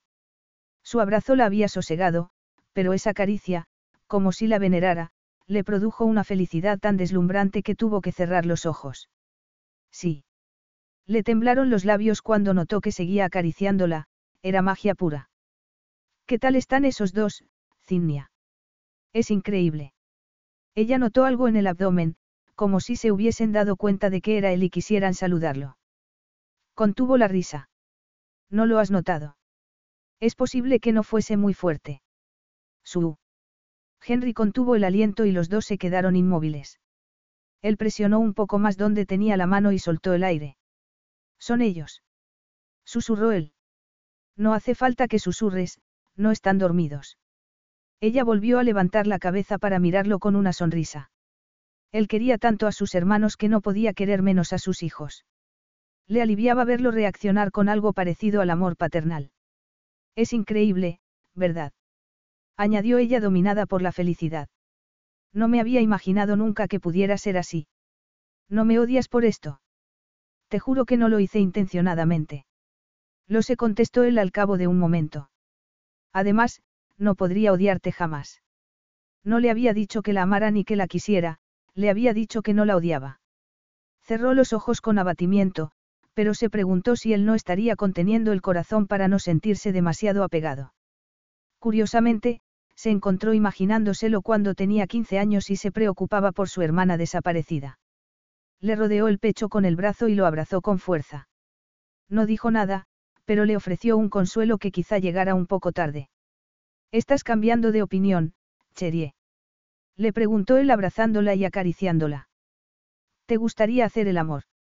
No mintió Cinnia apoyando la cabeza en la almohada y separándose de él. Yo. Ella suspiró al darse cuenta de lo difícil que sería vivir con él. No. Se preguntó cuánto tiempo sería capaz de seguir diciendo eso. No se marcharon a París hasta última hora del día siguiente. Estaba callada y Henry pensaba en los días que precedieron a la ruptura. Había rememorado varias veces aquellos momentos de silencio y siempre había llegado a la conclusión de que estaba meditando si dejarlo o no. En ese momento, ya no pensaba lo mismo. La cinnia que le había parecido silenciosa e impenetrable se había derretido entre sus brazos la noche anterior y luego se había quedado dormida durante tres horas. La madre de Cinnia le había advertido que la dejara dormir y había dado a entender que no se cuidara tanto como debería en su estado, algo que no le sorprendió. Para contrarrestar algo de la decepción de ella, había ido a la puerta del dormitorio de su hermana para llegar a un acuerdo con Dorry. Mi idea es que España sea nuestra base, le había explicado él. Mi madre vive allí y será abuela. Necesitaremos una niñera. Como ya habías pensado serlo de Cinnia, me gustaría que fueras con nosotros, al menos, a corto plazo. De verdad. Dorry había arqueado las cejas por encima de las gafas de montura redonda. ¿No preferirías una profesional? Alguien que sepa karate. Los bebés tendrán guardaespaldas, pero se ocuparán de protegerlos, no de darles de comer y cambiarlos. Además, es posible que Cinnia sienta añoranza si no tiene a nadie de la familia cerca. Los dos confiamos en ti y tú y yo nos llevaremos bien. Y su hermano no intentará ligar contigo, había comentado Cinnia medio dormida por la puerta entreabierta de la habitación que tenía él detrás. Henry sacudió la cabeza. Le encantaba oír que ella se había repuesto, pero algunas veces hacía comentarios de muy mal gusto. Dorry lo había mirado con la misma cara de póker que solía poner su hermana. Entonces, olvídate. Lo retiro había replicado él dirigiéndose a Dorry. Dos lenguas viperinas de dos bitley dentro de mi casa es demasiado. Él no lo había dicho en serio y todos habían coincidido en el comedor para la cena. Dorry ya estaba pensado en que pasaría un año en España, y él también había negociado con su madre que le proporcionaría personal que le sirviera de servicio de seguridad y de empleados para que llevaran la casa familiar como una casa de huéspedes si quería seguir alquilando habitaciones, pero le prometió que le alquilaría un piso cerca de ellos para que pudiera ir a España a ver a sus nietos cuando quisiera. Esos eran detalles sencillos, pero todavía había que resolver un millón de ellos mucho más complejos, aunque se sintió incapaz de ponerse manos a la obra cuando entró en su ático después de un día muy largo. La noche anterior habían dormido en el piso de Londres, pero habían llegado muy tarde y habían utilizado habitaciones distintas. Luego, a primera hora de la mañana, habían ido a la consulta de su médica para cerciorarse de que podía viajar y para que le mandara su historia médica a la especialista de París, que los había recibido un rato cuando llegaron a la ciudad. A él le gustaba el piso de París, Cinnia y él lo habían convertido en una especie de base en el pasado, pero su familia entraba y salía de esa casa cuando quería. Ese ático era solo suyo. Tenía seis dormitorios, uno para cada uno de los miembros de su familia, pero iban muy de vez en cuando. Su madre y sus hermanas solían quedarse en el piso que había encima de la casa de modas de las chicas, Maison des Jumeaux, y su hermano se alojaba en hoteles para poder tener alguna invitada si quería. Él prefería esas habitaciones espaciosas con decoración moderna y todo tipo de electrodomésticos. Era su refugio y se lo había comprado por la terraza que tenía con vistas a la Torre Eiffel y el Sena. Cinnia suspiró cuando entraron y expresó muy bien cómo se sentía él. Siempre había sido una magnífica acompañante que hacía ese comentario ingenioso que conseguía que los cócteles o las cenas de gala fuesen más llevaderas, pero le aliviaba tanto como a él poder cerrar la puerta al resto del mundo. Se quitó el abrigo y lo colgó como si hubiera llegado a su propia casa. Él la miró con un nudo en el estómago y se dio cuenta de hasta qué punto había dado por supuesto el lugar que ocupaba ella en su vida. Se había puesto impaciente cuando le había parecido que ella no estaba satisfecha con el acuerdo que habían alcanzado. Se había enfurecido con ella aquella mañana. Se había resistido a que ella cambiara la dirección de las cosas y también le había dejado que se marchara para demostrarse a sí mismo que superaría sin problemas cualquier desilusión por su marcha. No lo había superado. Su ausencia lo había corroído por dentro, y, en gran medida, porque no le había interesado ninguna otra mujer. Había sido el periodo de abstinencia más largo desde que descubrió todo lo que podía ofrecerle el sexo. Ella estaba de espaldas a él y, desde esa posición, ni siquiera se notaba que estuviera embarazada. Era la cignia seductora de siempre, con la melena rubia y ondulada que le caía por la espalda y su precioso trasero redondeado que le formaba una especie de reloj de arena debajo de los amplios hombros. Dobló la espalda mientras se quitaba los zapatos con los pies y los guardaba en el armario. La deseaba, la anhelaba desde hacía meses, en ese momento, cuando por fin estaba con ella, el deseo lo atenazaba por dentro. Un deseo destructivo porque la prensa ya sabía que pasaba algo y ya les había obligado a dar varios rodeos ese mismo día. Tenía que mantenerse centrado. Debería mantener las distancias, pero se puso detrás de ella y también se quitó los zapatos. Pudo oler ese aroma delicado de ella que conocía tan bien. Estaba seria y las sombras hacían que pareciera pálida y conmocionada. Miraba dentro del armario como si buscara un pasadizo que la llevara a otro mundo. ¿Qué pasa? Le pasó un brazo por encima de los pechos y la atrajo contra sí. Nada. Cinnia se dio la vuelta y miró el reflejo de los dos en el espejo de la puerta.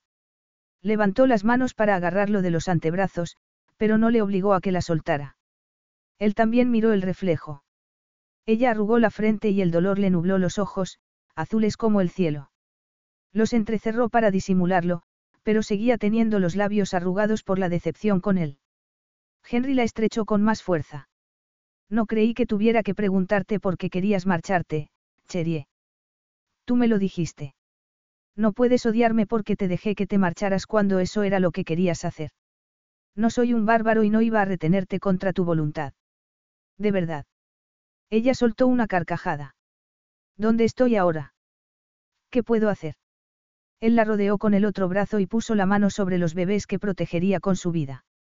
Podrías haber sido sincera, decidiste complicarlo todo al no decírmelo. A Cinnia le temblaron los labios y los apretó para mantenerlos firmes. Dos años es mucho tiempo para ser tu cortesana, Henry. Quería saber que era algo más que una relación física. Lo eres. De verdad. Lo miró a los ojos en el espejo con una expresión de desánimo mientras contoneaba su trasero contra su erección. Esto es lo único que me has dado, aparte de las joyas y, ahora, un par de bebés. No me has dado nada de ti. Este soy yo, replicó él con los dientes apretados y casi sin poder contener la oleada de excitación. Este hombre tan obsesionado como para arriesgarse a llevarte a su casa, donde puedes ver los entresijos de su vida. ¿De verdad crees que me tomaba a la ligera lo que teníamos? No, era una debilidad, un peligroso placer que me concedía. Sin embargo, te deseaba, te deseo todo el rato. ¿De verdad esperas que me disculpe por dejarme llevar por eso cuando tú me deseas lo mismo? Ella intentó mirarlo con rabia y un brillo desafiante en los ojos, pero se rió en tono burlón y le chafó la fanfarronada. Tienes los pezones duros, Cherie. Creías que no me había dado cuenta. Le tomó un pecho con la mano, pero era tan abundante que tuvo que separar los dedos para abarcarlo. Ella gimió e intentó librarse de él, que la soltó con un respingo de sorpresa. Te hago daño. Están muy sensibles, contestó ella con los ojos llorosos. Él le dio la vuelta para que lo mirara a la cara. Puedes hacer el amor. La médica había dicho que no pasaba nada, pero que le dolería. Ella echó la cabeza hacia atrás y él se preparó para otro rechazo. Sin embargo, la miró a los ojos sin poder disimular lo mucho que anhelaba hacer el amor con ella y el brillo de indignación fue apagándose en los ojos de ella. Notó las palpitaciones del pulso en el cuello, en el pecho y en las entrañas. Era posible que la hubiese agarrado con fuerza de los brazos al querer, inconscientemente, que sintiera el mismo deseo que él. No podía ser el único así de afectado, era insoportable.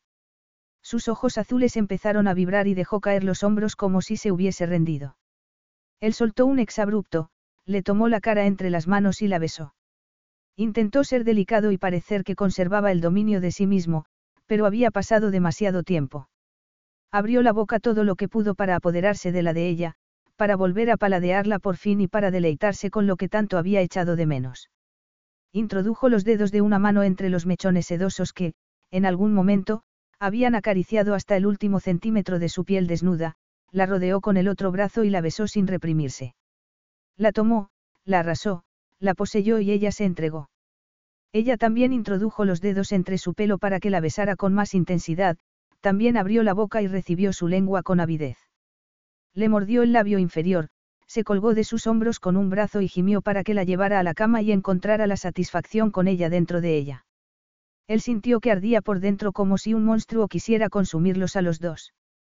Le pasó los dientes por donde el cuello se unía con los hombros, por donde siempre jadeaba de excitación y se estremecía. Era suya. Henry. Gimió ella mientras lo empujaba. Él retrocedió medio paso al acordarse de que estaba embarazada. A la cama. Maldito sea, susurró ella con desesperación. Necesito algo más que sexo. Capítulo 8. Zinnia se había duchado, vestido y maquillado cuando Henry llamó a la puerta y entró en su dormitorio. Ya le había llamado hacía una hora para decirle que le dejaría dormir todo lo que quisiera, pero que tenían un día muy ajetreado y que tenía que levantarse. Ramón está de camino. Las relaciones públicas van a ser peliagudas. Quiero que estés en algunas de mis reuniones y nos harán fotos. Él había estado hablando con alguien por teléfono cuando ella entró en la cocina para prepararse un zumo de naranja y unos huevos revueltos. Había mirado de soslayo su espalda, había admirado la camisa blanca que se le ceñía a los hombros y los pantalones que resaltaban su trasero. Tuvo que mirarlo a los ojos por primera vez desde que la noche anterior él se alejó de ella y salió a la terraza a pesar de la llovizna. No había dormido bien, se había sentado en el borde de la cama en mitad de la noche y había tenido que dominar la tentación de ir con él y de mandar al infierno todos sus principios. No estaría siendo una cabezota, como le decía muchas veces su madre. No lo creía. Era fácil ceder con Henry y dejarse arrastrar. Si empezaba a acostarse con él, dejaría que tomara las riendas de toda su vida, sería dependiente. No podía permitirse convertirse en una mujer tan débil. Aunque también sospechaba que él siempre sería más fuerte que ella, algo desesperante, sobre todo, cuando se dirigía hacia ella con esa seguridad en sí mismo natural, como si fuera una pantera. Toma, es tuyo. Él dejó un sobre abierto en el tocador que tenía ella delante. Lo reconoció y se le cayó el alma a los pies. Era el sobre acolchado escrito con su letra. Lo había llenado con las joyas que él le había regalado y se lo había mandado cuando rompieron, pero no había reaccionado cuando lo hizo, lo que la llenó de desdicha. Él tenía una expresión implacable. Vio que estaba dominado por unos sentimientos muy fuertes, tan fuertes que tuvo que desviar la mirada con la sensación de que estaba conteniendo un arrebato que no tenía nada que ver con que no hubiera querido acostarse con él. Cerró el tarro que tenía en la mano y lo dejó en el tocador. Ha llegado Ramón. Llegará en cualquier momento. Cinnia rezó para que se diera prisa. Se apartó del espejo, se pasó una mano para que el pelo le cayera por encima de los hombros y se preguntó si a Henry le gustaría lo que estaba viendo hasta que se dio cuenta de lo que estaba pensando y quiso gritar. Llevaba un vestido azul con cinturón de satén y que se abría en la falda. Como todas las creaciones de Maison des Jumeaux, era muy favorecedor y, naturalmente, estaba muy guapa. Aún así, quería que le gustara a él, que la miraba de tal manera que le abrasaba la piel. ¿No vas a comprobar si está todo? Le preguntó Henry en tono desafiante y con una voz dura como el granito. No vas a reprocharme que lo haya traído para llevarte a la cama. Ella mantuvo los ojos clavados en su reflejo y notó que le abrasaban las mejillas, pero no miró el sobre ni lo miró a él, que se imaginaba que tendría una expresión más implacable todavía. Anoche dijiste que solo te daba joyas y sexo, o, mejor dicho, joyas a cambio de sexo. Yo, en cambio, creía que habíamos zanjado la discusión con esto. Él lo dijo en un tono que dejaba entrever un peligro soterrado. Sacó una pulsera, lo primero que le había regalado, y la dejó caer sobre el tocador con desdén. Ella gritó algo y alargó la mano para agarrarla antes de que cayera al suelo. Miró la joya que tenía en la mano y sintió un placer desproporcionado por sujetarla otra vez. Se había puesto esa pulsera casi todos los días. Era una hilera de rubíes y diamantes. Cuando se la regaló, él comentó que el color de las piedras le parecían fuegos artificiales, que le recordaban a la primera noche que habían estado juntos. Ella se había puesto como una fiera y le había acusado de pagarle a cambio de sexo, y habían discutido acaloradamente por eso. Él se había ofendido más que ella. Si hubiese querido pagarte a cambio de sexo, habría elegido el primer pedrusco ostentoso que hubiese visto, pero vi algo que me hizo pensar en la primera noche que pasamos juntos y quise que la tuvieras porque yo siempre recordaré. Él no terminó la frase y se marchó. Se acordaría de ella, de la primera vez, de aquella noche. Cinnia, abochornada, se había puesto la pulsera y solo se la había quitado para bañarse o sí, por casualidad, se ponía otra cosa una noche. ¿Sabes lo furioso que me puse cuando vi esto?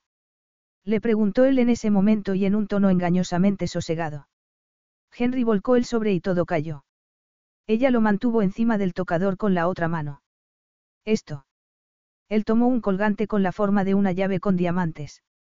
Esto no tenía nada que ver con el sexo y lo sabes. Quería que lo tuvieras tú. Él se lo había regalado después de que ella hubiese rematado la compra de su oficina y su piso. Ni siquiera habían hecho el amor allí hasta que ella tomó posesión y estuvo puesta la moqueta, así que, efectivamente, no tenía nada que ver con el sexo. Estoy orgullosa de ti, le había dicho él mientras empujaba el estuche por encima de la mesa del restaurante donde habían ido a celebrarlo. Has trabajado mucho para lograr algo y lo has conseguido. Estás resplandeciente de orgullo y quería que tuvieras algo resplandeciente para celebrarlo. Ella se había quedado atónita y emocionada y se había puesto el colgante muchas veces cuando estaba decaída. Siempre le levantaba el ánimo y hacía que se enorgulleciera de quién era y de lo lejos que había llegado. Esto. Él levantó un brazalete del primer viaje que hicieron a Nueva York. ¿A cambio de qué sexo te regalé esto? Ella apretó los labios porque sabía muy bien que había sido una broma entre ellos. Ella se había quejado de que las estadounidenses parecían tener fijación con los zapatos, pero a ella le daba igual cuál era cada diseñador. Él le había regalado ese cordón de oro que se le pegaba a la piel y era un motivo de conversación muy agradable cuando salía el asunto de los zapatos. Ella le había amenazado con colgarle un dije con la forma de la Estatua de la Libertad, y él la había mirado con tanta repulsión que ella todavía se burlaba al acordarse. Me lo pasé muy bien contigo en Nueva York y eso era lo único que quería decirte cuando te regalé esto, añadió él sacudiendo la pequeña serpiente de oro. No murmuró ella con miedo de que pudiera romper un eslabón. Se la quitó, se la guardó en el puño y se lo llevó al corazón. ¿Qué te importa lo que le pase? Es un montón de basura, no. No representan un recuerdo especial y tampoco he dedicado nada de tiempo a elegir estas cosas especialmente para ti. Tienes razón. No significan nada y debería haberlas tirado a la basura en cuanto las recibí. Lo haré ahora. Ni se te ocurra exclamó ella apartándole las manos para que no tocara las joyas. Hiciste que me sintiera fatal cuando no te importó un rábano que me marchara y yo quise hacerte lo mismo. Cinnia se puso entre él y el tesoro de diamantes y esmeraldas, oro y platino. Mensaje recibido. Los dos años que pasamos juntos ni siquiera eran dignos de recordarse. Cuando lo rememoré, quise. Ella vio, por el rabillo del ojo, que él apretaba los puños y los dientes. Lo nuestro fue algo más que sexo. Reconoció él con la voz ronca y soltando las palabras entre los dientes. Ella lo miró con cautela, con miedo de encontrarse rabia y rencor, pero se encontró arrepentimiento, incluso, como si le pidiera disculpas. Por eso te niegas a casarte conmigo. Estamos muy bien juntos, Cinnia, y no solo ahí Henry señaló la cama. En todos lados. Ella esperó que le prometiera amor eterno, pero él no lo hizo. Miró hacia otro lado y parpadeó para contener las lágrimas. No era decepción, era una sensación de fatalidad. Que demostraría que él lo dijera con palabras cuando ella no iba a creerlo. Sintió una descarga tan dolorosa al darse cuenta que se quedó sin respiración. No solo le había puesto a prueba cuando se marchó, lo había alejado porque le daba miedo que la amara, para demostrarse que no lo necesitaba. Seguía rechazándolo para protegerse. Te tengo cariño, de acuerdo. Él lo masculló como si le costara concederle hasta eso. No. Ella contestó en un tono tenso, captando algo que no vislumbró aquel día de enero. Echó la cabeza hacia atrás y lo miró fijamente sin importarle que tuviera las pestañas mojadas. No estoy de acuerdo, siguió Cinnia, porque aunque lo hubieses dicho aquel día. Ya lo he oído antes y da igual. Sigo dolida.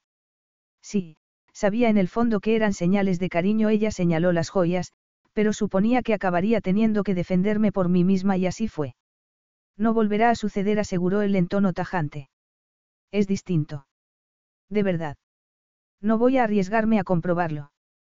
Henry fue a rebatirla, pero oyeron que llamaban a la puerta. Es Ramón, comentó Henry antes de soltar un improperio.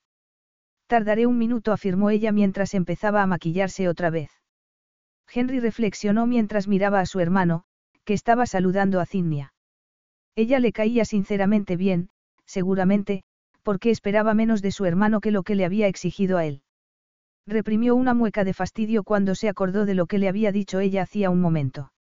En teoría, debería sentirse aliviado porque ella, en términos generales, le hubiese dicho que no quería su declaración de amor porque no iba a creérsela, pero le dolía como le había dolido que le devolviera las joyas. No podía creerse que tuviera tan poca fe en él. Estaba pálida, pero se imaginó que si su hermano se daba cuenta, lo achacaría a su estado. Sin embargo, Ramón, que era un seductor incorregible, hizo todo lo que pudo para cautivarla.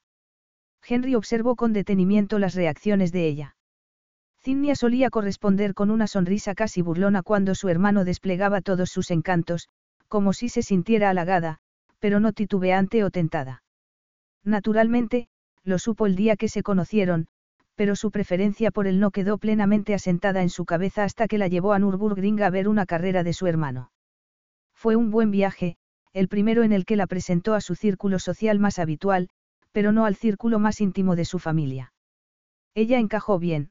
Is your bunion causing pain or preventing you from wearing your favorite shoes? Have you considered a bunionectomy? Midwest Clinical Research Center is currently enrolling a clinical trial for an investigational pain medication following a bunion removal surgery. Qualified participants between the ages of 18 and 75 may receive a bunion removal surgery at no cost, as well as access to an investigational pain medication. They may also be compensated up to $1,170 for their time. To learn more, call 937-588-6622 or go to removemybunion.com to fill out a short survey and see if you may qualify.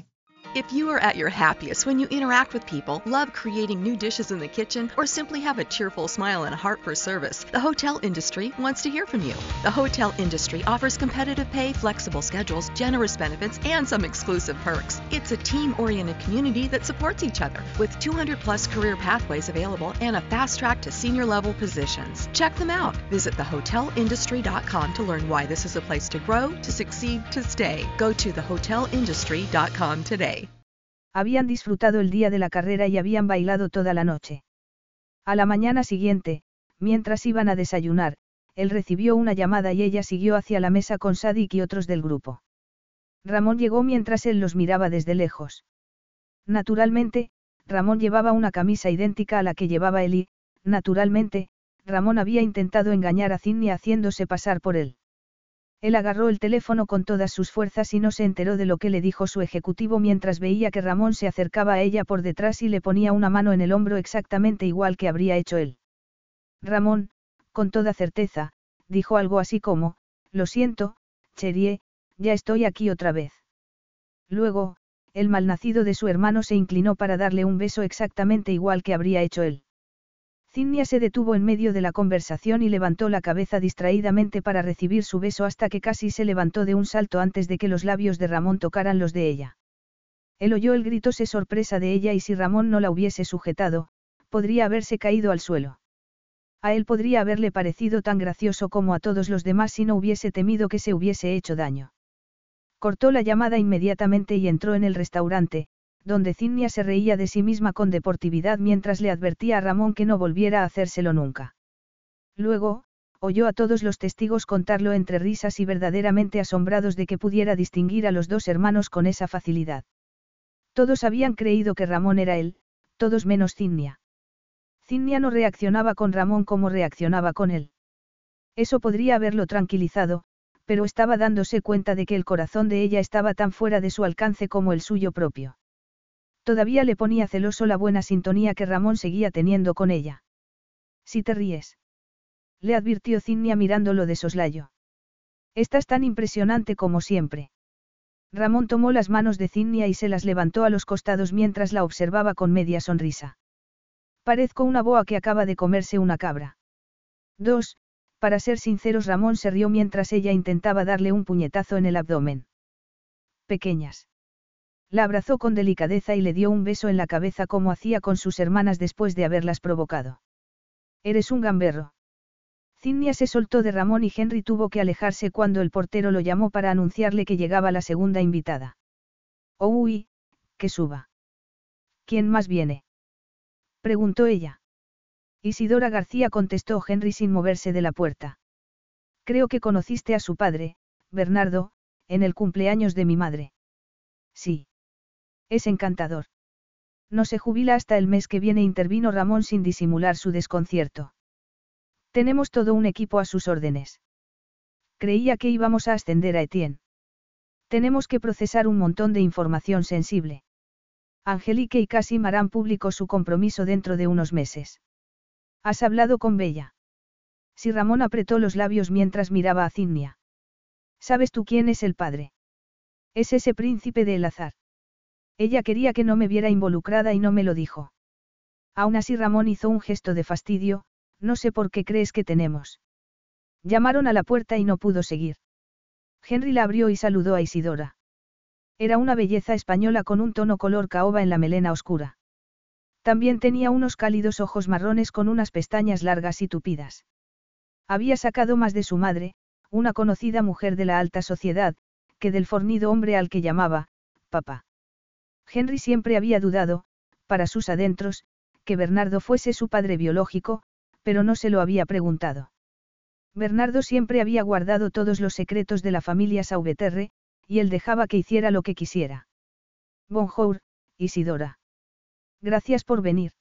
Faltaría más, me encanta verte. Se dieron un beso en la mejilla. El de ella, aristocrático y sin tapujos. Se dio la vuelta para saludar a Cinnia, pero la sonrisa se le borró de los labios cuando vio a Ramón. Ramón. Lo saludó inexpresivamente. Isidora era un poco menor que sus hermanas. Como su padre tenía una relación muy cercana con el padre de ellas y como Trella se había escolarizado en casa después del secuestro, Isidora había sido una de las pocas compañeras de juegos que habían tenido las chicas. La adoración que había sentido por Ramón durante la adolescencia había sido un poco embarazosa, pero nadie le había tomado el pelo. Era encantadora y Ramón no le había dado pie. Para empezar, había sido demasiado joven y Ramón había sabido muy bien lo protector que era su padre. Sin embargo, al ir madurando, había desarrollado ciertas curvas y Henry había llegado a pensar que su hermano podría sentirse tentado. En ese momento, al ver la frialdad de Isidora con su hermano, tuvo que preguntarse si Ramón habría trazado esas curvas dejando un reguero de polvo. Le presentó a Cinnia. Estaba explicándole a Cinnia que tu padre es un líder muy apreciado. Tiene todo el derecho del mundo a jubilarse y disfrutar de todo el tiempo que le queda, pero a nosotros nos disgusta perderlo, y más cuando nuestras vidas se han complicado. Necesitamos un toque delicado. Es me ha dicho papá, murmuró Isidora. No quiero decir que me haya dado detalles, se apresuró a aclarar ella.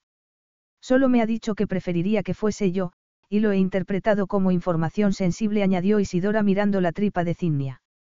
Está apretándote las clavijas. Henry pensó que tenía que doblarle la jubilación a Bernardo por convencer a su hija. Siempre te dije que te contrataríamos cuando hubieses terminado los estudios. Estoy terminándolos ya. Por eso estoy en Londres. Además, ya sabes que nunca he querido aprovecharme de papá. Miró a Ramón como si quisiera decirle que tampoco quería nada de él.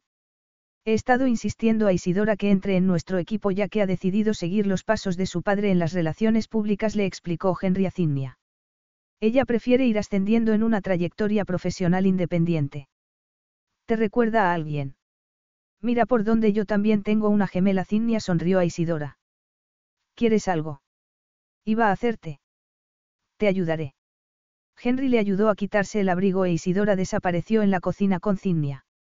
Él se quedó con la sensación de que estaba evitando a Ramón y miró a su hermano con los ojos entrecerrados. ¿Te has acostado con ella? Me rechazó, contestó Ramón despreocupado. Sin embargo, a Henry le pareció que faltaba algo y le sorprendió porque no se ocultaban casi nada el uno al otro. ¿Es eso posible? Le preguntó Henry con ironía. A mí también me extrañó. Ramón se quitó la chaqueta del traje como si tuviera calor y la dejó sobre el respaldo del sofá. Las camisas de trabajo eran todas muy parecidas, sobre todo las blancas, pero la de Ramón llevaba el mismo bordado que adornaba el bolsillo de la de Henry, los pantalones tenían un tono de gris idéntico y hasta los cinturones eran iguales. Henry no se molestó en comentarlo. Va a afectar su trabajo. Dímelo ahora. Necesitamos a alguien, y no a Etienne. Es muy bueno en el sentido profesional, pero con tanta información personal. Sí, lo sé. Ramón sacudió la cabeza con desesperación. ¿Cómo es posible que yo sea el único que no despierta la curiosidad de la prensa? Eso significa que no trabajarás directamente con ella. Es el único motivo para que lo dudes. Ella siempre ha mostrado mucho potencial. Ya lo vimos cuando era más joven. Había empezado a ir por la oficina para acompañar algunos días a su padre y había redactado comunicados de prensa mejor estructurados que otros de sus profesionales con años de experiencia.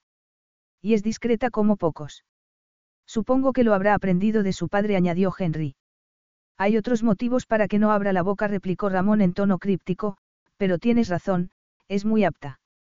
No puede soportarme, pero se lleva muy bien con Geli y Trella. Estarán mucho más cómodas con ella que con cualquier otra persona.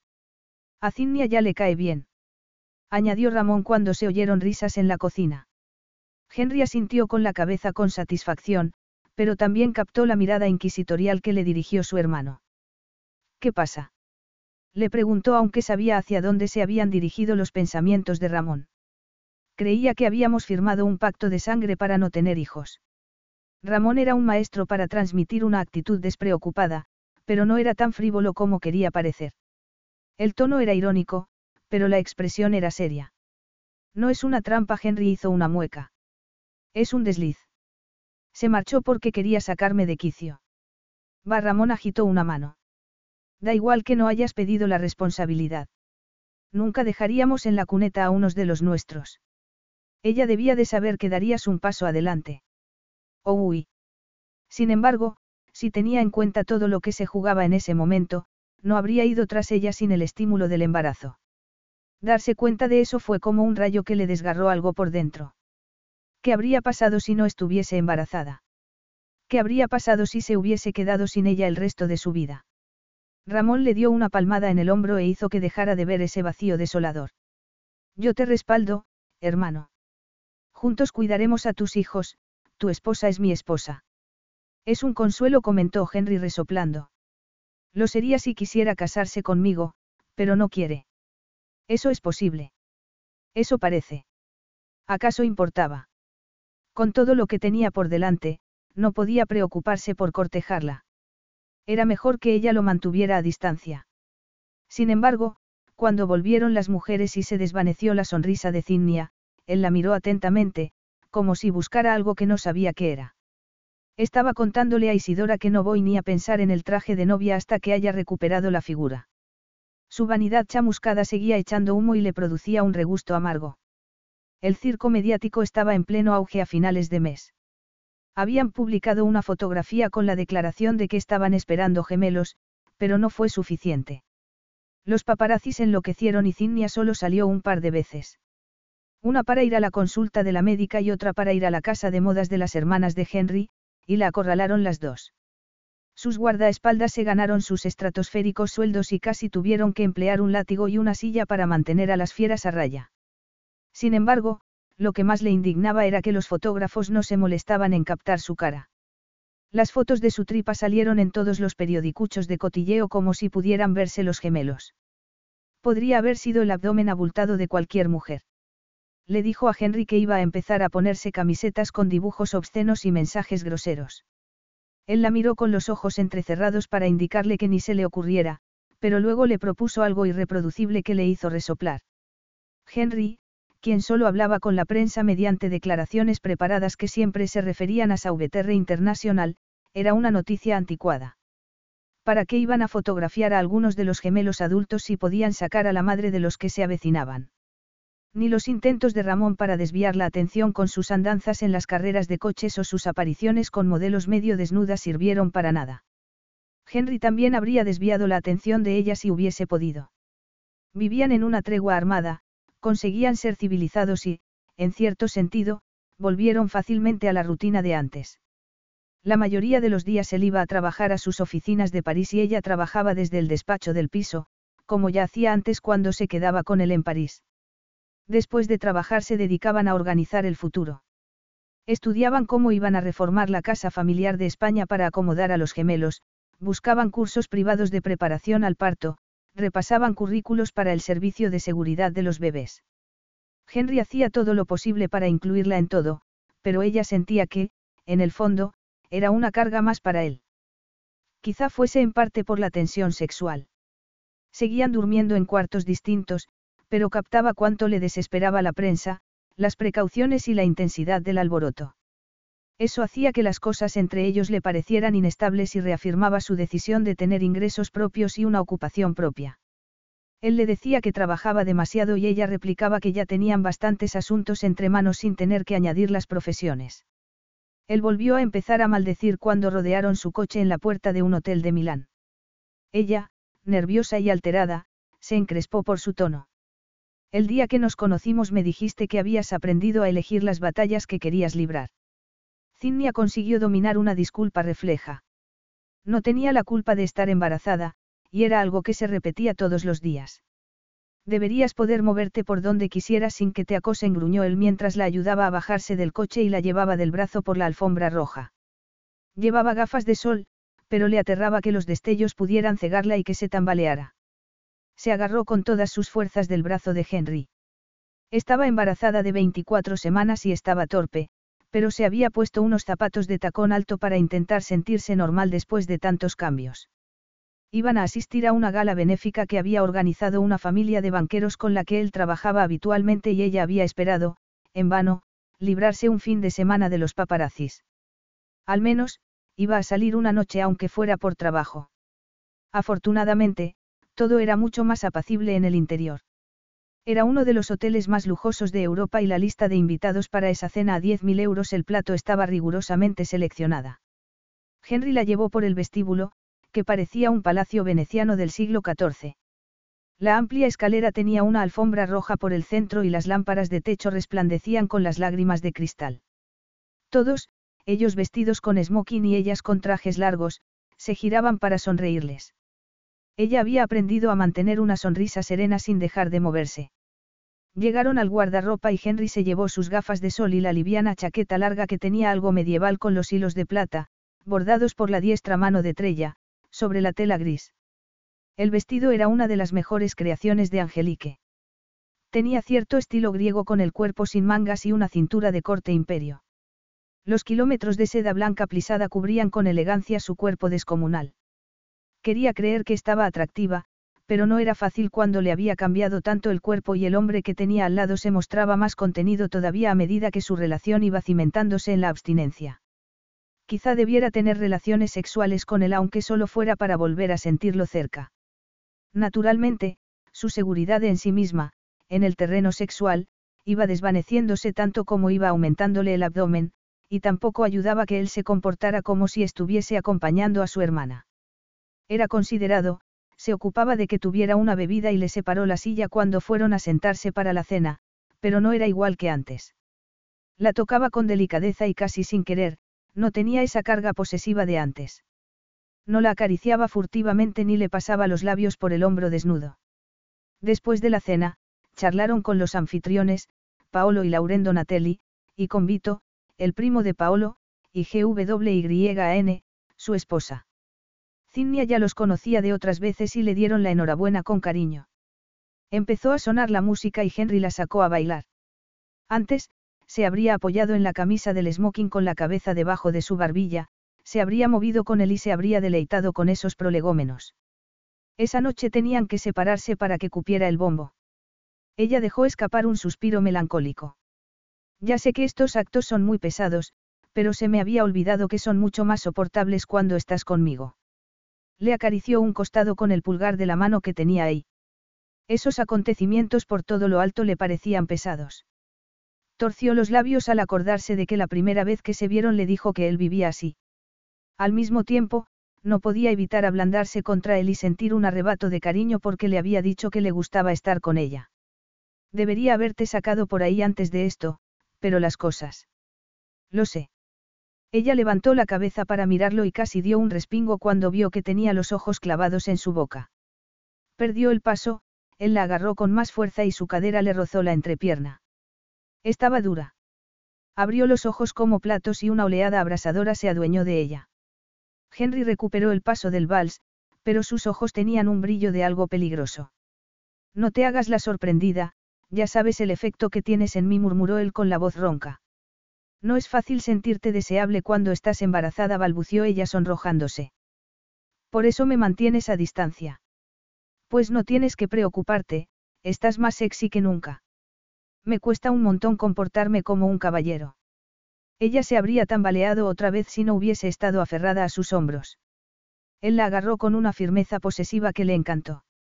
El resto del baile fue tan sutilmente erótico como los de antes. Ella flotó en un mar de esperanzas y de tentaciones. Fue a repintarse los labios en el cuarto de baño y se dijo, en tono muy severo, que no podía perder la cabeza y sucumbir a sus encantos. Aunque sería maravilloso. Entonces, cometió el error de comprobar sus correos electrónicos y se le paró el pulso al leer uno de Isidora. ¿Quién es Avery Benson? Acaba de contar que fuiste a por su dinero en el pasado. Tenemos que rebatir su acusación de que tu embarazo solo es una treta para hacerte con parte del dinero de los AVTR. De repente entendió por qué habían estado mirándola de soslayo toda la noche. Sintió náuseas. Naturalmente, la gente habría hecho conjeturas, pero que Avery lo dijera así. Se torció el tobillo cuando volvía al salón de baile y tuvo que agarrarse al respaldo de una silla, lo que aumentó su humillación cuando todo el mundo giró la cabeza para mirarla. Quiso gritar que efectivamente, que estaba bebida además de ser una cazafortunas. Henry también lo vio y se acercó apresuradamente. ¿Te pasa algo? Me duele la cabeza, tenía la garganta tan seca que le costó decirlo. ¿Podemos irnos? Claro. Henry esperó hasta que estuvieron dentro del coche para seguir hablando. Estás muy pálida. ¿No quieres ir a un hospital? No, lee tus correos. Isidora se lo había mandado a los dos. No tenía sentido ocultarse de esa humillación. Miró por la ventanilla y vio las calles de Milán borrosas por las lágrimas. Henry no dijo nada, pero ella oyó que estaba haciendo una llamada telefónica. Quiero hablar con Avery Benson. ¿Cómo has conseguido su número? Le preguntó Zinnia girando la cabeza. Henry le tomó la mano y se la apretó para tranquilizarla. Me da igual si está tomando el té con la reina. Dígale que soy Henry Sauveterre. No lo empeores. Le pidió ella intentando quitarle el teléfono. Henry se apartó y la miró con los ojos como ascuas. No, no es una broma, le advirtió él a su interlocutor. Retira esa historia. No lo hará, intervino Zinnia. No, escucha tú, siguió Henry en un tono que hizo que ella se quedara inmóvil. Había creído que no podría parecer más tremendo que cuando despotricó contra los paparazzis, pero sí podía. Sintió que se le formaba una capa de hielo entre el corazón y las entrañas. Estabas en mi lista de personas a vigilar, pero has pasado a mi lista negra. Me tomo la seguridad de mi familia muy en serio. ¿Por qué estabas en mi lista de personas a vigilar? ¿Por qué eres un oportunista reconocido y no se puede confiar en ti? Me prepararon un informe con todos tus datos por si acaso se producía esta situación. Si te hubieses mantenido al margen, no me habría acordado de ti en ningún momento, pero has preferido salir a escena para aprovecharte de mi familia y eso te convierte en una amenaza que tengo que neutralizar. No. No tengo intención de matarte. Henry la miró con impaciencia. No te habría llamado para avisarte, no. Estarías en el fondo del mar y se habría buscado una explicación. Prefiero que veas cómo acabo con todo lo que has conseguido desde que Zinnia te ayudó. Sí, sí lo hizo. Hiciste que convenciera a tus padres para que vendieran el terreno y te llevaste la mitad de sus ahorros. Ahora, si valoras en algo tu casa y tu trabajo, vas a desdecirte y no volverás a dirigirnos la palabra jamás en tu vida. Henry hizo una breve pausa y suspiró. Puedes decir que estabas bebido o drogado o que tienes deudas de juego. Me da igual tu explicación, pero retráctate. Demuéstrame que no quieres hacerle nada a mi familia o te aseguro que puedes olvidarte de cualquier ascenso, de refinanciar la hipoteca y de comprarte el barco que quieres. Te demandaré y te hundiré. No puedes ni podrás utilizar a Zinnia. Henry volvió a escuchar. No harás eso. Acabo de explicarte lo que es estar en mi lista negra y lo estarás si no te desdices de esa historia. No, ella no me ha llevado a esto. Me has provocado y esto es lo que pasa. Si no eres listo, lo perderás todo. Henry cortó la llamada. Puedo librar mis propias batallas, murmuró Zinnia. Henry siguió mirando el teléfono mientras escribía un mensaje. Le diré a Isidora que lo ayude. Es bastante inútil, no. Puede saberse que viste en él. Zinnia, roja como un tomate, volvió a mirar por la ventanilla y oyó que el teléfono pitaba varias veces. Supuso que era la conversación con Isidora. Um. Siguió Henry un momento después. Tengo verdadera curiosidad. ¿Qué te atrajo de él? Eres demasiado inteligente como para que se aprovechen de ti. ¿Por qué dejaste que te utilizara? Eres como un mazo, ella se movió con incomodidad. Podríamos haber hablado antes y podría haberle llamado yo. ¿Quieres protegerlo? Le preguntó Henry sin salir de su asombro. No, pero tú ni siquiera. Puedo librar mis propias batallas, repitió ella. Esta no es tu batalla, es nuestra. Se trataba de mí. Él no pretendía. No seas ingenua sobre lo que pretende la gente, Zinnia le interrumpió él en tono tajante. Prométemelo. Es un error confiar en alguien que parece inofensivo. Como en un tutor de matemáticas. De acuerdo, ella tragó saliva, pero podrías haberme dejado que me ocupara. No hacía falta que me hicieras parecer. ¿Qué? No lo sé. Incapaz o algo así. Se trata de tu valiosa independencia. Cuando Trella tenía cuatro años pasó por una etapa insoportable y no me dejaba que le atara los zapatos o le abrochara el chaquetón. No tienes por qué hacerlo todo tú misma. Ser hiriente es ponerte a la altura de un niño pequeño. ¿Acaso querías hablar con él? No entiendo por qué estamos discutiendo. ¿Confías en mí para algo? Ella se giró pensando que era posible que si creyera que ocupaba algún sitio en la vida de él, tuvieran una oportunidad. Aparte del sexo y de engendrar dos bebés que no habías pedido, claro, añadió Zinnia. Una compañía agradable. Yo amaba a mi primer novio, debería haberle gustado que él se pusiera rígido al oírlo, pero estaba dolida. Quizá fuera un amor inmaduro, pero James sentía lo mismo. Aunque no estaba dispuesta a que ningún hombre dominara mi vida. Eso lo aprendí cuando perdí a mi padre. No cambié mis planes y no seguí a James a la universidad que él quería. Seguí mi propio sendero y creí que podríamos apañarnos, pero él me engañó y me sentí fatal. Tu madre me dijo que elegiste a ver y porque era seguro. Se refería a eso. Sicinia se encogió de hombros. Era amable, pero torpe en las relaciones sociales y, además, yo llevaba la voz cantante de la relación. Me gustaba tener las riendas, sentirme adorada sin arriesgarme demasiado. Tú sabes muy bien lo bien que te sientes. Se miraron a los ojos. Él tenía los dientes apretados y las sombras del exterior le recorrían el rostro. El coche estaba entrando en el aparcamiento subterráneo del hotel donde se alojaban. Es posible que creyera, inconscientemente, que si me ocupaba de él no me engañaría ni me dejaría Zinni agarró el bolso para prepararse a salir corriendo hasta el ascensor.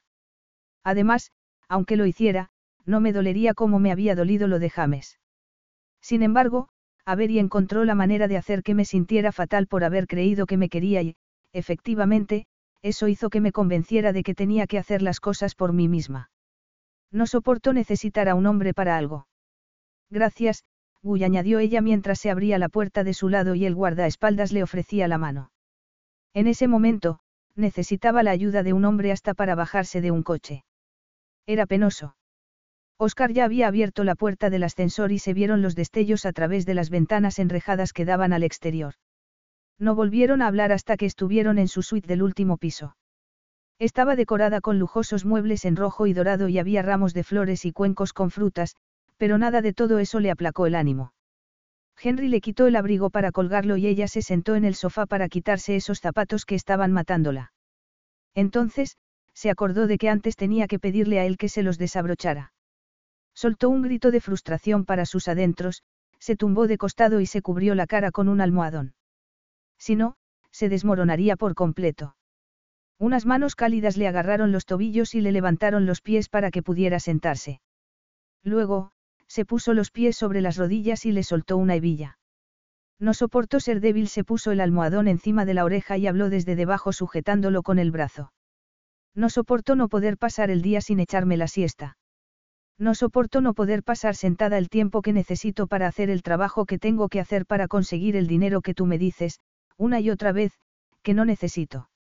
No soporto que te hagas cargo de mis facturas y no me dejes pagar ni la frutería. No soporto estar convirtiéndome en dependiente de ti por mucho que intento evitarlo. Él tiró los zapatos al suelo, se quedó con sus pies descalzos en el regazo y se los frotó con los pulgares. Le pareció maravilloso y cariñoso, y una manera más de dejarle que hiciera algo por ella. Contuvo la respiración al notar un sollozo. Yo no soporto que esos hombres te hicieran daño y que, en consecuencia, no confíes en mí. Es verdad que anhelo el control todavía más que tú, ¿eh? incluso, a tu costa. Sin embargo, no quería que te sintieras débil cuando lo llamé. Fue una reacción, le apretó un poco los pies para darles calor. Si quieres que te diga la verdad, había preferido matarlo, pero, al parecer, hay unas leyes. Él estaba intentando quitarle hierro, pero ella había oído su tono en el coche y oía el mismo tono implacable en ese momento. Antes me parecía estimulante tu autosuficiencia, pero ahora me parece insultante. Puedes confiarte a mí, Cinnia. Ya sé que no es fácil para ti y entiendo tu reticencia, pero estarás siempre a gusto y nadie te hará daño, en la medida que yo pueda evitarlo. Somos un equipo en lo referente a estos bebés. Lo más elemental es que yo me ocupe del mantenimiento y la protección para que tú puedas darles a luz y alimentarlos. Si ya estás intentando escaquearte de cambiarles los pañales. No eres nada débil, Cheriel le acarició la pantorrilla. Sería la última palabra que utilizaría para describirte. Todas esas cosas que estás intentando hacer antes de que nazcan los bebés. Estás haciéndolas mientras los gestas. ¿Por qué no te das cuenta de todo lo que estás logrando? Yo no puedo ayudarte con la gestación, porque no me dejas que te ayude con el resto. ¿Por qué lo amaría más todavía? ¿Qué pasaría entonces? Sabía que él no se marcharía y que tampoco dejaría que ella se marchara otra vez. Se quitó el almohadón de la cara y lo miró. Se había quitado la pajarita y se había desabotonado dos botones de la camisa, lo que hacía que el smoking fuera más sexy todavía. ¿Te sientes atrapado conmigo? No contestó él como si le hubiera ofendido la pregunta. Me parece un privilegio estar formando una familia con alguien que admiro y respeto. Tú eres la que estás atrapada, Cherie. Siempre serás la madre de unos gemelos AVTR. Mi madre puede decirte que eso tiene muchos inconvenientes. Él levantó la mano para ponérsela en un costado del abdomen. Te he soltado una buena carga, déjame que al menos apechugue con lo que pueda. Ella lo pensó mientras miraba sus ojos verdosos. Lo amaba muchísimo. ¿Qué sentido tenía mantener el enfrentamiento cuando iban a estar juntos toda la vida? Mantenerlo a distancia no era la manera de conquistar su corazón, pero quizás si lo fuera mostrarle cuánto lo quería. Puedo dormir en tu cama esta noche. Sus ojos dejaron escapar un destello y su cuerpo se tensó. No te dejaré que la abandones, le advirtió él. Curiosamente, aunque ese tono posesivo e implacable podía ser autoritario y aterrador, la tranquilizaba, hacía que sintiera que eran una unidad, que se dirigían juntos hacia el porvenir. Lo sé, susurró ella. Se levantó casi de un salto con ella en brazos y la llevó al cuarto que estaba usando él. Cerró la puerta y encendió la luz. No. exclamó ella apagándola otra vez. Él se rió y se quitó la ropa con tanta brusquedad que ella pudo oírla. A pesar de la oscuridad, Zinnia bajó todo lo que pudo las persianas y cerró las cortinas. ¿De verdad crees que la oscuridad va a protegerte de algo, Cherie? De repente, él estaba detrás de ella y desnudo. Dio un respingo cuando la tocó, no porque no lo hubiera oído, por la descarga eléctrica que sintió. Henry le apartó el pelo para buscar la cremallera. Zinnia se dio la vuelta mientras se la bajaba, le rodeó el cuello con los brazos y le ofreció la boca para que se la besara con avidez. Gimió y cerró los ojos, pero sintió la humedad en las pestañas cuando la emoción se adueñó de ella, que le devolvió el beso con todas sus ganas. También has echado de menos esto, él le bajó un poco el vestido, pero no tengas prisa, ya tenemos toda una vida. Me ocuparé de ti, pero con delicadeza. Ella quiso protestar y decirle que fuera deprisa, pero Henry la besó con indolencia mientras iba bajándole poco a poco el vestido por las caderas y los muslos. Zinnia jadeó mientras esperaba estar desnuda para él. Henry le dio la vuelta, la besó por encima de los pechos y bajó una mano entre sus piernas. Sí, por favor. Susurró ella poniéndole una mano encima. Su. Te prometo que vas a gozar. La exploró más profundamente y ella se arqueó para que se adueñara de su placer. Oh, uy, Cherie, te encanta esto, ¿verdad? A mí también. Nunca había estado tan cerca de decirle que le encantaba y solo podía clavarle los dedos detrás del cuello y contonear las caderas. Me gusta. Apoyó la cara en su cuello y ronroneó como un gato que se deleitaba con una caricia. ¿Cómo se había resistido todas esas semanas? ¿Por qué? Él le pasó la mano que tenía libre por la cadera y le tomó el trasero para que se moviera contra la mano que seguía teniendo entre los muslos. Se movían para intentar estar más cerca y se besaban sin descanso. Estás ardiendo. Zinnia bajó la mano por su pecho y siguió bajándola hasta que tomó la turgencia de la erección y se acordó de todas las maneras que conocía para hacer que gimiera. Dilo le ordenó él. Dime exactamente qué quieres, Cherie. No aceptaré reproches por la mañana. Quiero tenerte dentro de mí, Henry. Esto. Ella le acarició el miembro palpitante. Por favor. Él gruñó con voracidad contra su cuello y se lo mordió suavemente. El ligero dolor contrastó con el placer que le producían sus dedos al separarle los húmedos pliegues. Entonces, gritó, se agarró a él mientras el clímax se apoderaba de ella como una oleada incontenible y se le doblaron las rodillas.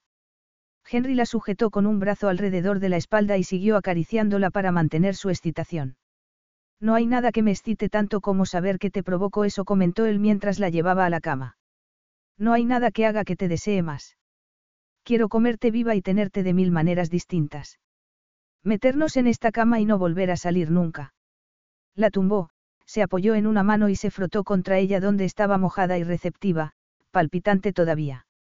No me provoques, se quejó ella. ¿Lo deseas? Mucho. ¿Cuánto? Le preguntó él introduciendo solo la punta. Más. Zinnia le empujó al trasero con los talones para que entrara más y dejó escapar un gruñido cuando entró por completo. Por un instante, solo sintió placer, el éxtasis de recuperar ese júbilo. Zinnia. Murmuró él como si estuviera igual de estasiado. No quiero hacerte daño. Si estoy demasiado dentro, dímelo. Demuéstrame que me deseas, Henry. ¿Cómo puedes dudarlo?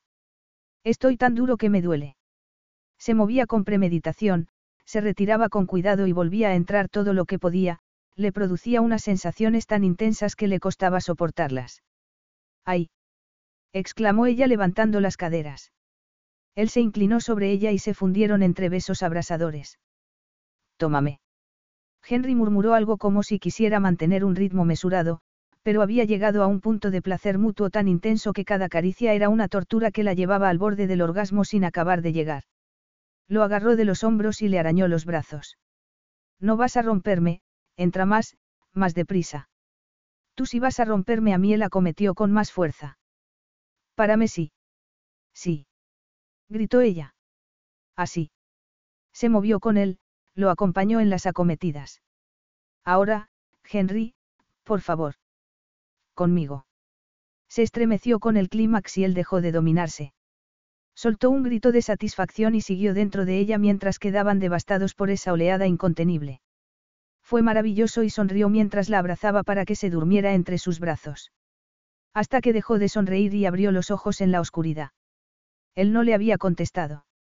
En realidad, a medida que el embarazo hacía más mella en ella y cada vez se apoyaba más en él, la respuesta era más evidente. Henry no la necesitaba absolutamente para nada.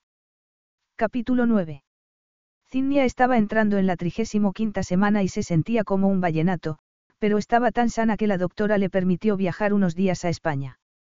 Angelique y Casim iban a celebrar una fiesta de compromiso para los familiares más cercanos en la finca de la familia. El comunicado oficial no se haría hasta dentro de unas semanas por la situación de Casim en Zamair, pero estaban ansiosos porque se conocieran los hermanos. La reunión fue muy agradable y Zinnia logró algo que había anhelado desde el principio con Henry, la sensación de formar parte de su familia. Trella y ella habían estado más unidas desde sus respectivos embarazos y Angelique siempre había sido cariñosa y acogedora. En ese momento, las gemelas eran como unas hermanas de verdad y la llamaban a sus cuartos para probarse alguna prenda de ropa, para contarse alguna confidencia mientras se intercambiaban cremas o para pedir la opinión sobre una barra de labios. Su madre le recortó el pelo cuando se lamentó porque ir a la peluquería era muy incómodo con tantos fotógrafos asediándola. Además, estaba Asna, la reciente esposa de Sadik y hermana de Kasim. Angelique había conocido a Kasim cuando Trella y ella estuvieron haciendo el traje de novia de Asna. Zinnia ya conocía a Sadik. Era el mejor amigo de Henry y Ramón. En realidad, la había invitado a la boda en Zamair, pero Henry y ella habían roto justo antes. Asna hizo que se sintiera parte del círculo más íntimo cuando le dijo en privado que Sadik se alegraba mucho de volver a verla. Le disgustó mucho enterarse de que Henry y tú habíais roto. Sadik y Asna parecen muy contentos, le comentó ella a Henry más tarde, cuando estaban preparándose para acostarse. Les he echado de menos. Yo también.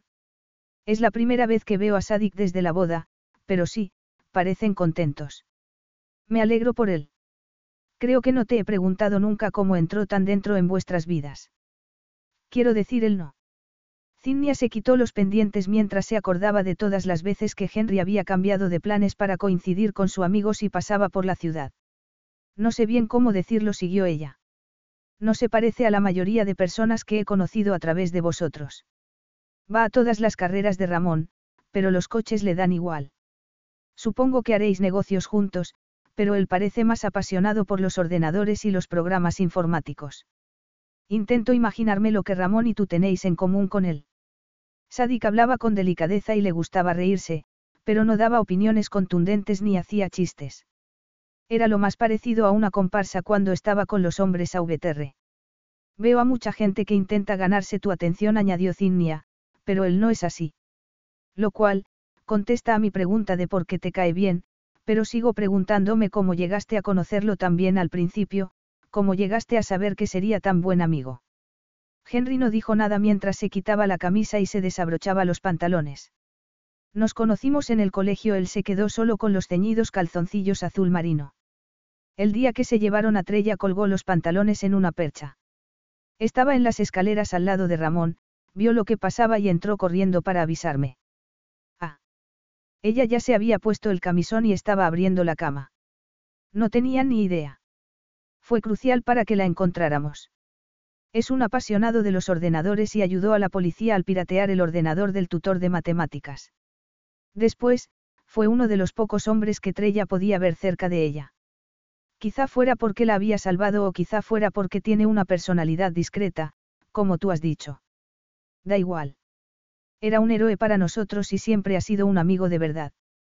Henry apagó la luz del vestidor y entró en el cuarto de baño para lavarse los dientes. Zinnia se metió en la cama pasmada por lo abierto que había sido con ella, pero también quiso ser cautelosa porque era inquietante lo que lo sentía por él. Aún así, se sentía animada porque hubiera querido contárselo. Su relación no era perfecta, pero volvía a creer que él la quería en cierta medida. Quizá estuviera dispuesto a confiarle el corazón si le había confiado su recuerdo más doloroso. Unos minutos después, cuando Henry volvió, ella se acurrucó junto a él para darle consuelo aunque estaba rígido y poco receptivo. No quería sacar a relucir malos recuerdos. Zinnia se metió debajo de su brazo y le besó el hombro. Cada vez que lo pienso, me gustaría poder borrar de alguna manera lo asustado que tuviste que estar. No estaba asustado, me sentía culpable. Zinnia se separó un poco para intentar verlo. ¿Por qué? Tenías 15 años y las víctimas no tienen la culpa del daño que les hacen. Ella sabía que la familia había pasado por distintas terapias para intentar curar las secuelas del incidente. Él tenía que saber que no había sido su culpa. Estaba hablando con una chica. El tono le recordó aquella vez que acometió con todas sus ganas contra la prensa, como si hubiese ido acumulándolo durante demasiado tiempo. Además, parecía como si estuviese confesando el peor delito de la historia, como si no le hubiese contado a nadie lo que estaba contándole a ella. Trella se acercó y me dijo que iba a salir. Le dije que se marchara. Yo quería un poco de intimidad, pero Trella era responsabilidad mía. Así nos organizamos los cuatro. Ramón se ocupaba de Heli y yo de Bella. Es como si yo se la hubiese entregado. Henry, si hubieses estado fuera para vigilar a Trella, habrían ido a por Angelique y el resultado no habría sido mejor, replicó ella apoyándose en un codo. Si hubiesen llamado a Angelique, ella le habría pedido a Ramón que la acompañara. Era tímida. Podríamos haber tenido la posibilidad de impedirlo. Yo debería haberle dicho a Trella que me esperara, pero no lo hice. ¿Por qué estabas hablando con una chica? Ella estaba intentando que él se diera cuenta de lo insignificante que era, pero una sensación gélida le atenazó el corazón. Estaba dándose cuenta de algo, de algo sombrío. ¿Quién era ella? Le zumbaron tanto los oídos que no oyó casi la respuesta de él. Solo era una chica. Ella volvió a dejarse caer sobre la almohada, pero dejó de tocarlo. No Cinnia no sabía por qué lo sabía, pero lo sabía. No era solo una chica. No quiero hablar de esto. Duérmete. La querías. Le dolió como si hubieran derramado un ácido corrosivo sobre su corazón. Por Dios, Cinnia, era un amor de adolescentes. Tú también lo tuviste y sabes que no significa nada. No es verdad. No cuando significa. Por eso no quieres quererme a mí. Te preocupa que te afecte a tu capacidad para ocuparte del resto de tu familia. Si te quiero, maldita sea. Pero no me amas. No vas a amarme nunca, ¿verdad? No vas a permitirte sentir algo así porque te exigirá demasiada dedicación. ¿Sabes lo doloroso que es todo esto, Henry? Dio un puñetazo en el colchón. He intentado no enamorarme de ti, he confiado en ti, duermo contigo y voy a tener hijos contigo, pero tú no puedes amarme también, ni siquiera vas a intentarlo. ¿Me amas? Le preguntó él dándose la vuelta hacia ella. Sí, y lo lamento. Ya sé que es otra carga más para ti. Eso no es verdad. No paro de repetirme que tengo que darte tiempo, que te darás cuenta, pero no vas a ceder nunca. No es que no sea digna de tu amor, es que eres así de obstinado. Cinnia. Él intentó abrazarla, pero ella le dio la espalda. No, quiero dormir. Cin. Susurró él besándole el hombro y pegándose a ella. No me toques, ella le quitó la pierna con un pie y le retiró la mano de la cadera. Una cosa es meter algo en una jaula porque lo amas y quieres protegerlo, si no, me convierte en tu prisionera. Olvídalo, nada de deberes conyugales. Basta, estás sacándolo de quicio, insistió él poniéndole la mano en la cintura. Estoy cansada, a se le quebró la voz, déjame tranquila. Estaba muy cansada de esperar y anhelar y no recibir nada. Le quitó la mano de la cintura y se alejó hasta quedarse en el borde de la cama. Él soltó un improperio, se destapó, se levantó y salió del dormitorio. Cinnia se despertó tarde, sola y con los ojos irritados. Se aplicó una compresa fría sobre ellos, se acicaló un poco con un peine y se lavó los dientes, se puso un vestido liviano que podría servir de carpa para un circo y bajó sintiéndose en carne viva. Todo el mundo estaba en el exterior y parecía de buen humor, lo que hizo que la resultara más difícil disimular la depresión. Fingió que solo estaba cansada cuando se sentó con Asna a una mesa que había debajo de una sombrilla. Trella estaba cerca, en una tumbona, y estaba enseñándole algo a su madre en una tableta electrónica. Casim y Sadik estaban con Angelique apoyados en la barandilla y hacían apuestas sobre el partido de tenis que estaba jugándose abajo. Henry y Ramón estaban en la pista e intentaban matarse el uno al otro. Ella ya les había visto jugar antes y eran tremendamente competitivos, eran igual de fuertes y diestros y conocían los puntos débiles del otro. Sus partidos podían durar una eternidad. Están muy igualados, comentó Asna estirando el cuello. Me imagino que apostarás por Henry. Efectivamente, en el estado de ánimo de él, era probable que ganara. Sin embargo, en el estado de ánimo de ella, le gustaría que perdiera contundentemente, sobre todo, contra Ramón. Eso siempre le molestaba muchísimo. Ese es el yogur del que tanto hablaron ayer. Preguntó Cinnia mirando unos recipientes metidos en hielo. Si contestó Asna con una sonrisa distraída. Uy, ha estado muy cerca. Caray, Está muy reñido. El muesli también está muy bueno, añadió Asna por encima del hombro mientras volvía a mirar las idas y venidas de la pelota. Zinnia pasó por alto el yogur rosa y se sirvió del natural, lo cubrió de muesli sin mirar realmente lo que hacía y volvió a sentarse antes de tomar una cucharada. Iba a preguntarle a Trella qué estaba leyendo cuando notó la primera sensación que iba desde el paladar hasta la garganta. Soltó una maldición y agarró a Asna de la muñeca. El muesli tenía fresas. Llama a una ambulancia, notó que se le hinchaba la lengua mientras hablaba.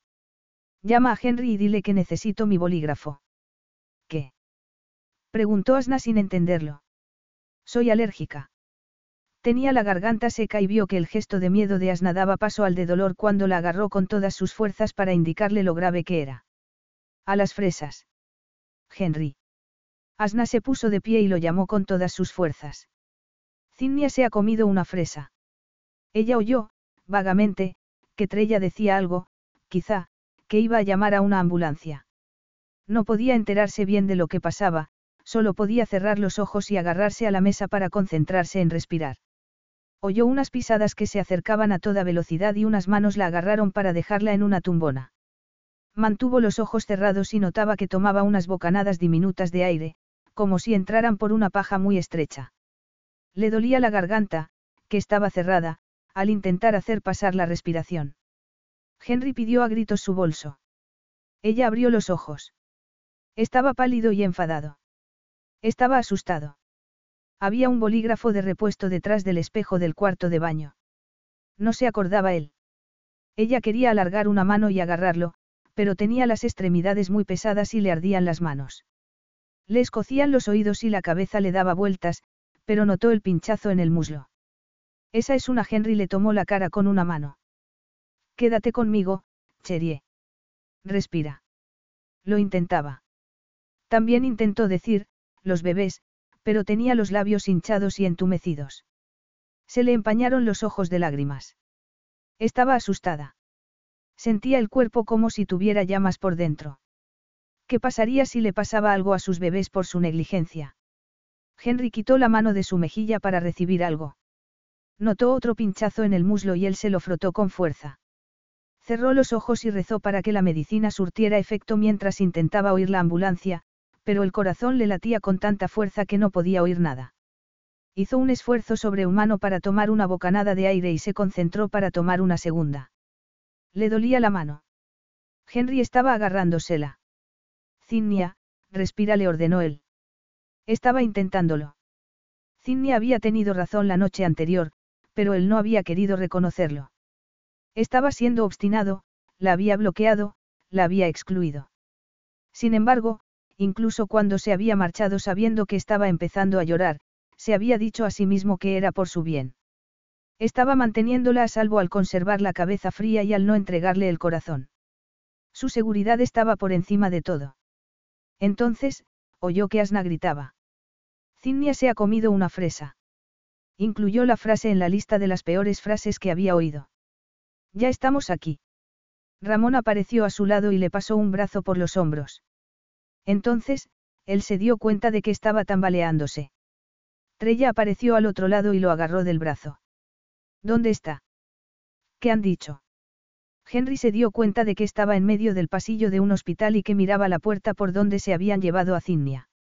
Naturalmente, Ramón había salido pisándole los talones a la ambulancia y, naturalmente, su hermana se había montado en el asiento del acompañante.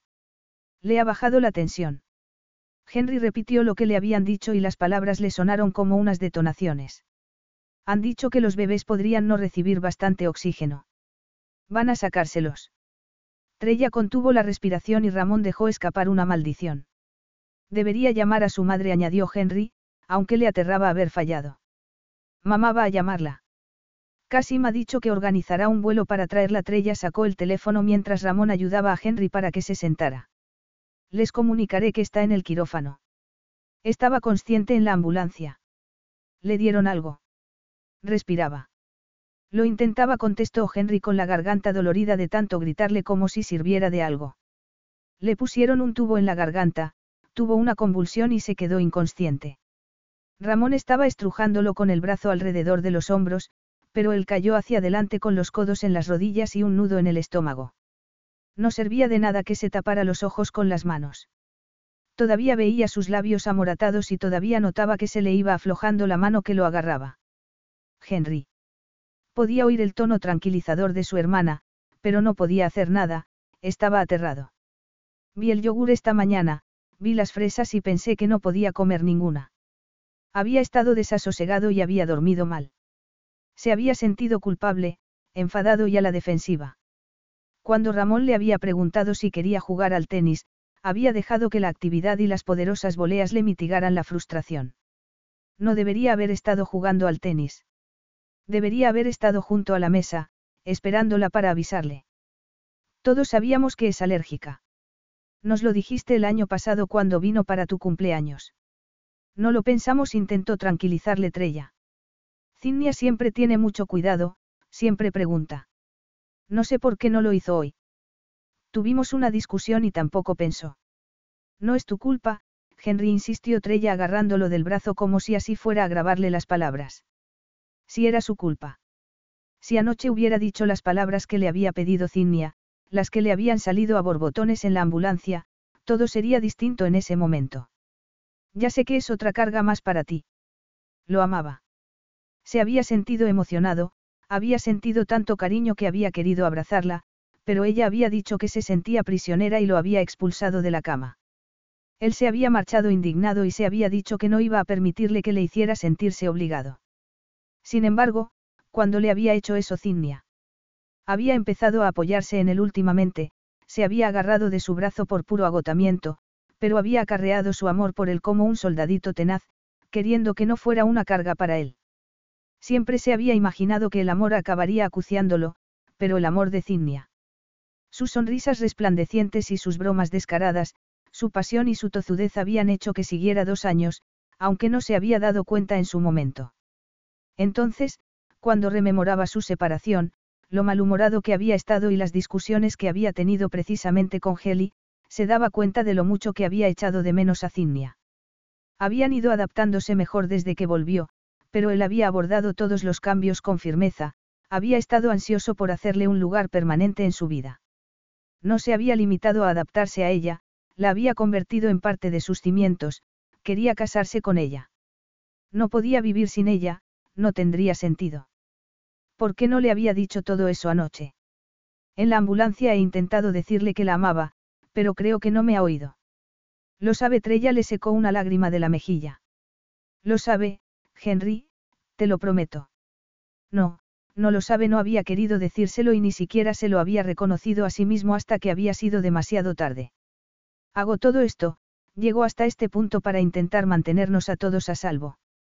Le dije que podía confiar en mí, una maldita fresa. ¿Qué voy a hacer si la pierdo si los pierdo a todos? Capítulo 10. Había tanta luz cuando Zinnia abrió los ojos que volvió a cerrarlos. ¿Dónde estaba? Miró el techo de azulejos y el artilugio de acero con una bolsa de suero colgando. Un hospital. Hizo una mueca e intentó tocarse el abdomen con miedo porque no lo sentía tan pesado como debería. Alguien la tenía agarrada de la mano. Cherie susurró Henry con la voz ronca. Él se inclinó por encima de ella y se llevó el dorso de su mano a la boca. Estaba impresionante aunque tuviera un aspecto espantoso. Tenía ojeras y los ojos hundidos, tenía una barba incipiente y la ropa arrugada. Se le empañaron los ojos de miedo. Quiso preguntar por los bebés, pero tenía la garganta tan seca que le abrasaba cuando intentaba hablar. Les filles sont trs bien. Nuestras hijas son preciosas, Henry lo dijo en tono sereno y poniéndole una mano en la mejilla. Son muy pequeñas, pero peleonas como su madre, y como su madre son lo más mágico que he visto en mi vida. Ella empezó a sonreír, pero le temblaron los labios por la emoción. Puedo. Cinnia no terminó la frase, hizo una mueca y se tocó el cuello. Le dolía hablar, pero miró hacia la puerta. Quería verlas. Te han entubado y por eso te duele. Él se inclinó para pulsar el botón de llamada. Ha pasado la enfermera y ha dicho que las constantes están bien, pero el doctor querrá verte ahora que estás despierta. Traeré a las niñas. La besó en la frente y se separó poco a poco con un brillo en los ojos que hizo que le doliera la garganta, pero por otro motivo. Ni se te ocurra hacerme eso otra vez, le advirtió él en tono serio. Tener unas gemelas. Bromeó ella con un susurro. No tiene gracia. Henry cerró los ojos y volvió a abrirlos con las pestañas mojadas. Casi se rozaban las narices y ella contuvo la respiración al captar la emoción en su mirada. Él le pasó el dorso de la mano por la mejilla y fue a decir algo cuando apareció la enfermera. Henry tuvo que incorporarse precipitadamente y miró con el ceño fruncido a la pobre mujer. Unos minutos después, llegaron las hermanas de Zinnia y Henry y la enfermera le pusieron los diminutos cuerpos en los temblorosos brazos. ¿Estás seguro de que están bien? Ella quería abrazarlos con fuerza, pero le parecían frágiles como la cáscara de un huevo. No podía apartar la mirada de sus caritas idénticas.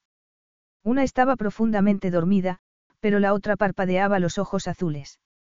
Colette necesitó un poco de oxígeno al principio y las dos siguen intentando regular la temperatura del cuerpo, pero se beben un biberón y dan alaridos cuando quieren más.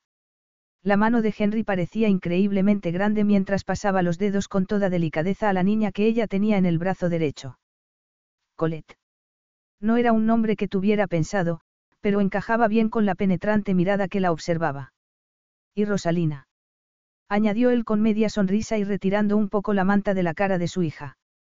No tenemos que mantener esos nombres, pero mis hermanas se negaron a llamarlas Gemela 1 y Gemela 2. A juzgar por la batalla que está librándose entre las abuelas y ella, tendremos suerte si conseguimos poner nuestros nombres en la partida de nacimiento. Son perfectos. Hola, Rosalina. Bonjour, Colette susurró ella dándoles un beso en la frente. ¿Has dicho abuelas? Mi madre está aquí. Oh, uy. Está tan ansiosa por verte como lo estabas tú por ver a tus hijas. Dejemos que el doctor haga lo que tenga que hacer para que estemos seguros de que estás reponiéndote. Se llevaron a los bebés y siguieron 30 minutos con todo tipo de preguntas e indagaciones. Sin embargo, por el lado positivo, le dejaron beber agua, lavarse la cara con un paño, cepillarse el pelo y, lo mejor de todo, lavarse los dientes. También se enteró de que era la tarde del día siguiente a que se comiera ese muesli con fresa que podía haber sido fatal. Voy a dedicar toda mi vida a erradicar esa fruta del planeta, murmuró Henry mientras el médico terminaba de contarles lo peligroso que es un shock anafiláctico cuando se estaba embarazada. Lo siento. Zinnia hizo un gesto de dolor por todos los problemas que había causado. El doctor diagnosticó que estaba lo bastante bien como para que pudiera ir a la sala de lactancia e intentara darle de mamar a sus hijas. La enfermera fue a buscar una silla de ruedas. Una vez solos, Henry se sentó a su lado. Al menos, ya estaba sentada y empezaba a sentirse como un ser humano. Lo siento, repitió ella con un arrepentimiento sincero. Dejé a un lado el yogur rosa y supuse que no pasaría nada con el natural, pero no miré bien el muesli. Yo sí que lo siento, Cherie Henry le tomó una mano y le dio vueltas como si estuviera examinándola. Sigo creyendo que puedes tener moratones. Te abracé con tanta fuerza que podría haberte roto los huesos. Me daba miedo que no fuera lo bastante fuerte. Mi madre sí que va a triturarme. Ella intentó quitarle hierro porque se había estremecido por dentro al oír la voz temblorosa de él. Se lo ha dicho alguien a mis hermanas. No van a callar ni un minuto. Ramón ha ido a recogerlas en el aeropuerto. De verdad.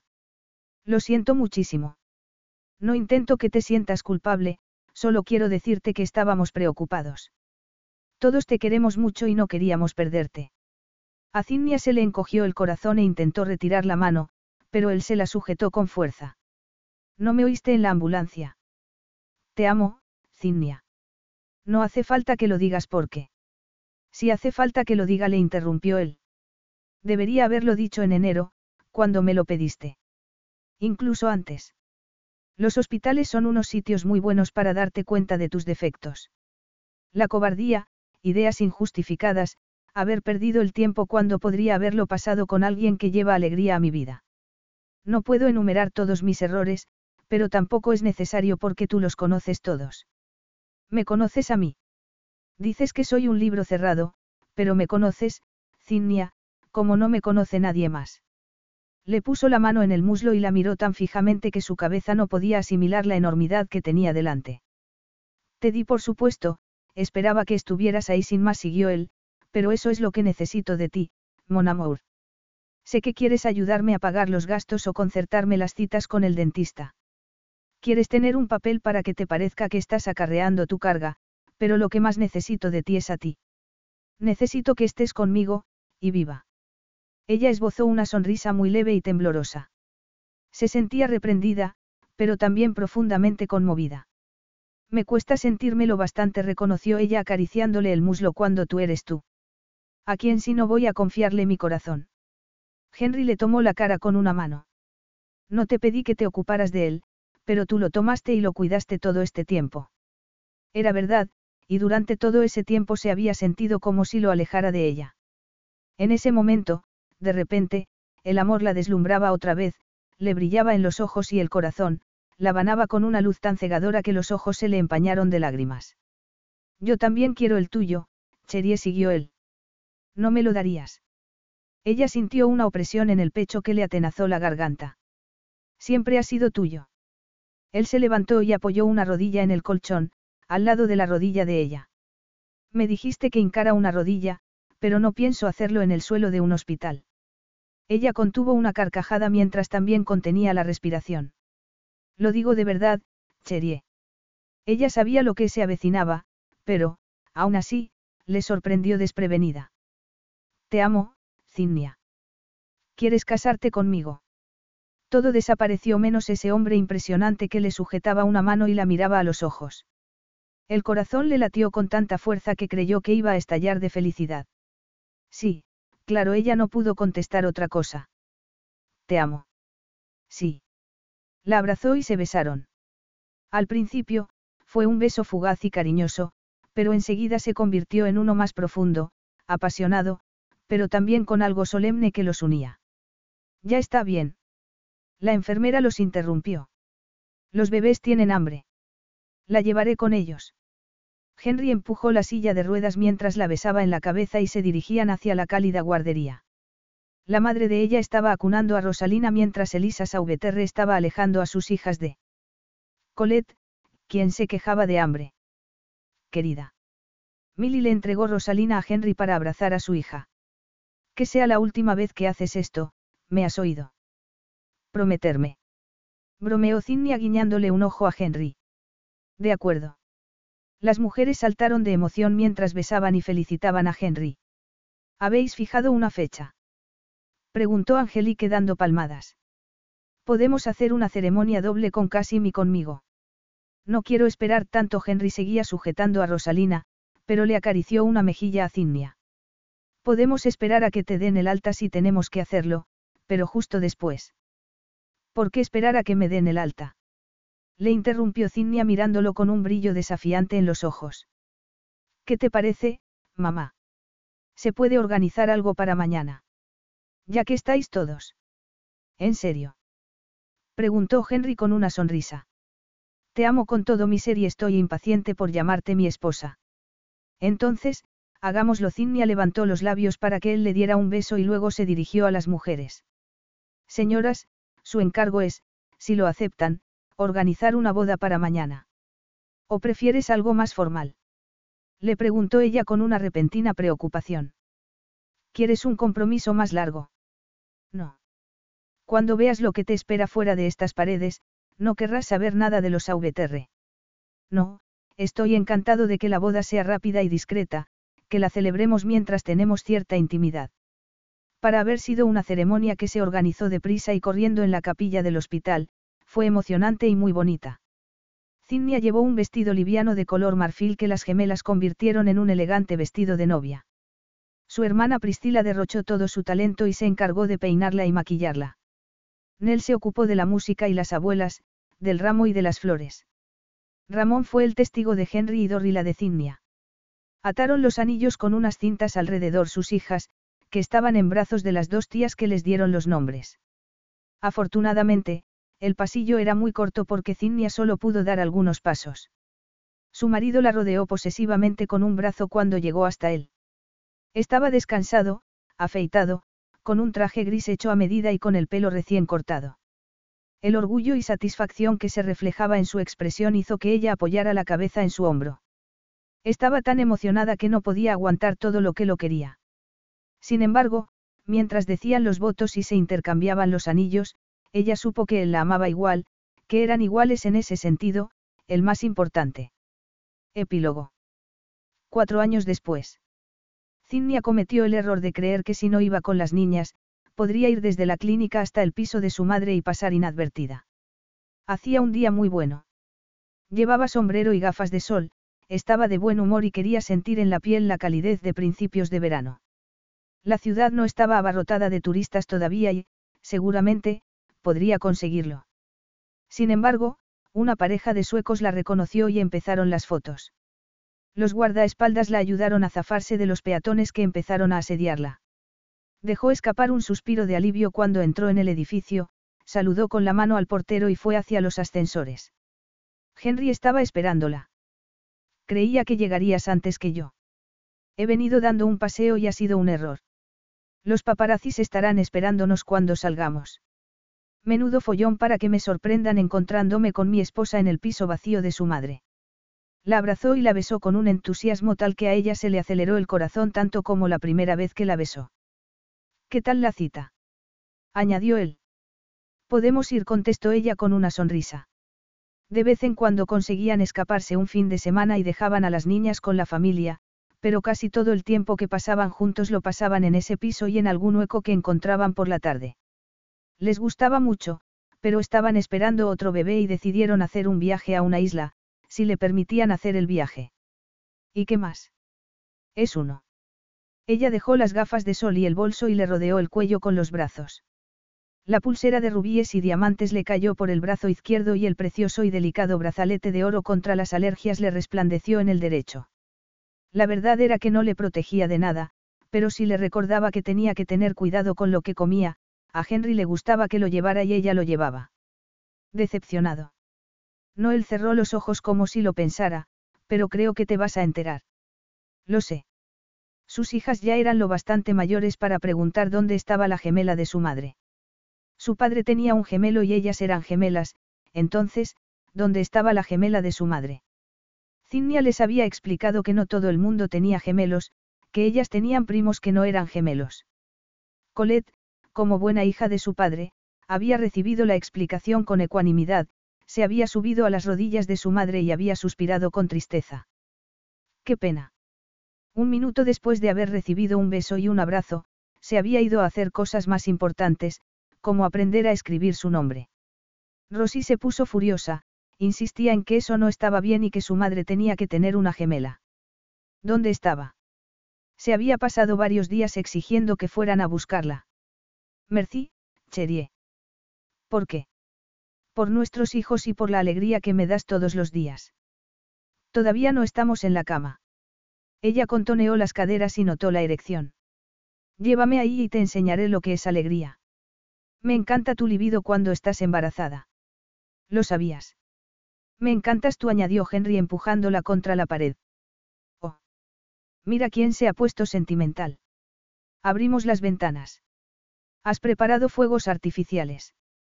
Tú me das alegría y yo, fuegos artificiales la besó fugazmente en los labios.